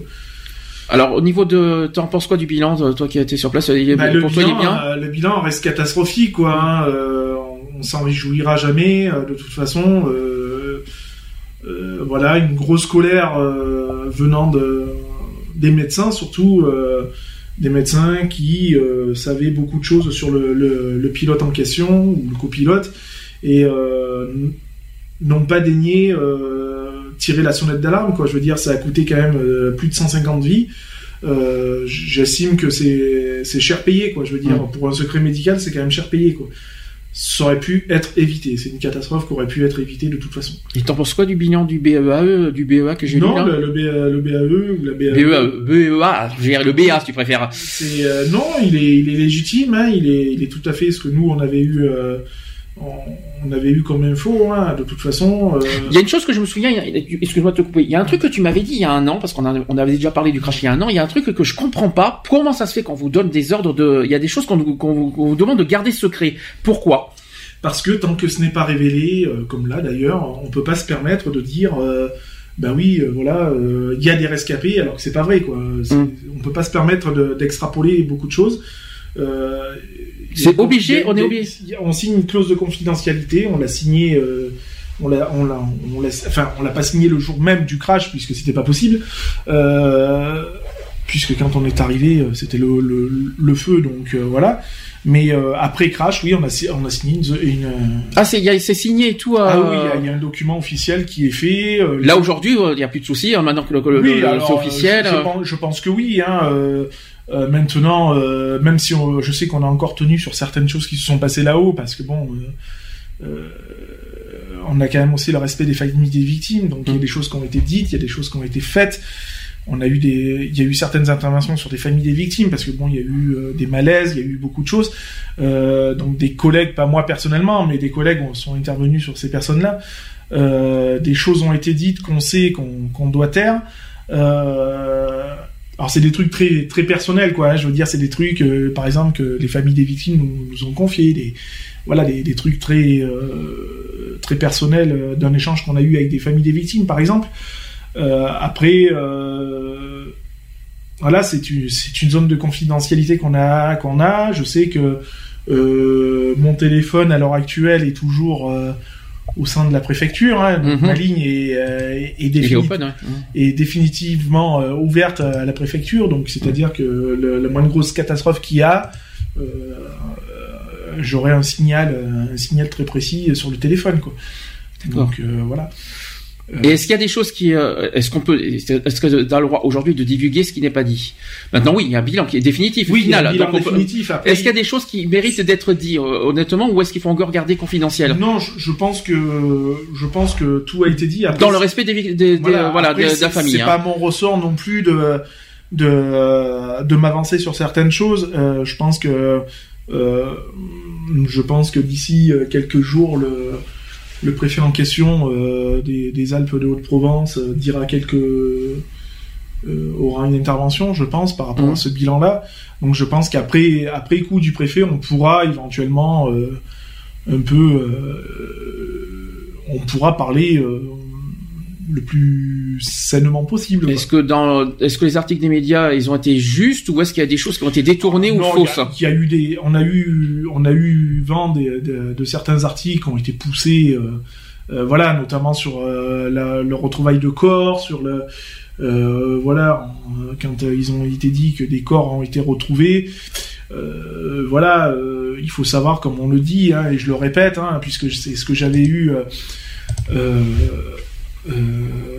c'est ce que j'avais entendu d'une personne d'une autre association euh, euh, où je tairai le nom parce que j'ai ils se sont salis tout seuls donc je vais pas continuer à les salir une personne qui trouve le moyen de dire déjà qu'ils n'étaient pas les bienvenus sur le site du crash qui a trouvé le moyen de dire aux familles à certaines familles de victimes, vous savez, un avion à, à plus de 700 km heure, ben, il restera pas grand chose, quoi. Mmh. Je veux dire, il, y arrive un moment donné où on est des humains et il y a des mots à ne pas dire.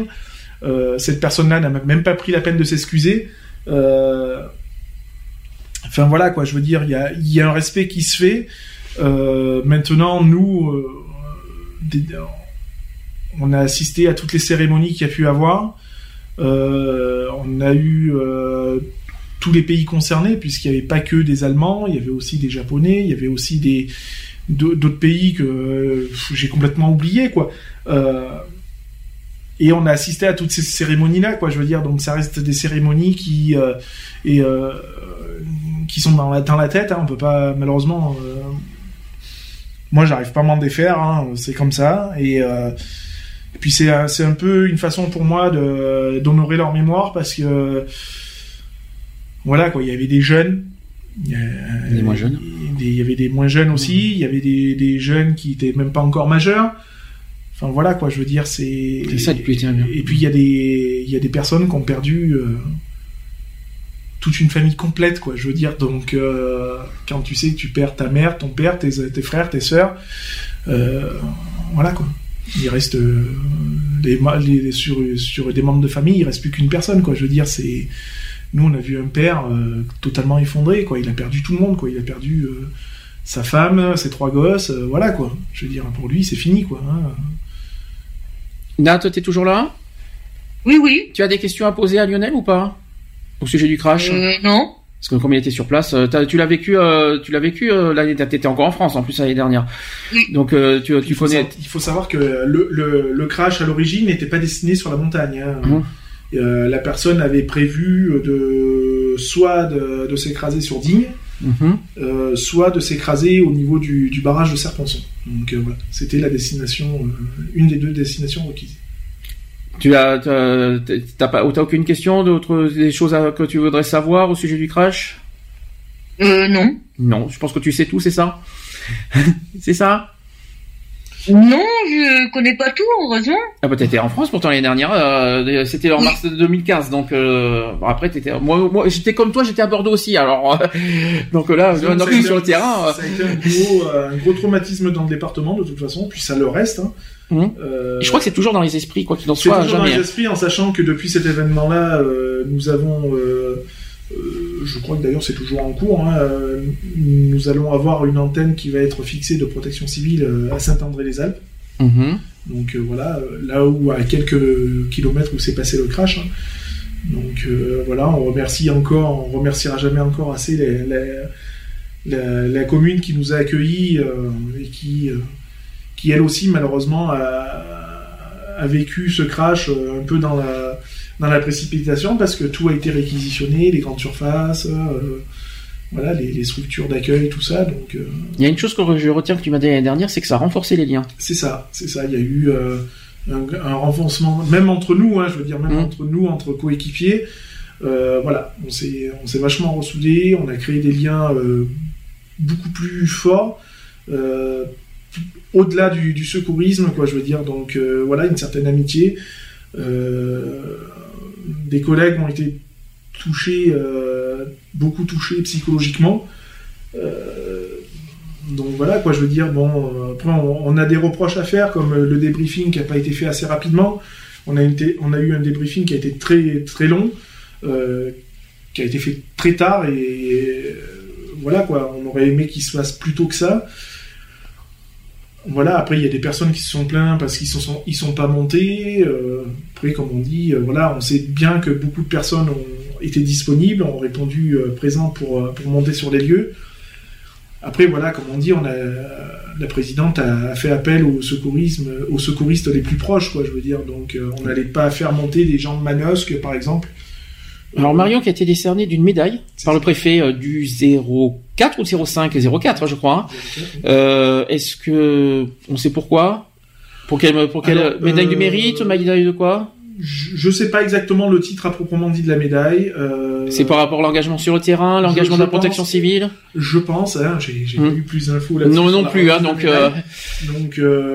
voilà, je sais qu'il y a eu une remise de médaille qui a été faite par le président de la Fédération nationale de la protection civile, donc la Mhm. FNPC, euh, qui a été faite donc une médaille pour la présidente et cinq médailles que la présidente devra décerner ah, on attend toujours. hein. à- aux personnes, euh, on va dire méritantes, même si on sait que tout le monde le mérite. C'est ça. Euh, voilà. c'est courageux hein, d'aller sur le terrain pour tout le monde. hein. Ça, ça a dû être dur. C'est ça, ben, ça, a, ça a été dur et ça a été précipité. Donc, euh, parce que, bon, nous, euh, ben voilà, hein, t'es t'es appelé, t'es appelé, donc il faut préparer les tenues, il faut se préparer, il faut savoir ce qu'il faut faire. Euh, attendre les ordres, on monte, on monte pas, on monte, on monte pas, donc à quel moment on va monter? J'ai une question. Est-ce que la protection civile, alors, rien à voir avec le crash, peut être appelée pour un pour un attentat terroriste? Bien sûr.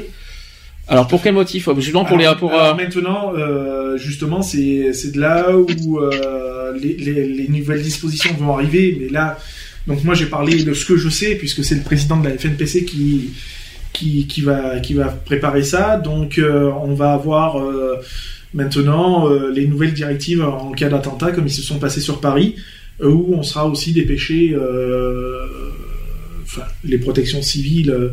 Des, des, euh, de France seront dépêchés euh, sur le lieu ou éventuellement les, euh, les ADPC départementales les plus proches. Est-ce que tu peux rappeler le, le- le- les enfin les, les bases enfin les principes de base même le- le- les rôles de base quand on est dans la protection civile?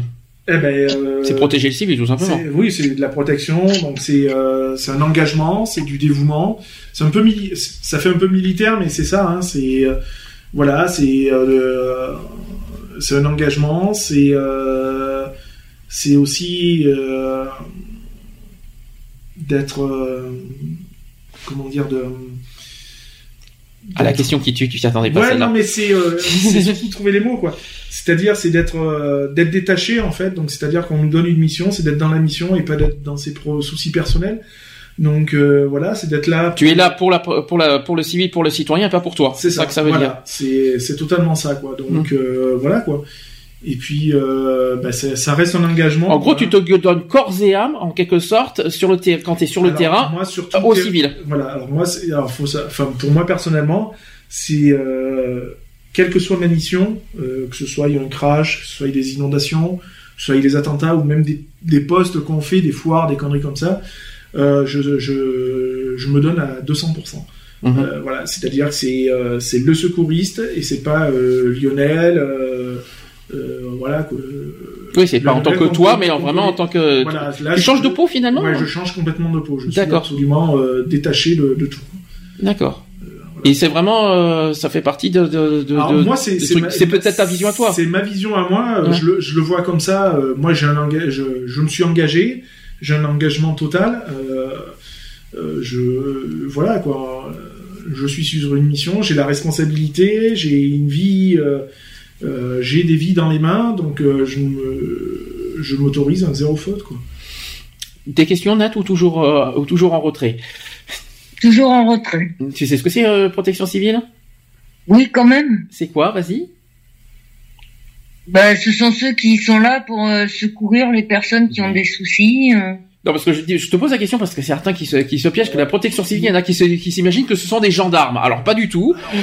Alors, euh, Nous sommes affiliés à la sécurité civile, hein, qui, euh, Euh, voilà, on a le, à peu près le même logo, donc c'est pour ça qu'on nous confond beaucoup. Euh, la seule différence euh, où on peut nous différencier, bah, c'est sur le logo, malheureusement. Euh, et les couleurs aussi des uniformes, hein, puisqu'on n'a pas du tout les mêmes couleurs. Euh, le logo de, de la sécurité civile, c'est un rond Blanc. avec un triangle dedans. Il y a un triangle orange. Ouais, Et une croix blanche, je crois. Non, ça c'est la protection civile, avec la croix blanche en plus dedans. On a exactement le rond et le triangle, et on a une croix en plus dedans. Oui. C'est ce qui différencie la sécurité civile de la protection civile. Compliqué ça. Hein C'est pas compliqué, il suffit de savoir. euh, Non, il voilà, c'est tout.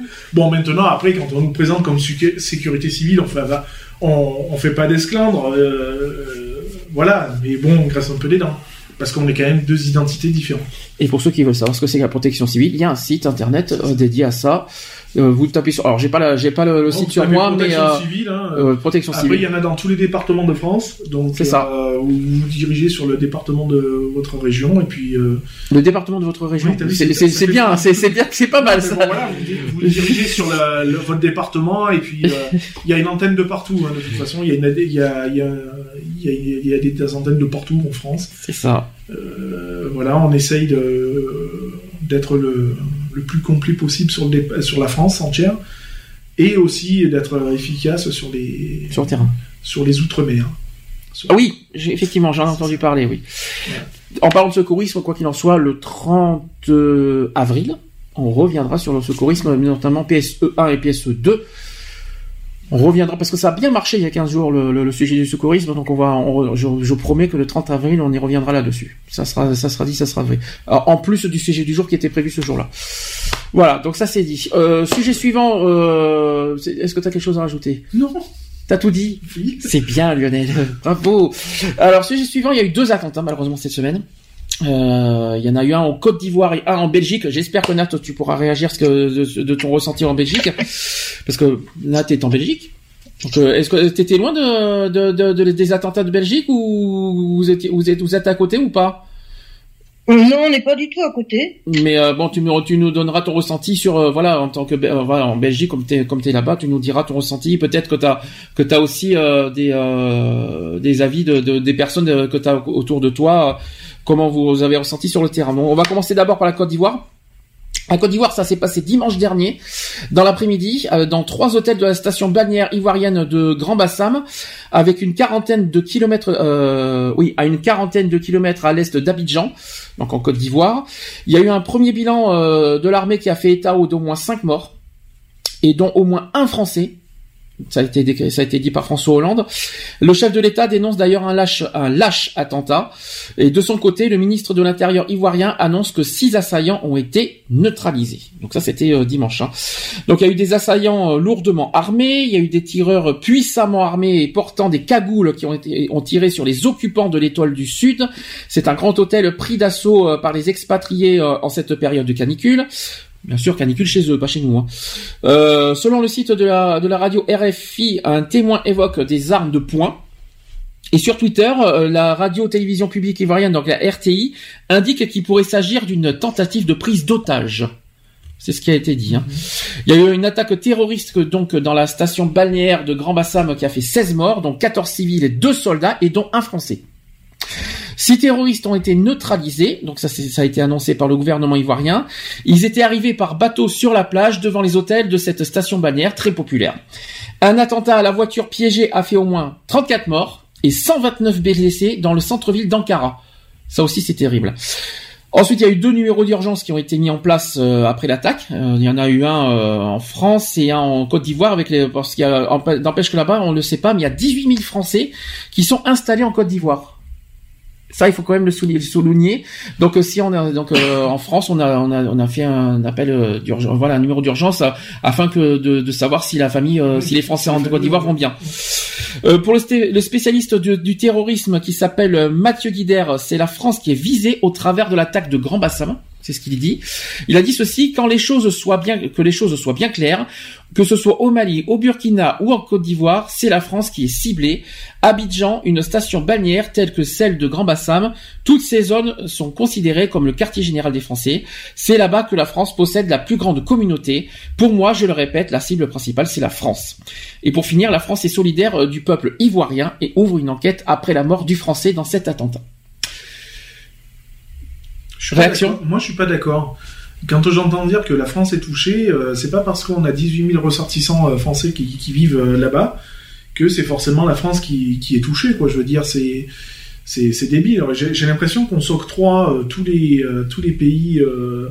C'est comme si que l'attentat en Belgique, c'est à cause de la France. voilà, c'est, je, je trouve ça complètement déplacé, un manque de respect envers la Côte d'Ivoire déjà, Mhm. parce que euh, même si ça reste un attentat qui est triste, euh, nous avons quand même qu'un seul décès euh, par rapport au nombre d'Ivoiriens. Euh, je veux dire, euh, je trouve ça complètement déplacé de dire que c'est la France qui est visée.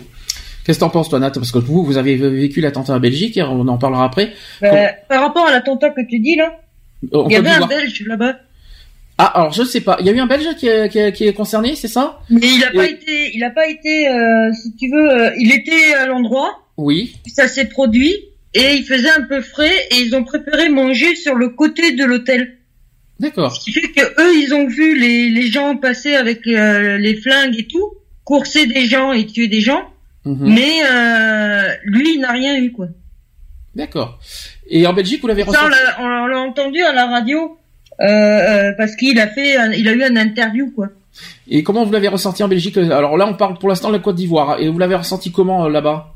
Cet attentat Ben nous, le souci, c'est que comme de toute façon, on est en alerte 3 sur 4. Oui. Donc euh, il y a des il y a des merde, des soldats partout, il y a des flics partout. ça- Alors, euh, quand tu parles d'alerte 3, c'est depuis l'attentat qui s'est qui s'est produit en Belgique chez vous. hein, on est d'accord. C'est pas depuis la Côte d'Ivoire. Hein. Euh, non non, on était déjà en alerte 3 depuis décembre. hein. Depuis décembre, depuis l'attentat de Paris, on est d'accord. Donc depuis novembre Ouais. finalement. Euh, ah, vous étiez déjà en alerte 3 depuis euh, depuis l'attentat qu'il y a eu à Paris en novembre, hein, en novembre Ah dernier. oui, oui, moi quand je suis arrivée déjà euh, en Belgique, euh, j'ai eu euh, trois fois euh, mes papiers de prix, euh, appel en France euh, et tout. Hein. Et euh, alors, comment ça, se- ça se passe comment euh, l'alerte 3 en Belgique hein C'est quoi exactement? Ça correspond à Bah, quoi? si tu veux, t'as des soldats partout, c'est très, euh, Donc, c'est un peu- quoi. C'est Vigipirate en France, mais en, en, en, en- pire ou en mieux euh, ou Il y a, il y a pire ou mieux que la France euh, C'est comment là-bas? C'est que, que si tu compares avec la France, c'est comment? Bah, il y a quand même beaucoup plus de soldats quoi. Il y a encore, c'est encore pire en Belgique. Bah, dis donc, bah, tant mieux. Bah, au moins comme ça, on pourra pas parler qu'il n'y a pas de sécurité en Belgique, hein, ça c'est sûr. hein. Bah, en parlant de Belgique, après tu vas me dire ce que t'en penses. Il y a eu un attentat euh, donc euh, deux jours après en Belgique, le 15 mars. Euh, les tirs qui ont retenti à Forest, qui est en Belgique bien sûr, dans, les, dans la banlieue sud-ouest de Bruxelles. Euh, c'est une fusillade qui a éclaté euh, donc le mardi dernier lors de perquisitions menées par les forces de police et dans le cadre de l'enquête sur les attentats de Paris. Selon le parquet fédéral belge, quatre policiers ont été blessés et un ou plusieurs auteurs des tirs ont pris la fuite. D'ailleurs, il y a eu euh, quelque, il s'est passé quelque chose hier, on en parlera après.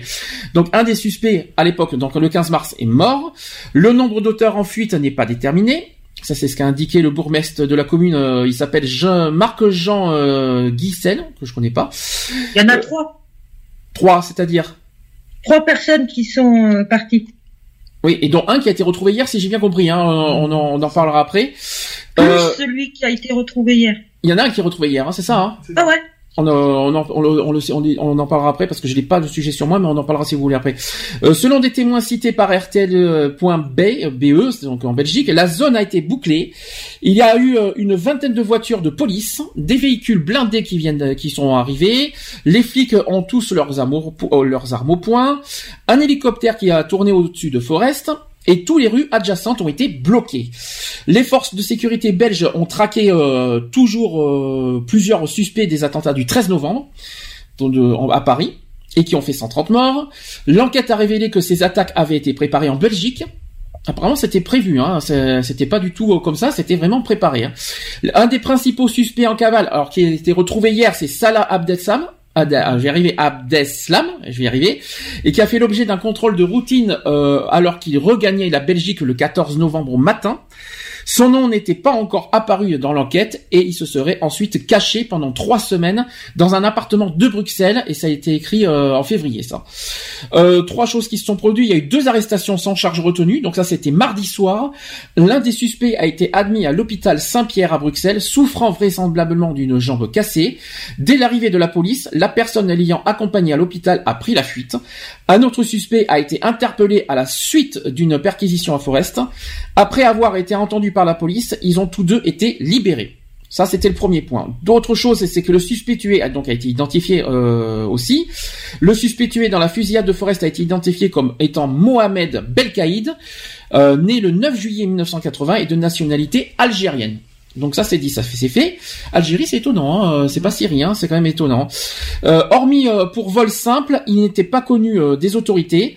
À côté du corps se trouvait une Kalachnikov, ainsi qu'un livre sur le salafi, sur le salafisme et un drapeau aussi de l'État islamique.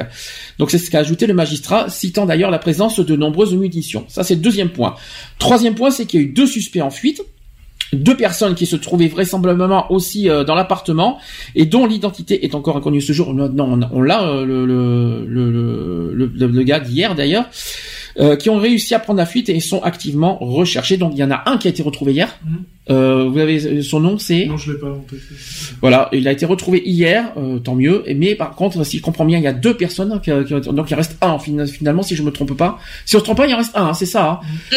Euh, il, est encore en poursuite. Comment ça, quand- euh, comment ça se passe en Belgique en ce moment là, que, les, les, les- les tensions, comment ça se passe comment je- depuis euh, depuis mardi, même depuis hier, ça- comment ça se passe?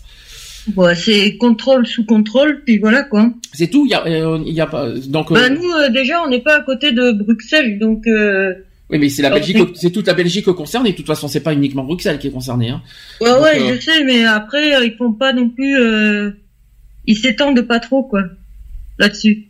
On voit beaucoup plus de contrôle, mais c'est tout, quoi. D'accord, mais euh, sinon, euh, comment vous le vivez Donc, euh, comment vous l'avez vécu cet attentat? Bah, nous, on l'a suivi à la radio, puisque, voilà. Oui, bien. D'accord. Euh, mais euh, on attendait, quoi. Après, euh, ce qui est chiant, c'est que le lendemain, si tu veux, ils ont interviewé un gamin qui était dans une... dans un, dans un appart juste à côté, qui est resté seul toute la journée à flipper comme un malade, le pauvre, Mhm. parce que ses parents n'avaient pas le droit de le rejoindre, quoi. Euh, Qu'est-ce que je voulais dire? Est-ce que vous vous montrez votre peur en Belgique? Est-ce que vous avez Non. peur? Est-ce que vous avez Non. peur du terrorisme? Non, non, non, non, ils sont quand même euh, tous euh, assez... Euh... Ouais, ils montrent pas, quoi. Comment vous faites Ils sont pour- vigilants, mais ils le montrent pas. Comment vous c'est vous faites comment pour pour pas pour pas le montrer en disant que vous êtes fort, vous êtes plus fort vous- que c'est de toute façon vous n'êtes pas en tort, vous n'avez rien à Voilà. je veux pas dire que vous n'avez rien à craindre parce que malheureusement malheureusement le terrorisme peut toucher n'importe qui, mais euh, vous n'avez pas peur dans le sens où vous n'avez rien à vous reprocher quelque part. C'est ça que ça veut dire. Voilà. D'accord. Et tu toi tu tu tu tu tu, l'aurais fait comment toi? Tu montrerais comment? Toi qui es en Bah, Belgique maintenant. Moi, marcher la tête haute et voilà. hein. De toute façon, euh, après, s'il y a un attentat, il y aura un attentat, hein, donc euh, on pourra pas l'éviter. C'est ça. Un petit message euh, vite fait, non? Pour finir? Non. Non. Affaire à suivre parce que voilà, voilà, c'est pas fini. Enfin, c'est pas fini. L'attentat est fini, mais bon, les poursuites continuent. Donc, euh, et puis il y a une, une enquête judiciaire, euh, enfin une enquête judiciaire, une enquête tout court parce que la France est concernée aussi. Bah oui, forcément, parce que comme c'est lié à Paris avec les attentats du 13 novembre dernier, donc forcément la France est liée. On suit de près, quoi qu'il en soit, le, le- de bah comment se moi, ce que j'ai peur, euh, on parle des attentats, j'en ai même parlé à Lionel. Moi, j'ai peur de l'euro. L'euro, le foot. Mhm. J'ai, je sais pas pourquoi, je sais pas ce que vous en pensez, mais je le sens pas du tout. Est-ce que ça, pré- est-ce que ça, est-ce que ça va, est-ce qu'il va pas y avoir un truc à, Je pense que ça va être très, euh, très fliqué. J'ai Mhm. l'impression que ça va être très fliqué, très, mili- très militarisé. Euh, Mhm. Je pense, hein, euh, je- voilà, pour que, pour que les événements, les manifestations soient décalées, euh, soient décalées, c'est que je pense que ça va être, voilà, quoi. Ça va être affreusement fliqué, quoi. Je pense que même les 15 jours que nous, on va passer, euh, sur Paname, ça va être comique, quoi. Parce que, bon, on parle beaucoup de la France, mais on dit beaucoup que la France est très touchée, mais les autres pays, euh, la Belgique, voilà, est, autant touchée que la euh, France hein, par par ces attentats. On dit beaucoup la France aussi parce qu'il y a eu deux attentats entre Charlie Hebdo et puis le 13 novembre, mais voilà, la Belgique n'est pas pour autant. Et c'est quand même hallucinant parce que quand même les attentats de Paris, ils venaient tous de. Enfin, je veux pas dire que la Belgique est responsable loin de là. Ah non, sûrement Mais- pas. non, mais euh, ils venaient quand même tous de, de par là, quoi. Donc je veux dire, euh, Ils venaient tous de Belgique, ouais. c'est ça, quoi. Je veux dire, c'est c'est quand même étonnant qu'aussi que le gouvernement belge. Euh, Ne sécurise pas plus que ça. Voilà, ne, ne, ne se pose pas plus de questions, quoi. Je veux dire, c'est quand même. euh, Enfin, moi, ça me ça me surprend un petit peu, quoi. Je veux dire. que- Alors que, alors que la Belgique est en alerte 3. Oui, Donc, mais euh, c'est ça, mais c'est quand même impressionnant, quoi. Je veux dire, il y a quand même eu les attentats de Paris, les mecs ils viennent tous de Belgique. Euh, là, rebelote un attentat euh, en Belgique, et les mecs qui sont de Belgique, euh, ça fait un peu beaucoup, quoi. Je Ouais, mais après, la loi moment, la Belgique, elle a une sale image, que, quoi. Euh, si, euh, par exemple, euh, un, un terroriste a un frère ici, il a le droit de s'installer ici, quoi. Ah bon? Oui, oui, bah oui, c'est si t'as un lien de parenté, euh, euh, bah, je, sur la même feuille là que je vous ai dit tout à l'heure, Mhm. si t'as un lien de parenté, t'as le droit de euh, d'être en Belgique, quoi. Par contre, question, parce qu'on en a parlé il y a pas très longtemps, la Belgique qui aurait fermé les frontières avec la France. Euh, je voudrais savoir pour, euh, euh, est-ce que c'est normal ça? Non, c'est par rapport à Calais. Oui, mais bon, c'est, c'est, même si, même si remettent les contrôles aux frontières entre la France et la Belgique, euh, c'est pas pour autant que le terrorisme euh, va, voilà, le terrorisme, ils sont toujours aussi malins, ils ont toujours des, des, des, euh, des- comment dire, des, des, des idées, on va dire. euh, Ouais, mais c'est par rapport à, bah, je sais pas vous, si vous en avez entendu parler, mais on a, euh, là il parlait d'avoir eu une, un dossier où euh, il y a quand même, je sais plus combien de Belges mhm. euh, qui font partie du djihad, quoi. Donc euh, et ça. qui ont été expulsés de je sais pas où et qui reviennent en, en Belgique là. Donc c'est peut-être pour ça que pour l'instant les frontières elles sont fermées. Oui, mais c'est ça pas pour autant que le terrorisme ne gagnera pas du terrain. Les terroristes, ils ont toujours des, des idées, on va dire, des, des- un petit peu futées pour euh, pour euh, pour, euh, traverser les pays. Ah oui. Alors après, après, est-ce que ça euh, est-ce que ça va empêcher euh, parce que euh, la Belgique et la France c'est bien, mais ils peuvent passer par la Suisse, par exemple. Ah ouais bah oui bah de toute façon La ils peuvent Suisse, passer par où ils Ils veulent. peuvent passer par la Suisse pour aller en France. Hein. Ils peuvent Ouais, aller bah en oui. Allemagne. Ils peuvent aller en Allemagne pour aller en France aussi. Donc si la Belgique doit fermer les frontières, c'est avec tout le monde, hein, pas pas qu'avec la France. Hein. Bah ouais c'est mais bon. Parce que euh, s'ils passent pas directement de la Belgique à la France, ils vont passer par les autres pays, hein, ça c'est sûr. hein, donc euh, ça sert c'est un petit peu inutile, on va dire. Oui. Si je peux. Après, je sais, bon, l'histoire de, de, de la frontière, c'était plus pour les, euh, alors, pour les, Les migrants. c'est pour, c'était pour les migrants, oui, effectivement, euh, notamment ce qui s'est passé en Nord-Pas-de-Calais. Mais euh, On oui, dit plus le Nord-Pas-de-Calais. oui, ça a changé. On des Hauts-de-France. C'est une moche. Oh, c'est moche. Qu'est-ce que vous en pensez de ce nom, Haute-France C'est Mm. moche. Ça fait. Bah nous, on va, on va être quoi en bas de Ah France non, nous, non, on bouge pas, nous. Mais nous, on est en bas de France, hein, euh, aussi. Alors, euh, bouge. et après, et après Paris, ça va être quoi Le centre de France Ouais voilà. C'est nul. La Bretagne, ça va s'appeler quoi L'Est, l'Ouest de France C'est le Nord. Euh, C'est le. Mais non, le Nord-Pas-de-Calais, c'était mignon. Bah ouais. Bah c'est les Picards qui sont Le, pas les. Hauts-de-France, Bah avec les Picards. j'aime pas. Hein. Ça fait Zambie. Ouais, ça fait plus que bizarrerie. Hein. Enfin bon, quand je l'ai appris, euh, non, j'aime pas. Ils En auraient plus- dû faire les ch'tis Picards, ça aurait été bien. En plus, en plus, Hauts-de-France, je sais pas si vous l'avez vous l'avez appris, c'est un nom de d'association de naturisme. Hmm. Ça, Bah, écoute, Maintenant, euh, c'est pris, c'est Bon, ça, pris. ça caille un peu là-haut pour aller se balader à poil, mais bon. Euh... Mais bon. Euh, quelque chose à rajouter pour la Belgique ou pas? Que Non. euh, Non, enfin moi je suis, je suis assez collé, colère euh, contre le, le gouvernement belge, quoi. De pas, enfin voilà quoi. De, tu sais que ça vient de chez toi et, et tu, ben voilà quoi. Tu as l'impression d'être désarmé quoi. Alors que comme elle vient de dire là, euh, euh, Nat, euh, ils ont eu un dossier euh, long comme le bras et, et comme quoi que il y, y en a, il y en a un certain nombre quoi. Je veux dire, je sais pas, réagis quoi. mhm.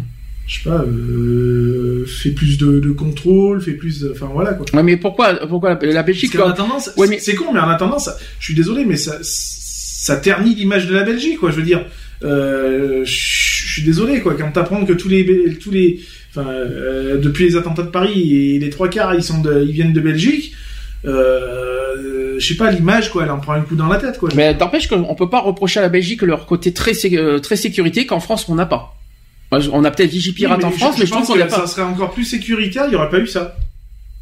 Peut-être, mais, mais ouais, mais on peut pas reprocher à la Belgique tous les attentats qu'on a eu en France. Franchement pas, j'ai On pas peut dit pas. J'ai dit, moi, ce que je trouve, c'est que le gouvernement, euh, voilà, quoi, il n'y a pas plus de, euh, de fouilles que ça, quoi. Mais ouais, mais les fouilles. ah, Alors, la, la grande question qu'on s'est posée, même s'il y a plus de frontières, est-ce qu'il faut remettre les Je sais contrôles pas, je sais pas, quand tu vas dans certains pays, on te dit vous venez pourquoi? Mhm. Voilà. Bah, et là, c'est pareil. Tu viens en Belgique ou en France, pourquoi? C'est professionnel, c'est machin. Voilà. Et Moi, euh, c'est ce qu'ils m'ont posé comme question. hum, voilà, c'est euh, c'est quand même hallucinant, quoi. Je veux dire, tu, euh, on arrive, à- on est à des années quand même où euh, on a des moyens de surveillance qui sont quand même plus que plus que high tech et tout, et, et on se trouve encore, le, on trouve encore le moyen de laisser passer, euh, voilà, des personnes qui ont des qui ont des des, des, des kamikazes, enfin des, des terroristes et tout ça, quoi. Je veux dire, Question, question simple, malgré euh, Schengen, parce que vous savez que le traité de Schengen, il n'y a plus de frontières, est-ce que malgré tout, il faudrait remettre le contrôle aux frontières Même s'il n'y a plus de frontières, est-ce qu'il faudrait remettre des douaniers, euh, finalement, dans, dans, dans, dans- euh, entre les pays? Où est le mal à Moi, ça? je dirais oui. Mais bon, après, de toute façon, ils Sans ont remettre- moyens non, mais de pas venir. fermer les frontières, mais une surveillance aux frontières. C'est ça. une surveillance, pas une fermeture, mais une surveillance. Ah, j'ai- on n'a pas, j'ai pas parlé de fermeture, j'ai Oui. parlé de sécurité. Hein. Oui, non, mais voilà, Donc, une, euh, une bonne surveillance, euh, voilà, avec. Euh, euh, bah, putain, ils ont, ils ont des, ils ont des, des, des dossiers longs comme le bras avec euh, des, des personnes et tout. et Ben voilà, un contrôle, juste un contrôle d'identité, ça prend 5 minutes. Et puis voilà, quoi, je veux dire. Il faut fouiller les, euh, les voitures? Bah, euh, il y a des contrôle d'identité, du moment où t'es pas sur liste noire, il n'y a pas lieu de fouiller. Ouais, alors je suis pas d'accord, je suis pas d'accord parce que déjà euh, les drogues, qu'est-ce qu'on devrait dire? Euh, Ah, les, ça- les- les- ça, circulations le- des le- drogues. Le euh, contrôle se fait automatiquement, donc de toute façon, euh, quand t'as un contrôle d'identité, maintenant ils sont puchés, ils font, euh, il y a le clébard qui est à côté. y a- Les drogues, les armes, excusez-moi, il faut, faut quand même, faut, y a- on est obligé de passer par des fouilles, hein, pour euh, pour les détecter. Hein. Euh, On peut pas uniquement la carte d'identité, c'est facile. En plus, tu- en plus, aujourd'hui avec tous les, les progrès, les progrès numériques, les fausses cartes d'identité, ça existe. Donc c'est pas suffisant. hein, je suis désolé. hein. Non, ou alors, ben voilà, il y a qu'à faire le, sur le fichier central les empreintes digitales, et puis voilà. Ah ça, par contre, c'est Contrôle, contrôle di- digital. T'arrives avec un appareil, pouf, et le mec il voit si t'as des, des soucis, des patins, des couffins. D'ailleurs, on attend toujours les nouvelles cartes d'identité. Ça fait un petit moment qu'on nous les, euh, qu'on nous, qu'on nous la- parce que les cartes d'identité devraient être à puce en plus. Je voudrais bien, euh, on attend toujours, mais ça, ça met du temps à arriver ça. hein. En Belgique, elle sera plus, hein. ben, apparemment, ça, ça devrait être européen. Ah, oui, donc, mais attends, euh, c'est la France. La France, elle est en retard sur tout. Euh, ils nous ont pondu un permis de conduire qui est périssable, euh, sans déconner. Euh, Enfin voilà quoi. Enfin d'où pourquoi je changerais pas mon permis de conduire parce que moi je suis pas fou. Donc euh, voilà. les cartes d'identité en Belgique sont à puce. Ça, ça, ça- Ouais. c'est depuis longtemps ou c'est récent ça? Oh non, apparemment, depuis longtemps. ah, C'est étonnant. Et, et, en- et là, ils veulent généraliser cette carte à puce euh, non, dans là, ils veulent la changer, celle-là, carte à puce, et ils veulent mettre avec empreinte digitale C'est dessus. ça. Mais c'est Ça, c'est qui est ça bien. qu'il faut. Enfin, Mm. Ça, c'est bien. La Belgique. Je, je suis pas pressé pour l'empreinte digitale. bon. N'empêche que la Belgique, il- on dit beaucoup, il y a peut-être beaucoup de reproches, mais on n'empêche qu'ils ont de Non, sacrées a- idées. Hein. C'est pas qu'il y a beaucoup de reproches, c'est Mm. que euh, euh, je- moi c'est le, côté image quoi. Je veux dire Mm. là à l'heure actuelle la, la Belgique elle en prend un coup dans la gueule quoi. Je veux dire euh, euh, voilà quoi. Je veux dire ça, ça, ça ternit l'image quoi. Je veux dire c'est ce qui faut, faut, faut, faut appeler un chat un chat. Je veux dire demain tu te dis ouais tu vas aller passer des vacances en Belgique euh, t'es même pas sûr de ne pas te faire péter la tête quoi. Je veux dire Bon, tu vas me dire, euh, je vais aller à Paris, euh, j'y vais pas forcément avec le cœur ouvert non plus, mais j'y vais avec quelques petites réticences, mais bon, voilà quoi. Bah, tu viendras quand même au mariage. Mais oui, t'inquiète pas, t'inquiète pas, on fera la fête. Ça, là-dessus, tu peux compter sur moi, y a pas de problème. Donc voilà, affaire à suivre quoi qu'il en soit. On attend des, des nouvelles euh, au niveau de la Belgique. Euh, on en parlera sûrement samedi prochain, savoir ce, ce que ça donne. Dernier sujet, et puis allons-y. Hein. De toute façon, les actus politiques aujourd'hui, c'est c'est vraiment là, on a vraiment la totale. C'est que on va parler de l'affaire du Préparez, cardinal. préparez vos soutanes. Voilà, c'est ça, euh, exactement. le- L'affaire du cardinal Barbara. Mm. Aïe aïe aïe, avec l'histoire des, des, des pédophilies dans le diocèse de Lyon. Euh, dans l'heure, il y a. Tu vois, Lyon aussi, ça devient une plaque tournante. Oui. C'est le, le refuge des, des prêtres pédophiles, apparemment. C'est... Alors c'est une affaire qui date pas d'aujourd'hui, mais cette semaine effectivement il y a eu encore des rebondissements. Euh, il y a eu deux plaintes qui ont visé le primat de, des Gaules. Euh, alors quand je dis des Gaules, euh, s'il vous plaît, hein, euh, ça fait bizarre de parler des Gaules avec la pédophilie. Donc euh, qui vise le primat des Gaules accusé de ne pas avoir dénoncé la justice euh, à la justice des agressions sexuelles pour mineurs, des faits qu'il récuse fermement. Il a dit ceci, Barbarin je veux dire avec la plus grande force que jamais, jamais, jamais je n'ai couvert le moindre acte de pédophilie. Il a dit ça lors d'une conférence de presse mardi dernier, le 15 mars. Et un peu plus tôt, euh, donc dans la journée du 15 mars, le Premier ministre Manuel Valls avait appelé euh, l'archevêque de Lyon à prendre ses responsabilités. Pour l'instant, le Vatican a temporisé, estimant qu'il était opportun euh, d'attendre le résultat de l'enquête. Quel qu'il puisse être en égard à son sens de la responsabilité, on doit manifester estime et respect envers le cardinal Barbarin. C'est pas du jour au lendemain. Hein. Euh, c'est en effet d'ailleurs une figure de l'Église qui est mise en cause. Je savais pas que l'Église euh, le protégeait à ce point. Hein. Donc euh, qui dit protéger Barbarin dit protéger aussi les, pédophiles, derrière. Hein. C'est pas fini parce que vous allez voir tout à l'heure, j'ai trouvé quelque chose d'énorme. Vous allez voir, c'est un truc de cinglé. En 2012, donc Emmanuel Valls euh, à l'époque était ministre de l'Intérieur quand les saillies de Philippe Barbarin sur le mariage pour tous se font polémique. Je sais pas si vous vous en souvenez de l'époque. Lors d'une interview, l'archevêque de Lyon affirme que cette rupture de société que constitue le mariage homosexuel pourrait avoir des quantités de conséquences. Après, ils vont, euh, il a dit ceci Barbarin. Après, ils vont vouloir faire des couples à trois ou à quatre. Après, un jour peut-être, l'interdiction de l'inceste tombera il y aura des demandes incroyables qui commencent à se faire, à se faire euh, jour. Voilà, ça c'est bien, il ne manquait plus que ça. La pensée du cardinal est précisée peu après par un communiqué du diocèse de Lyon. Il a dit ceci, dès lors que quelques repères euh, majeurs seraient dépassés, quelles réponses seront faites à ces nouvelles demandes? Alors, il s'est interrogé en relevant que, que le polyamour ou les unions à plusieurs deviennent un sujet d'actualité je savais pas que le mariage c'était euh, que c'était de que, que, le mariage c'est être polygame à moins que j'ai regardé un épisode bon tu sais tu sais tu sais pas hein, je, Nat si tu te maries si tu te maries l'année prochaine fais attention tu seras polygame aux yeux de certains hein.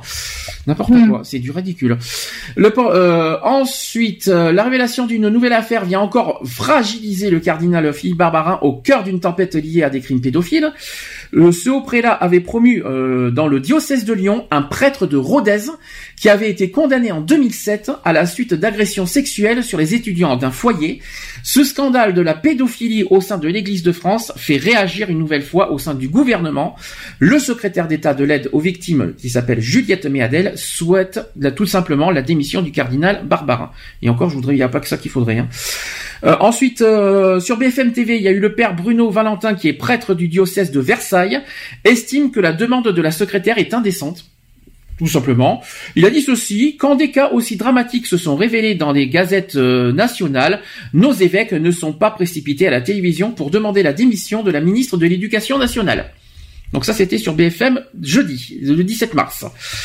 Autre point, c'est que Christophe Guillotot, qui est président euh, des Républicains du Conseil départemental du Rhône, a dénoncé hier vendredi l'acharnement dont serait victime le cardinal de Lyon. Philippe Barbarin est mis en difficulté dans deux affaires de prêtres pédophiles dans son, diocèse. Il a dit ceci, ce qui me choque, c'est l'acharnement euh, sur Barbarin. On ne fait pas tant d'histoires sur les agressions sexuelles dans l'éducation nationale. Voilà ce qu'il a dit. Et encore mieux, c'est que le diocèse de Lyon qui organise la défense de Barbara, au niveau de, la justice, c'est encore pire. Depuis plusieurs jours, la presse médiatique et même politique ne cesse d'augmenter euh, sur l'archevêque de Lyon, Philippe Barbarin, figure majeure de tout ça. Donc le primat des, des est confronté à des accusations de ne pas avoir révélé la justice de anciennes, tout ça. Le diocèse de Lyon donc a fait appel à un spécialiste des gestions de crise. Il s'appelle Guillaume Didier, ancien magistrat, reconverti dans le conseil en stratégie. Il a dit ceci, chaque crise est, particulière, il n'y a pas de recette toute faite, il faut s'approprier un environnement, s'adapter à l'institution concernée dans cette polémique. Ce qui est frappant, c'est qu'elle se concentre beaucoup sur une seule personne, c'est-à-dire le cardinal Barbarin. Voilà, donc ça c'est dit, ça c'est fait. Mais voilà, c'est que j'ai euh, une donc l'affaire de Rodez qu'on a dit, c'est que euh, cette affaire de Rodez qui, remet tout, euh, tout à la polémique en, en route. Euh, je vais essayer d'expliquer tout ça. C'est que selon les informations du journal Parisien, un prêtre condamné pour agression sexuelle sur des étudiants a été promu par Monseigneur Barbarin. Ce prêtre, qui exerce à l'époque donc à Rodez, dans l'Aveyron, est condamné au printemps 2007 à 18 mois d'emprisonnement avec sursis et mise à l'épreuve pendant 3 ans pour agression sexuelle commise sur des étudiants dans un foyer dont il, était responsable. Parmi les faits reprochés, notamment des caresses déplacées, les victimes étant majeures, donc euh, majeures, il n'y a pas de souci, hein, il ne s'agit donc pas d'actes de pédophilie. Lorsqu'il arrive dans le diocèse de Lyon en 2008-2009, il était vicaire avant de devenir curé euh, d'une paroisse. Et à l'archevêché de Lyon, souligne le Parisien, on est au courant du passé judiciaire et ecclésiastique condamné à une peine avec sursis. Dans l'entourage de cardinal Barbarin, on ne juge pas la condamnation incompatible euh, avec sa mission pastorale. Il ne devait pas être en internat, mais le juge d'application des peines n'a émis aucun avis négatif par rapport à un ministère, un ministère paroissial. Et de là à bénéficier d'une promotion, ça c'est vrai que là il a, été euh, promu pour ça. Hein. Et en 2013, donc l'année même où le père Prénat est mis en examen pour des soupçons d'agression sexuelle, le prêtre est promu donc doyen par le cardinal Barbarin, monseigneur Barbarin qui connaissait euh, d'ailleurs le passé judiciaire du prêtre. Non, mais c'est bien. Voilà l'histoire. C'est bien le milieu religieux. Et à part ça, on nous fait des leçons de morale sur le mariage pour tous. Putain, mais... temps, les, les, prêtres avaient le droit au mariage. Ils avaient accès, ils pouvaient être mariés, tout ça. Il n'y avait, il y avait pas autant de, de polémiques au niveau de, de, pédophilie, tout ça. Ils ont qu'à leur remettre leur mariage. Hein. Donc, ce qui, euh, n'empêche qu'il, je me demande s'ils savent ce qu'il dit. Donc, parce qu'il, euh, il parle de l'homosexualité en parlant de polygamie et même en nous, nous, cataloguant, en nous cataloguant de pédophiles. Donc, les homosexuels ont droit à toutes les critiques du monde, tout ça. En revanche, les prêtres, ils sont protégés, tranquilles. Euh, ils commettent des actes pédophiles, donc ils sont promus, ils sont protégés. Euh, c'est de, de, de, comme par hasard quand c'est un de leurs fidèles qui est concerné Allez, toutes les protections, euh, ils sont protégés partout, euh, partout. On va dire par, euh, on va dire par tous les catholiques parce que c'est pas vrai. Il faut faire attention à ce qu'on dit. C'est pas, c'est pas tous les catholiques qui, qui, qui conçoivent ça, mais souvent les, pour moi, les hauts placés au niveau religieux, qui protègent, on va dire, les prêtres qui sont, on va dire, victimes de. C'est, c'est normal, quoi. Je veux dire, aux, aux yeux de certaines personnes, c'est normal, quoi. Donc. Donc la manif pour tous, si ça peut vous faire une leçon. donc si vous protégez les enfants, là, on les voit pas, hein, par exemple. Comme par hasard, hein. Non, parce qu'on dit que la manif pour tous protège, on va dire, l'intérêt des enfants. Ok, pas de problème. Eh ben, si vous protégez les enfants, euh, et, euh, je, vous attends au tournant de condamner aussi ces prêtres qui, euh, voilà, qui, qui, qui, défendent quelque part. on va dire d'abord qui est-ce que c'est prouvé d'abord les actes de pédophilie? Bah après c'est que sur les, les dénonciations euh, voilà des, des jeunes euh, voilà quoi donc c'est que des dires. Il y a rien de prouvé au niveau euh... il y a que les, les, gamins qui peuvent qui peuvent dire quoi. Enfin t'empêche qu'il y a eu ça fait quoi? Ça fait deux trois histoires sur euh, avec le même ça fait trois en, peu de temps ça fait comment? Et puis a pas eu ça il y en a eu en Belgique aussi d'après ce qu'on en a il y a, il y a pas longtemps que, je sais pas si on s'en souvient il y a eu des actes des, des, accusations de pédophilie également en Belgique. J'en souviendrai encore on en a parlé il y a pas très longtemps de ça encore. donc moi, ce que je comprends pas, c'est que si on parle de l'intérêt des enfants, parfait. Moi, nous, on est totalement partisans de ça. Mais alors, dans ce cas, j'attends au tournant la manif pour tous, qui condamne, on va dire, c'est tout ça, quoi. Euh, et, personnellement, j'en ai pas encore vu. Hein. Est-ce que tu as, vu la manif pour se réagir là-dessus? Bizarre, hein Non. Et euh, les, de la dire que les hauts placés euh, protègent, pour moi ils protègent Barbarin et même les autres euh, de, de ça parce qu'ils se disent oui c'est en gros c'est de la pour eux c'est de la diffamation en quelque sorte. Mais non, désolé. Euh, moi, ce que j'attends, moi, ce que j'attends fermement, c'est que j'attends de, des hauts placés des, des, églises, même le pape, tout ce qu'on veut, qui, en quoi il condamne fermement la pédophilie, y compris au sein des églises. Bah oui. Et euh, moi, personnellement, j'en ai pas vu encore. C'est moi j'aimerais nous on a on a besoin de voir ça, euh, c'est très gentil mais on pour l'instant on a on n'a pas on a vu nulle part ce genre de d'allocution. Mm. Qu'est-ce que t'en penses? Ah non, non, c'est clair, hein, de toute façon, euh, voilà, il faut qu'il faut que ça reste punissable comme tout, comme toute autre personne, quoi, je veux dire.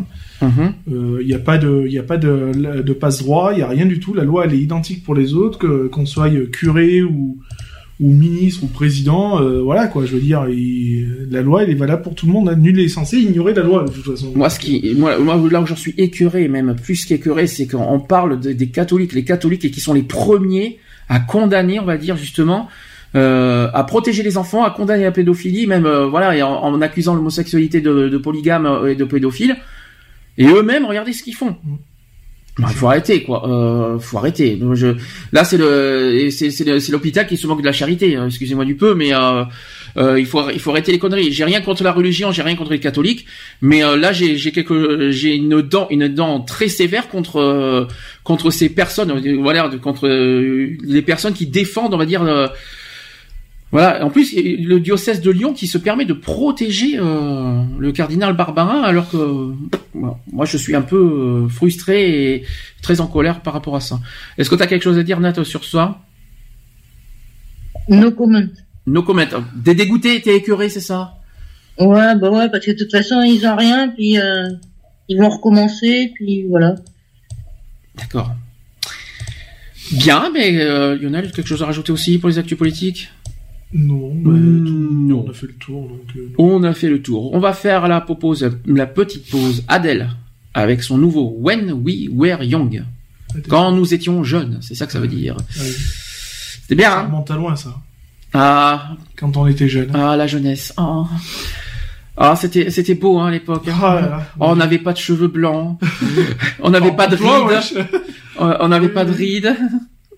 De quoi? Non, non, rien. Tu voulais dire quelque chose? Parle pour toi, les cheveux blancs. J'ai pas de cheveux blancs, mais Bah, c'est que bah t'as vu ça Pourquoi tu dis que j'ai des cheveux blancs, wesh? Parce que tu les caches avec ta blondeur. Ouais, c'est ça. c'est pas grave. Bon, on... donc Adèle, et on se dit à tout de suite pour les actuels LGBT. c'est ça. Et à tout de suite. Pour les fuites. Euh, la suite.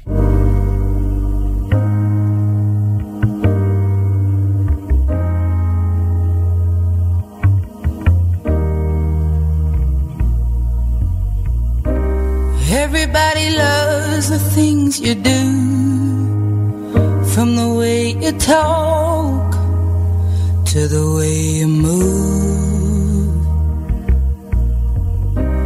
Everybody here is watching you, cause you feel like home. You're like a dream come true. But if by chance you're here alone, can I have a moment before I go? Cause I've been by myself all night long, hoping you're someone I used to know.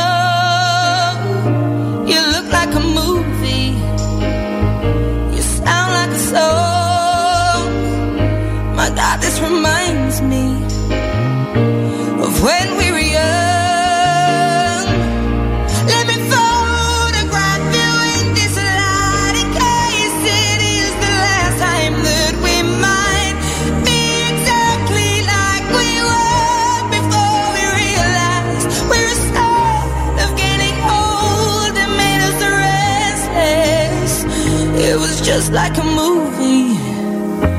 It was just like a song. I was so scared to face my fears. Nobody told me that you'd be here.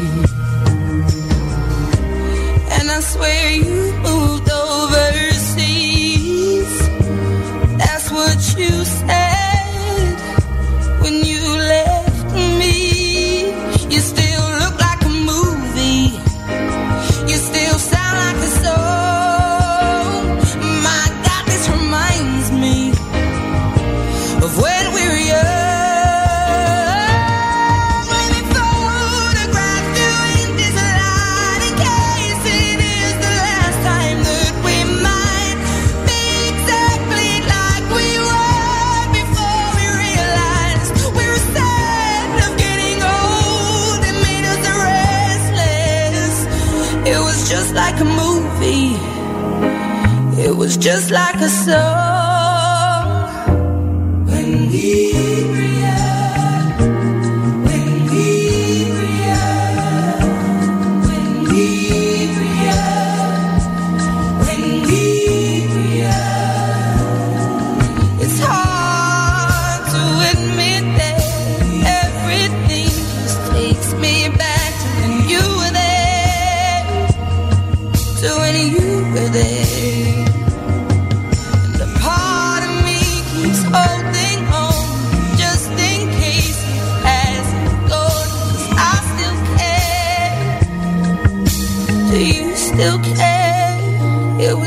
Like a movie. It was just like a song. My God, this reminds me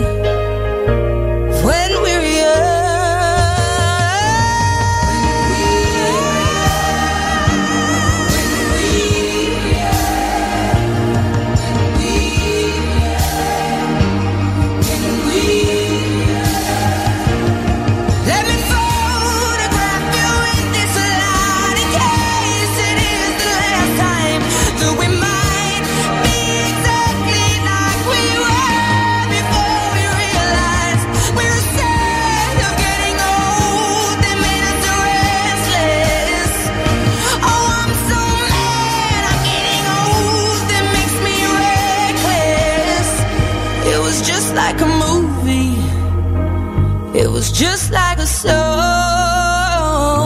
when we were young.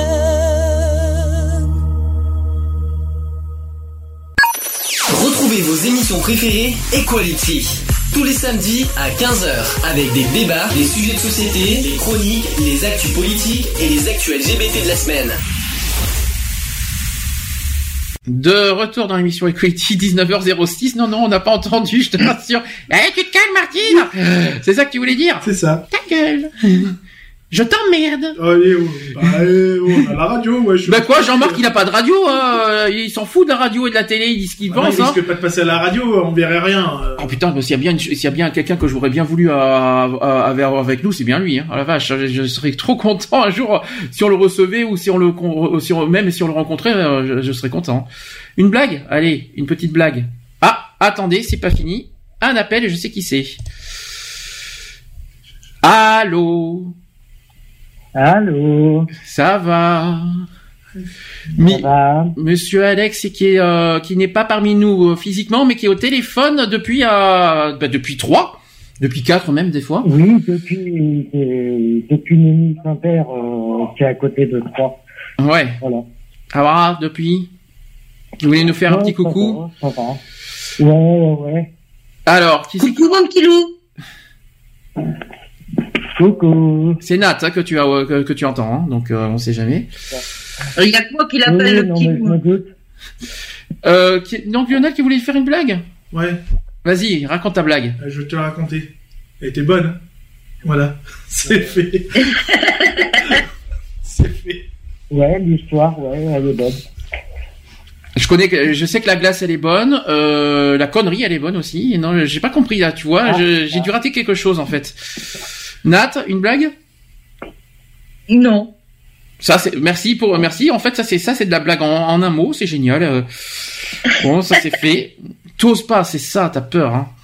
Comment tu sais qu'une blonde, elle a envoyé un courrier? Elle a pas, elle a, elle a pas timbré, elle a pas mis de timbre. Non. Au moins, comment tu sais qu'une blonde a envoyé un fax exactement? Ah, un fax, c'est pas la même chose. Ou je sais pas du tout. Ça clignote de tous les côtés. Non, c'est la seule qui met un timbre. Ah, j'étais pas loin. Et franchement, j'étais pas loin du. Et j'avais parlé du timbre en plus. On peut- on t'envoie un timbre avec le fax. hein? Bah, elle est blonde, oui. ah oui, d'accord. Toi, t'es blond. Oui. Oh, t'es blond. Ça va, tais-toi. Ta gueule. tu te calmes, Martine. Non, mais je rêve. Sinon, Mister, alors, comment ça va là, C'est un double 569, il faut être souple. hein. Bah, ça va, bah, là, ce soir, bah, on pensait avoir une télé, euh, bah, du coup, on va... C'est passionnant, euh, c'est passionnant. Tu sais qu'on est à la radio, hein, on est en direct. C'est vachement passionnant de- d'entendre quand t'es à la télé, hein, donc, euh, donc, euh, Non, mais on l'a pas, alors... non mais c'est vachement, c'est c'est vachement passionnant à la radio, tu vois. Non mais à part ça, ça va, tout va bien. Tu seras de, de- tu seras de retour au samedi prochain? Euh, samedi prochain, je serai de retour, ouais. Voilà, tu, seras de retour. euh, parmi nous assisteront mercredi, quoi qu'il en soit. Voilà, mercredi soir, euh, je serai rentré. Parfait. Euh, tiens, euh, au passage, Nat, tu peux dire à Mister, euh, parce qu'il est pas au courant non plus, on lui a pas dit. Vas-y, donne la bonne nouvelle. Bah, en fin de compte, euh, tu vas être de mariage euh, l'année prochaine. Un, Deux, Ouais. deux maintenant. Trois, on saute et quatre, on recommence, c'est ça? Le mariage? Oui, alors, alors non, il doit être complètement, il doit, je crois qu'il, pas je crois qu'il est complètement à l'ouest. Je sais pas ce que t'as, t'as, t'as, t'as- c'est de la bonne ou non, non, ça ira? T'as, t'as pas fumé? si. Non, pas du tout, non, non, j'ai pas fini, non. Non, ser- ser- non, plus sérieusement, donc euh, Nat et Eve vont se marier l'année prochaine. Voilà. Eh ben. Elles se sont fiancées hier. La se sont fi- fiançailles hier avec la, la demande, la bague et tout, donc c'était hier. Voilà, ça c'est dit, ça c'est fait. Donc, euh, sans transition, parce que sinon on va être très en retard, je vois qu'il est 19h10 quand même. Euh, je vois l'heure qui tourne, donc on fait les, ac- des actus. LG. Ça marche, les gars. D'accord. Ah. Non mais c'est passionnant à la radio depuis de- depuis de- depuis cinq minutes. Hein. Euh, c'est- ils vont se dire les gens mais qu'est-ce qu'ils racontent? On va- On va reprendre notre sérieux et on va reprendre les, les choses normalement. Actu LGBT de la semaine. Equality, les actus LGBT.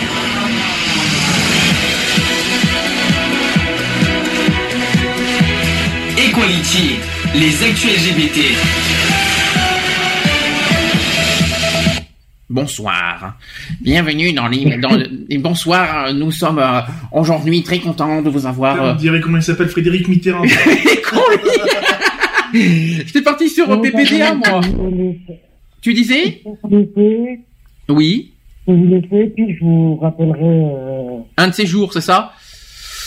bah, je vous rappellerai euh, en privé plus tard. D'accord, ça marche. Bon, ben en privé, à plus tard alors. Voilà. Allez, bisous, bisous à Au tous. revoir. Au revoir. Bisous à tous. Ça c'est dit, ça c'est fait. Donc actuel LGBT, pourquoi pas je, On va pas lui en vouloir. hein. C'est vous que c'est vous qu'on était bizarre? Euh, comment dire? Pardon, c'était pas voulu. tu voulais dire quelque chose? Non, c'est bon. Euh, question, qu'est-ce que je peux vous dire? Vous savez ce qui s'est passé avec Marion Maréchal Le Pen cette semaine? Elle a quitté le Front National. Non, bah non, merde, non. Là, par contre, elle a eu un- une remise à l'ordre de sa de sa tante. C'est quand Ah, même. ça, euh, bien. Petite précision, c'est qu'elle a encore comparé l'homosexualité et la polygamie. Au hasard.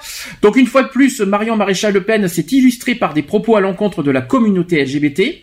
Ça s'est passé mercredi dernier, mercredi soir pour être exact. Elle euh, s'était d'ailleurs rendue à Milan, en Italie, pour remercier l'un de ses alliés de la Ligue de Nord italienne, donc un parti extrémiste. Elle a dit ceci. Le mariage ne doit pas être une reconnaissance sociale de l'amour. Donc c'est ce qu'elle a déclaré dans une conférence de presse, lui permettant d'égratigner euh, encore le mariage pour tous auquel elle est farouchement opposée en ajoutant ceci, elle a dit ceci, euh, Marion Maréchal Le Pen, cela risque d'ouvrir la voie à de très nombreuses dérives. D'autres minorités chercheront à faire reconnaître leur forme d'amour. Je pense notamment à la polygamie.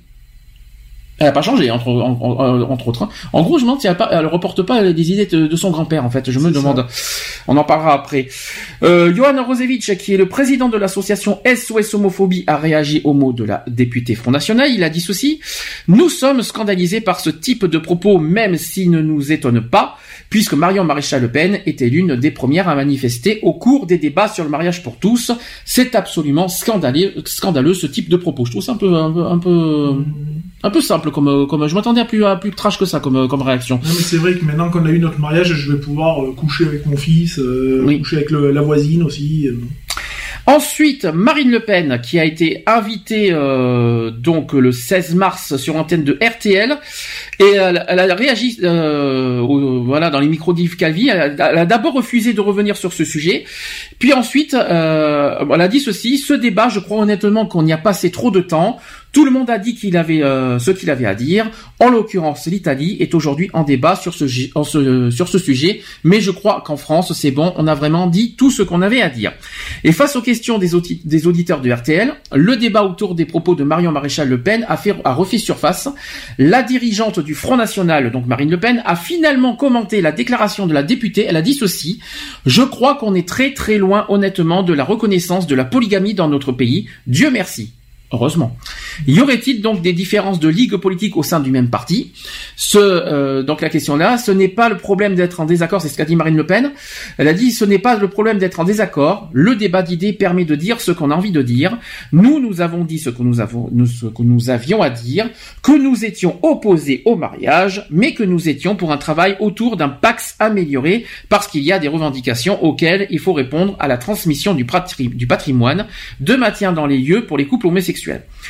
Pourtant, en 2011, hein, Marine Le Pen, hein, à l'époque, elle a associé à son tour le mariage pour tous avec euh, euh, avec la polygamie. Hein, donc, elle a vite changé. euh, je sais pas pourquoi. Est-ce que c'est stratégique Encore une fois, évidemment que oui. Ça, c'est il y a 2017 qui est en jeu. Alors, il faut réfléchir. Il y a, il y a, il y a le projet 2017, mais bon, c'est pas la peine de nous, nous prendre pour des euh, guignols. On a compris le- le- la stratégie. C'est euh, ils sont contre, fermement opposés. Ils ont des idées, ils ont des idées, on va dire très sectaires sur l'homosexualité.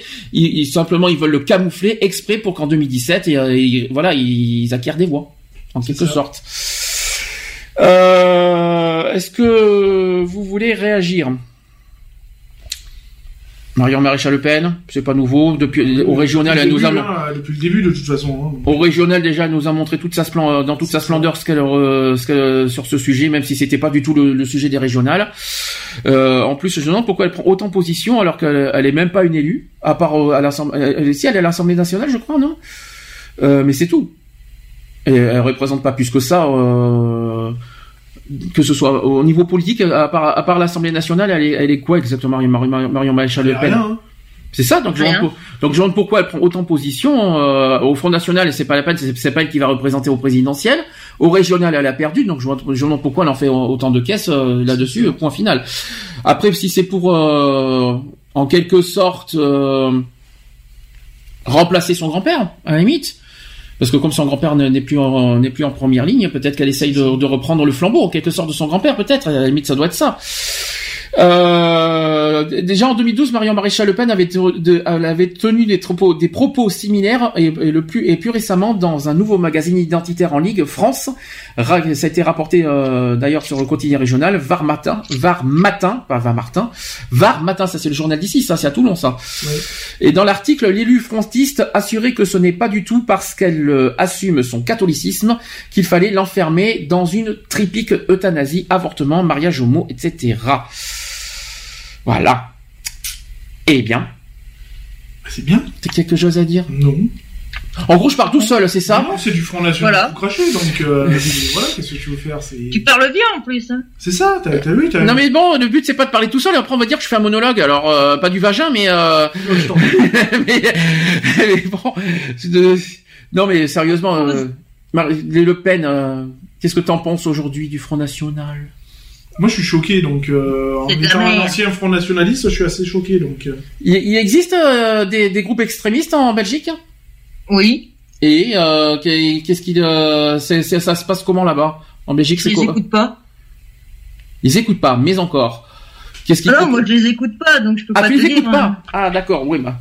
En même temps, il faut, on est obligé de les écouter, sinon. Pardon. C'est un petit peu ça. Ensuite, deuxième actu, c'est que le maire de la Ciotat, c'est où la Ciotat? Marseille. C'est à côté de Marseille, Marseille. exactement. Et euh, le maire de la Ciotat a perdu son procès pour injure. Je vais expliquer cette histoire. Euh, donc d'abord, Karim euh, Gendouf, qui est, qui est du PCF, et Christophe Maîtrepierre, qui est du PS, ont été relaxés mardi dernier par le tribunal correctionnel de Marseille. Je rassure, c'est c'est une bonne nouvelle. hein. Euh, les deux hommes étaient poursuivis par le maire de la Ciotat, Patrick Boré, euh, qui les accusait d'injure publique. Je vais expliquer. Donc, comme le révèle le quotidien La Marseillaise sur son site, Karim Gendouf, qui est conseiller municipal, et Christophe Maîtrepierre, un de ses euh, colistiers socialistes, lors de la dernière élection municipale de la Ciotat, ont été relaxés mardi dernier par la 11e chambre du tribunal correctionnel de Marseille. Les deux élus étaient poursuivis par Patrick Bourré. C'est pas grave, on, on se répète, mais on s'en fout. Donc, bref, rappel des faits. Tout est parti d'un tweet diffusé en pleine campagne des municipales en 2014 par Christophe Maîtrepierre, accompagné d'un tract de campagne des législatives de 2012 sur lequel Patrick Bourré, alors suppléant de Bernard euh, Def- Deflessel, affiche son opposition au mariage et à l'adop- et à l'adoption par des couples homosexuels. Christophe Maîtrepierre qui questionne le maire sortant et candidat, donc euh, hashtag Ciota législative 2012, arrobase Patrick Boré contre le mariage pour tous, hashtag municipal 2014 toujours homophobe avec un point d'interrogation, donc etc. Tout ça c'était sur euh, Twitter. hein. Donc Karim Gendouf qui retweet la question à son tour, ce qui n'est pas du goût de Patrick Boré, qui décide alors de porter plainte contre les deux hommes pour injure publique. Cherchez l'erreur.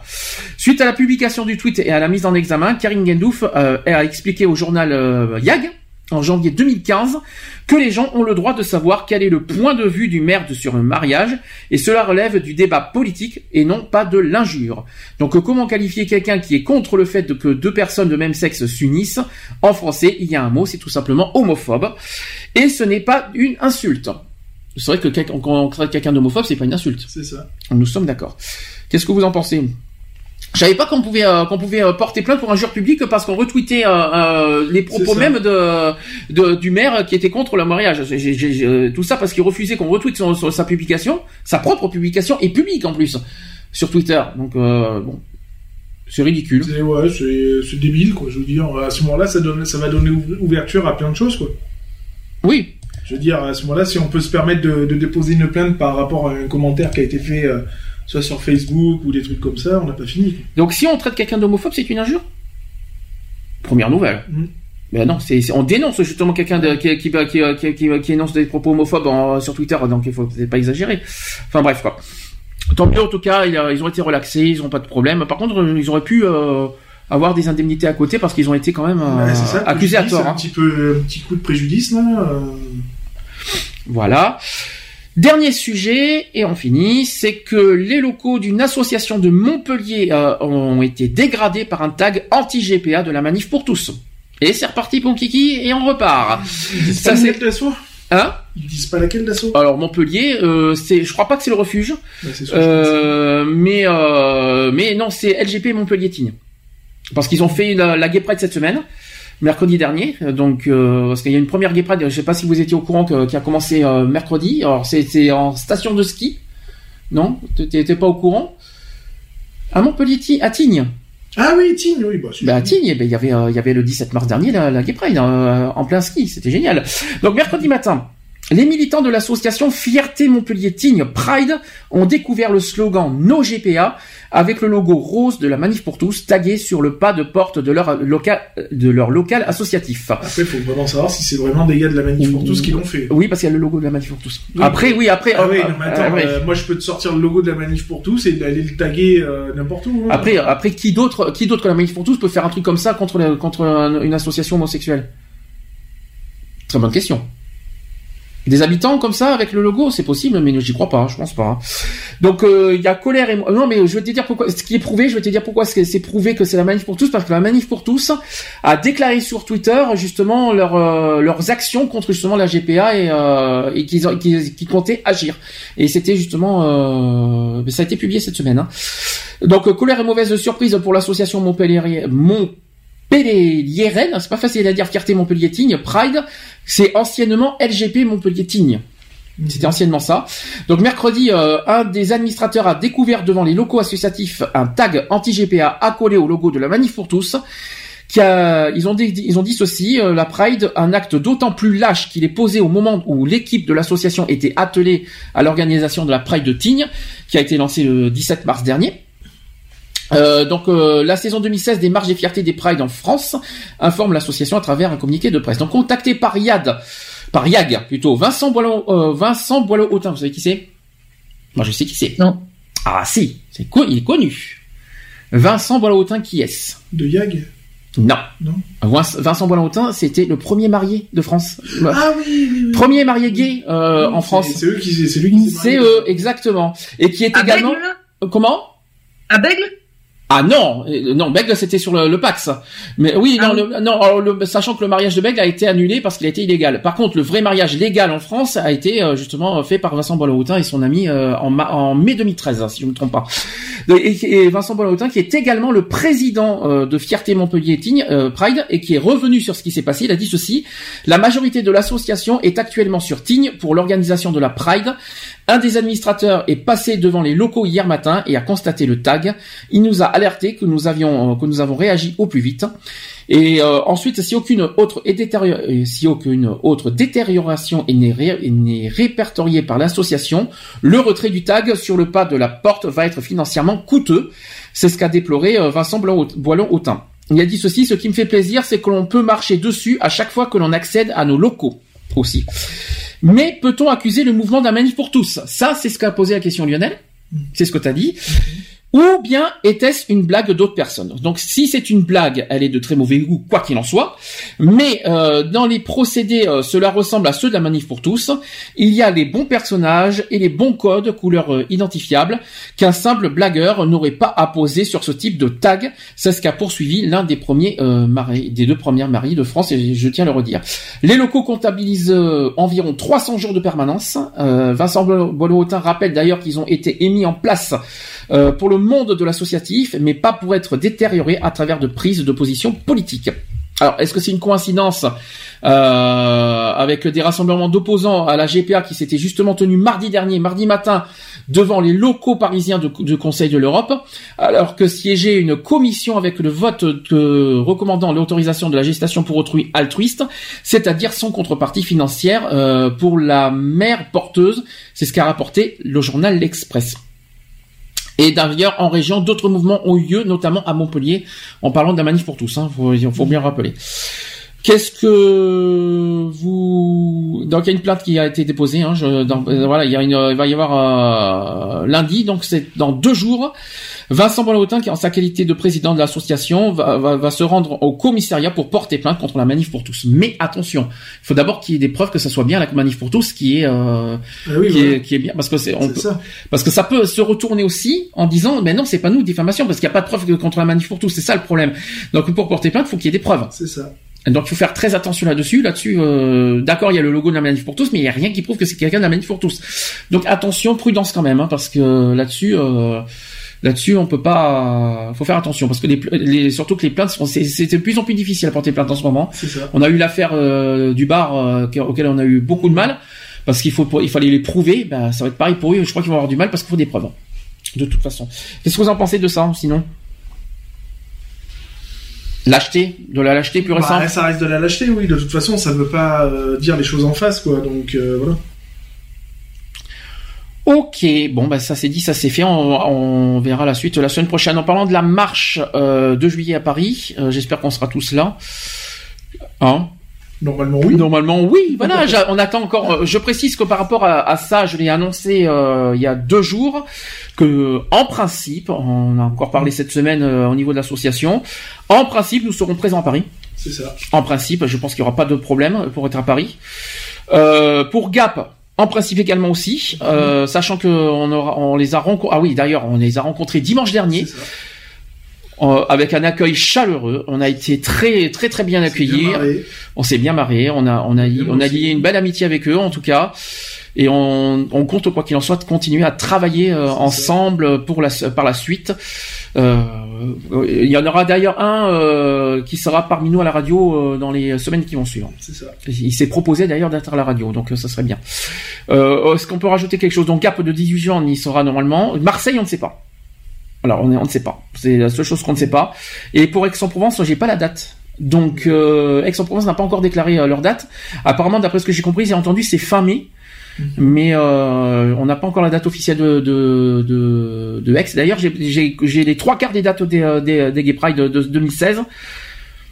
Bordeaux, on n'a pas encore la date, on s'en fout, mais on c'est pas grave. Mais euh, parce que euh, on s'en fout de Bordeaux, bah ouais. Bah, Belgique, par contre, on l'a. 14 mai. Ouais. Ça, je. Tu étais au courant, euh, je... cher euh, Nat?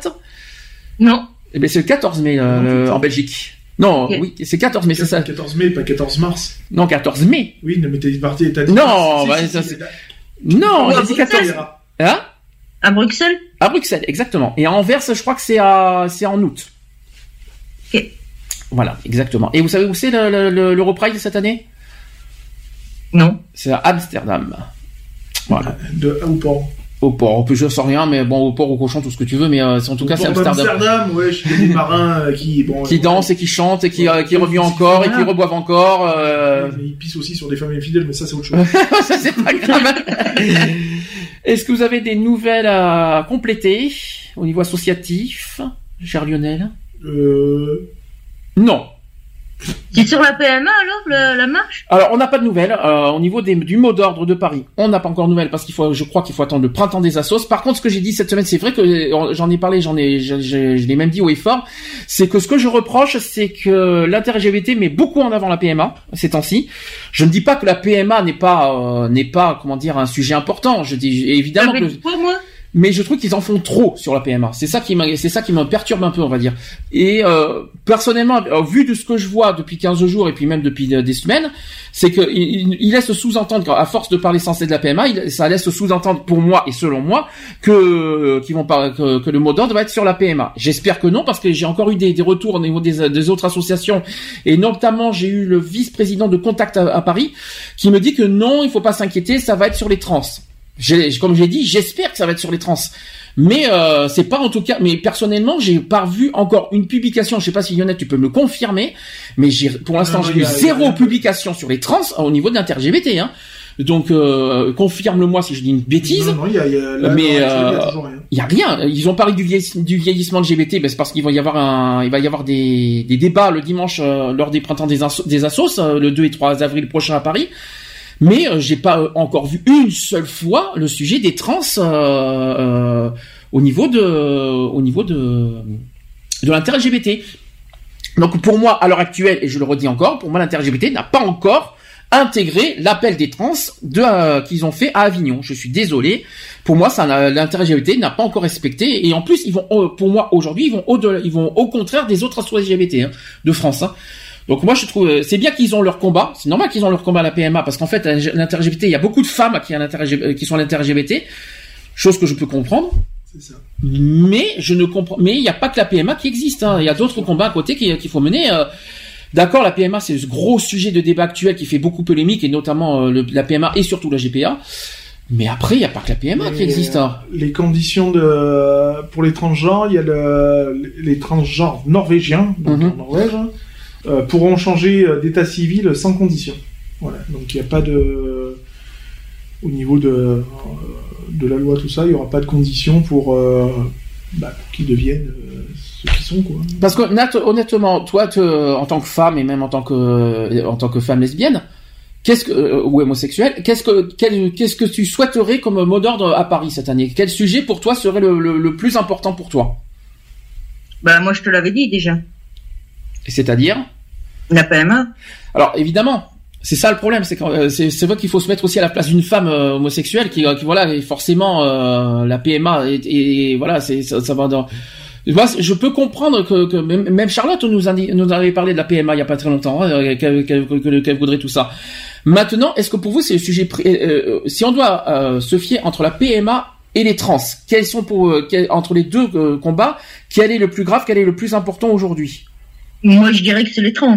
Voilà, donc nous sommes d'accord que les trans aujourd'hui. Je pense que la PMA, pour moi, je l'ai déjà dit, il faut attendre 2017.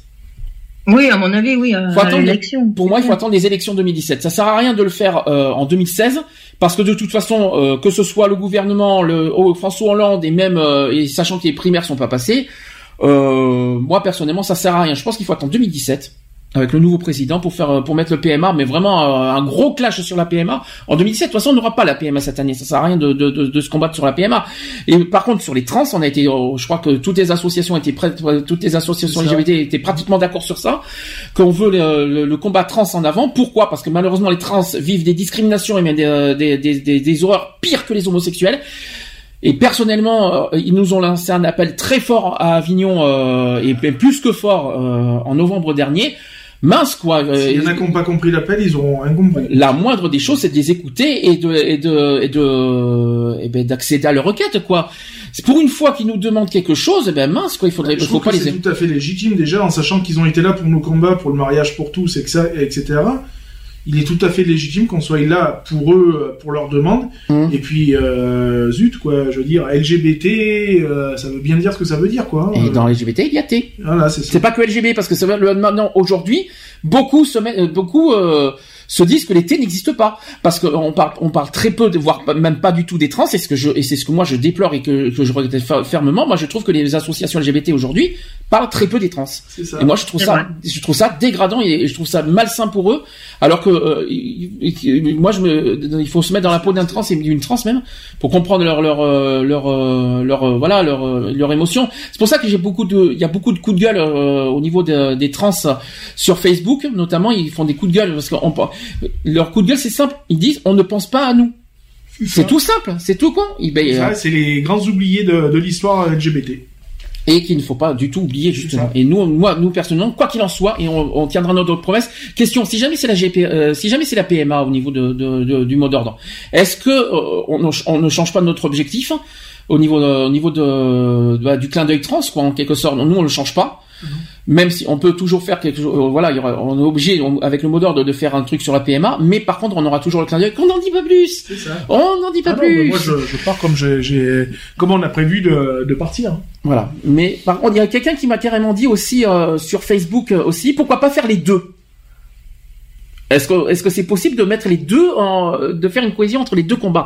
C'est pas les mêmes combats, c'est ça pour la, la PMA et, les trans, c'est pas Ouais, du tout la même pareil, chose. heureusement. Donc on peut pas faire les, on Ça- peut pas ça- faire il y un aurait eu un deux. truc similaire, oui, on aurait pu faire, euh, par exemple, d'une banderole, tu la sépares en deux, tu fais un petit clin d'œil à côté, mais là tu peux pas. Mhm. C'est pas possible, c'est, c'est, c'est deux, deux conditions différentes, quoi. Mhm. La, la PMA n'a rien à voir avec les trans, quoi. Je veux dire, c'est, il y a pas de. Mais en fait, je me pose des questions. euh, euh, euh, après, Ça aurait été un combat, par exemple, pour les lesbiennes ou un truc comme ça. Mhm. Oui, là tu pouvais faire la nuance euh, PMA lesbienne. Là tu Mais- peux pas. euh, en fait, moi, nous personnellement, on sait que les trans, pour moi, c'est prioritaire. Par contre, je suis, je suis en train d'imaginer le truc, c'est qu'en fait, je me demande si, au- au- aux yeux de l'inter-LGBT, si les trans vont fédérer en fait du monde pour euh, faire, va faire le mot d'ordre des trans va faire venir du monde à la Gay Pride. Pourquoi? Pourquoi Pourquoi ça ne, ça ne fédérerait pas des assauts? Ah, attends, je reviens, il y a ma femme qui arrive. Ah, tu enverras un beau jour. hein. Comme ça, on finira. Oui, avec ta- on, elle fi- va venir. on finira avec ta femme d'ailleurs au La, passage. la Gay Pride, il y a toujours eu du monde, donc euh, je, vois- je vois pas pourquoi il y aurait moins de monde. Non mais est-ce que le euh, est-ce que le sujet trans va fédérer du monde? Bah, de toute façon, ça va, ça peut que sortir les associations euh, trans. Mhm. Donc euh, forcément, ils sont concernés. S'ils sortent pas, c'est qu'il y a un problème. hein. Après, c'est pas parce que c'est pas parce que les trans ne sont pas forcément gays, ils sont pas forcément dans, les combats euh, euh, homosexuels qu'il faut les discriminer et les rejeter. C'est ça, ça c'est je trouve ça dégue- dégueulasse euh, de faire ça. Euh, et puis bon, euh, ils se disent ouais la PMA c'est le sujet d'actualité donc ça va peut-être euh, ça va peut-être euh, euh, emmener du monde encore plus de monde ça va faire plus de bruit etc tandis que les trans ça va faire rien du tout en quelque C'est vrai sorte. que la PMA, euh, les dernières Gay Pride qu'on a fait, ça a vachement fait mais, ramener du monde parce que tu, tu mettais que la PMA, il y avait des hein, Et en plus, on n'était pas, on n'est pas tous d'accord sur le principe de la PMA. C'est ça, et c'est ça encore pire. hein. euh, voilà. Parce que même entre entre associations LGBT, nous sommes pas forcément tous d'accord, et nous, surtout sur la GPA, parce que j'ai encore, il y a encore eu des problèmes avec la GPA. Et on sait qu'on n'est pas tous forcément d'accord sur la PMA. faut ouvrir les yeux, quoi. Je veux dire, euh, la PMA, on l'a déjà faite, elle a déjà été euh, diffusée euh, à la Gay Pride. Et les prolongations Les choses en son temps, quoi. Voilà, donc on- affaire à suivre la semaine prochaine. Eve, t'es avec nous Elle est là. Coucou Eve, t'es avec nous Oui. Comment tu vas Très bien. Félicitations On- Ah je, d'accord. je- je l'ai appris, je l'ai appris ce midi, moi. Donc, euh, je l'ai appris avant la, juste avant la, qu'on commence la radio. Je l'ai appris ce midi, mais félicitations pour toutes les deux. Mhm. C'est pour quand le bébé? Pardon.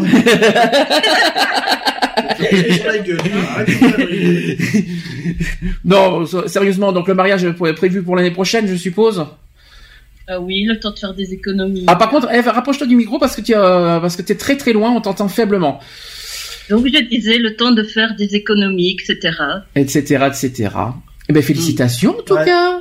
On sera, on sera, euh, de toute façon, et quoi qu'il en soit, ah, même avant le mariage, il faudra qu'on se voit. hein, donc, euh, comme ça, on aura le temps de, on aura le temps d'en dire. Ah, ben, c'est prévu, hein, c'est prévu qu'on aille à Bruxelles un jour. Donc, euh, même à Belgique en général, euh, c'est prévu, c'est prévu au programme. On en a parlé avec Lionel encore. Sinon, ça va, Eve?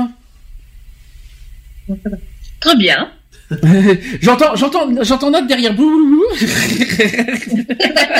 Et boulou. La timidité d'Eve se fait sentir. Et pourtant, elle n'était pas si, si timide que ça la dernière fois, hein, quand elle avait parlé, hein. notamment sur les ours blancs. oui, oui, oui. Bon, bon, bon. On va, on va pas s'éterniser sur ces pompettes. mais non, mais non. Bon, écoute, quoi qu'il en soit, est-ce que tu veux dire un truc avant qu'on avant qu'on rende l'antenne, Miss Eve? Est-ce que tu as un petit message à passer? Eh bien, très cher auditeur, j'espère que vous Et allez les passer auditrices, t'en fais quoi? Et les auditrices, tu en fais quoi? Oh, auditeur dans le sens, euh, voilà, euh, homme, femme, tout le monde, voilà. Et tu leur dis quoi? Euh, je leur souhaite une très bonne soirée, mais vous tendrement et passionnément, Et à la folie aussi. Et à la folie. Voire peut-être des fois pas du tout. Non, mais ça arrive, hein, malheureusement. Bon, euh, On, On va- va éviter celui-là. non, ouais, non, oui, c'est à éviter, mais malheureusement, ça arrive. Bon, donc, on va 19h40, des podcasts www.equality-podcast avec Annès.fr. Amen. Est-ce que- le numéro de téléphone de l'assaut, de l'assaut, Ben, je l'ai dit 05 35 004 450. 454, c'est bien le téléphone portable? Alors, alors ça, alors Lionel, il est très fort. Ça fait presque pratiquement un mois qu'il a le téléphone euh, portable de l'assaut et il ne connaît toujours pas le numéro de téléphone de l'assaut. Donc c'est génial, c'est parfait. Pourtant, tu l'as sur le site internet de l'assaut, tu l'as sur Facebook, tu l'as partout. Il y a des mé- du numéro que j'arrive à mémoriser sans problème. Il y en a d'autres où j'ai du mal. 06 27 39 Je 28 par 71. C'est ça, 71 06 27 39 28 71. Le mail Euh, 3W. Non, je me demande, je me demande, euh, attends, il est vice-président sans savoir en fait ce que c'est que l'assaut.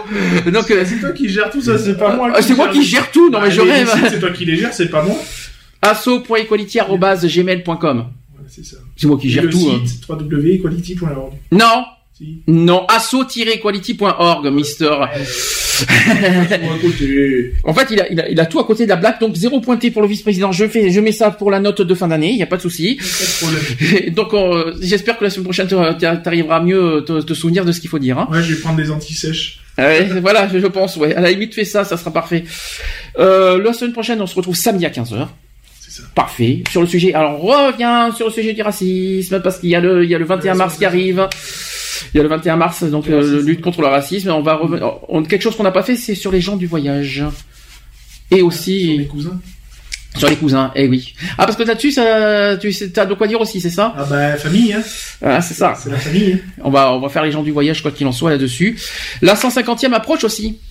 Oui. Qui a préparé ces sujets?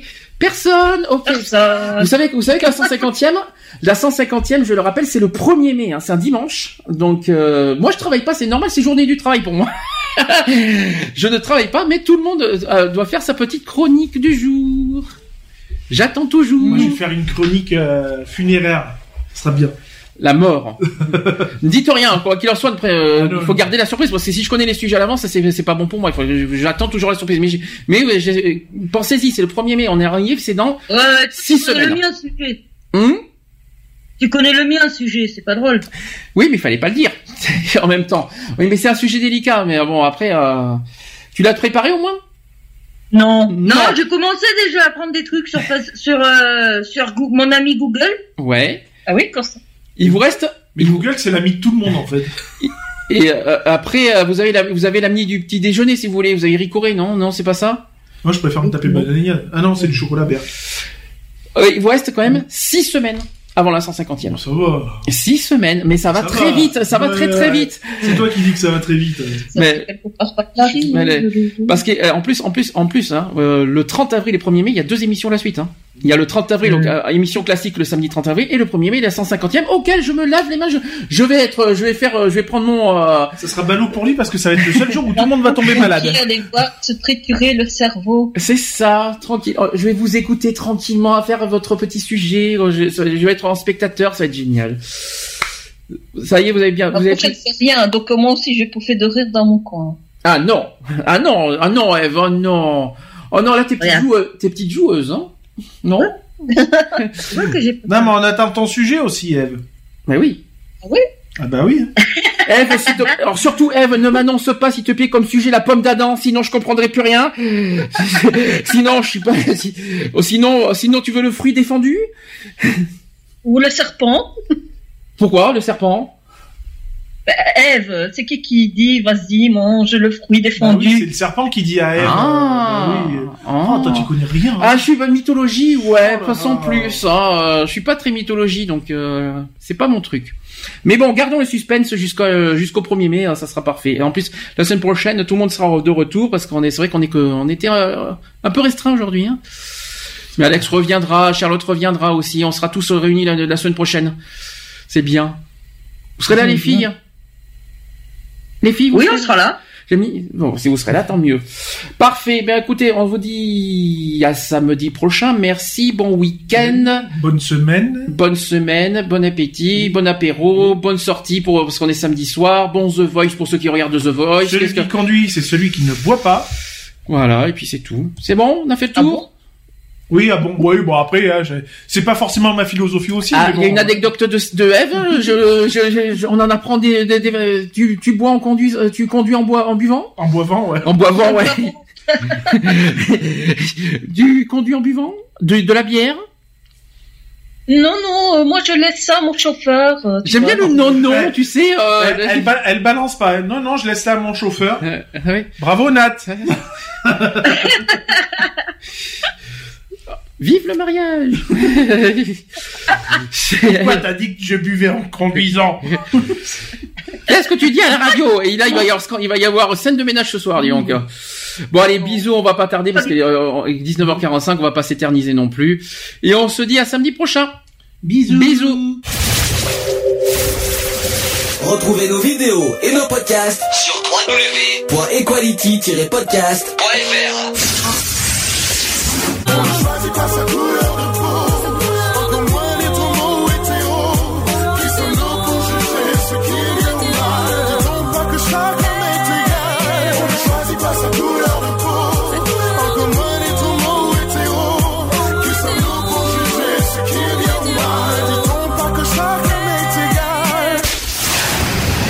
voilà, c'est fini. À très bientôt.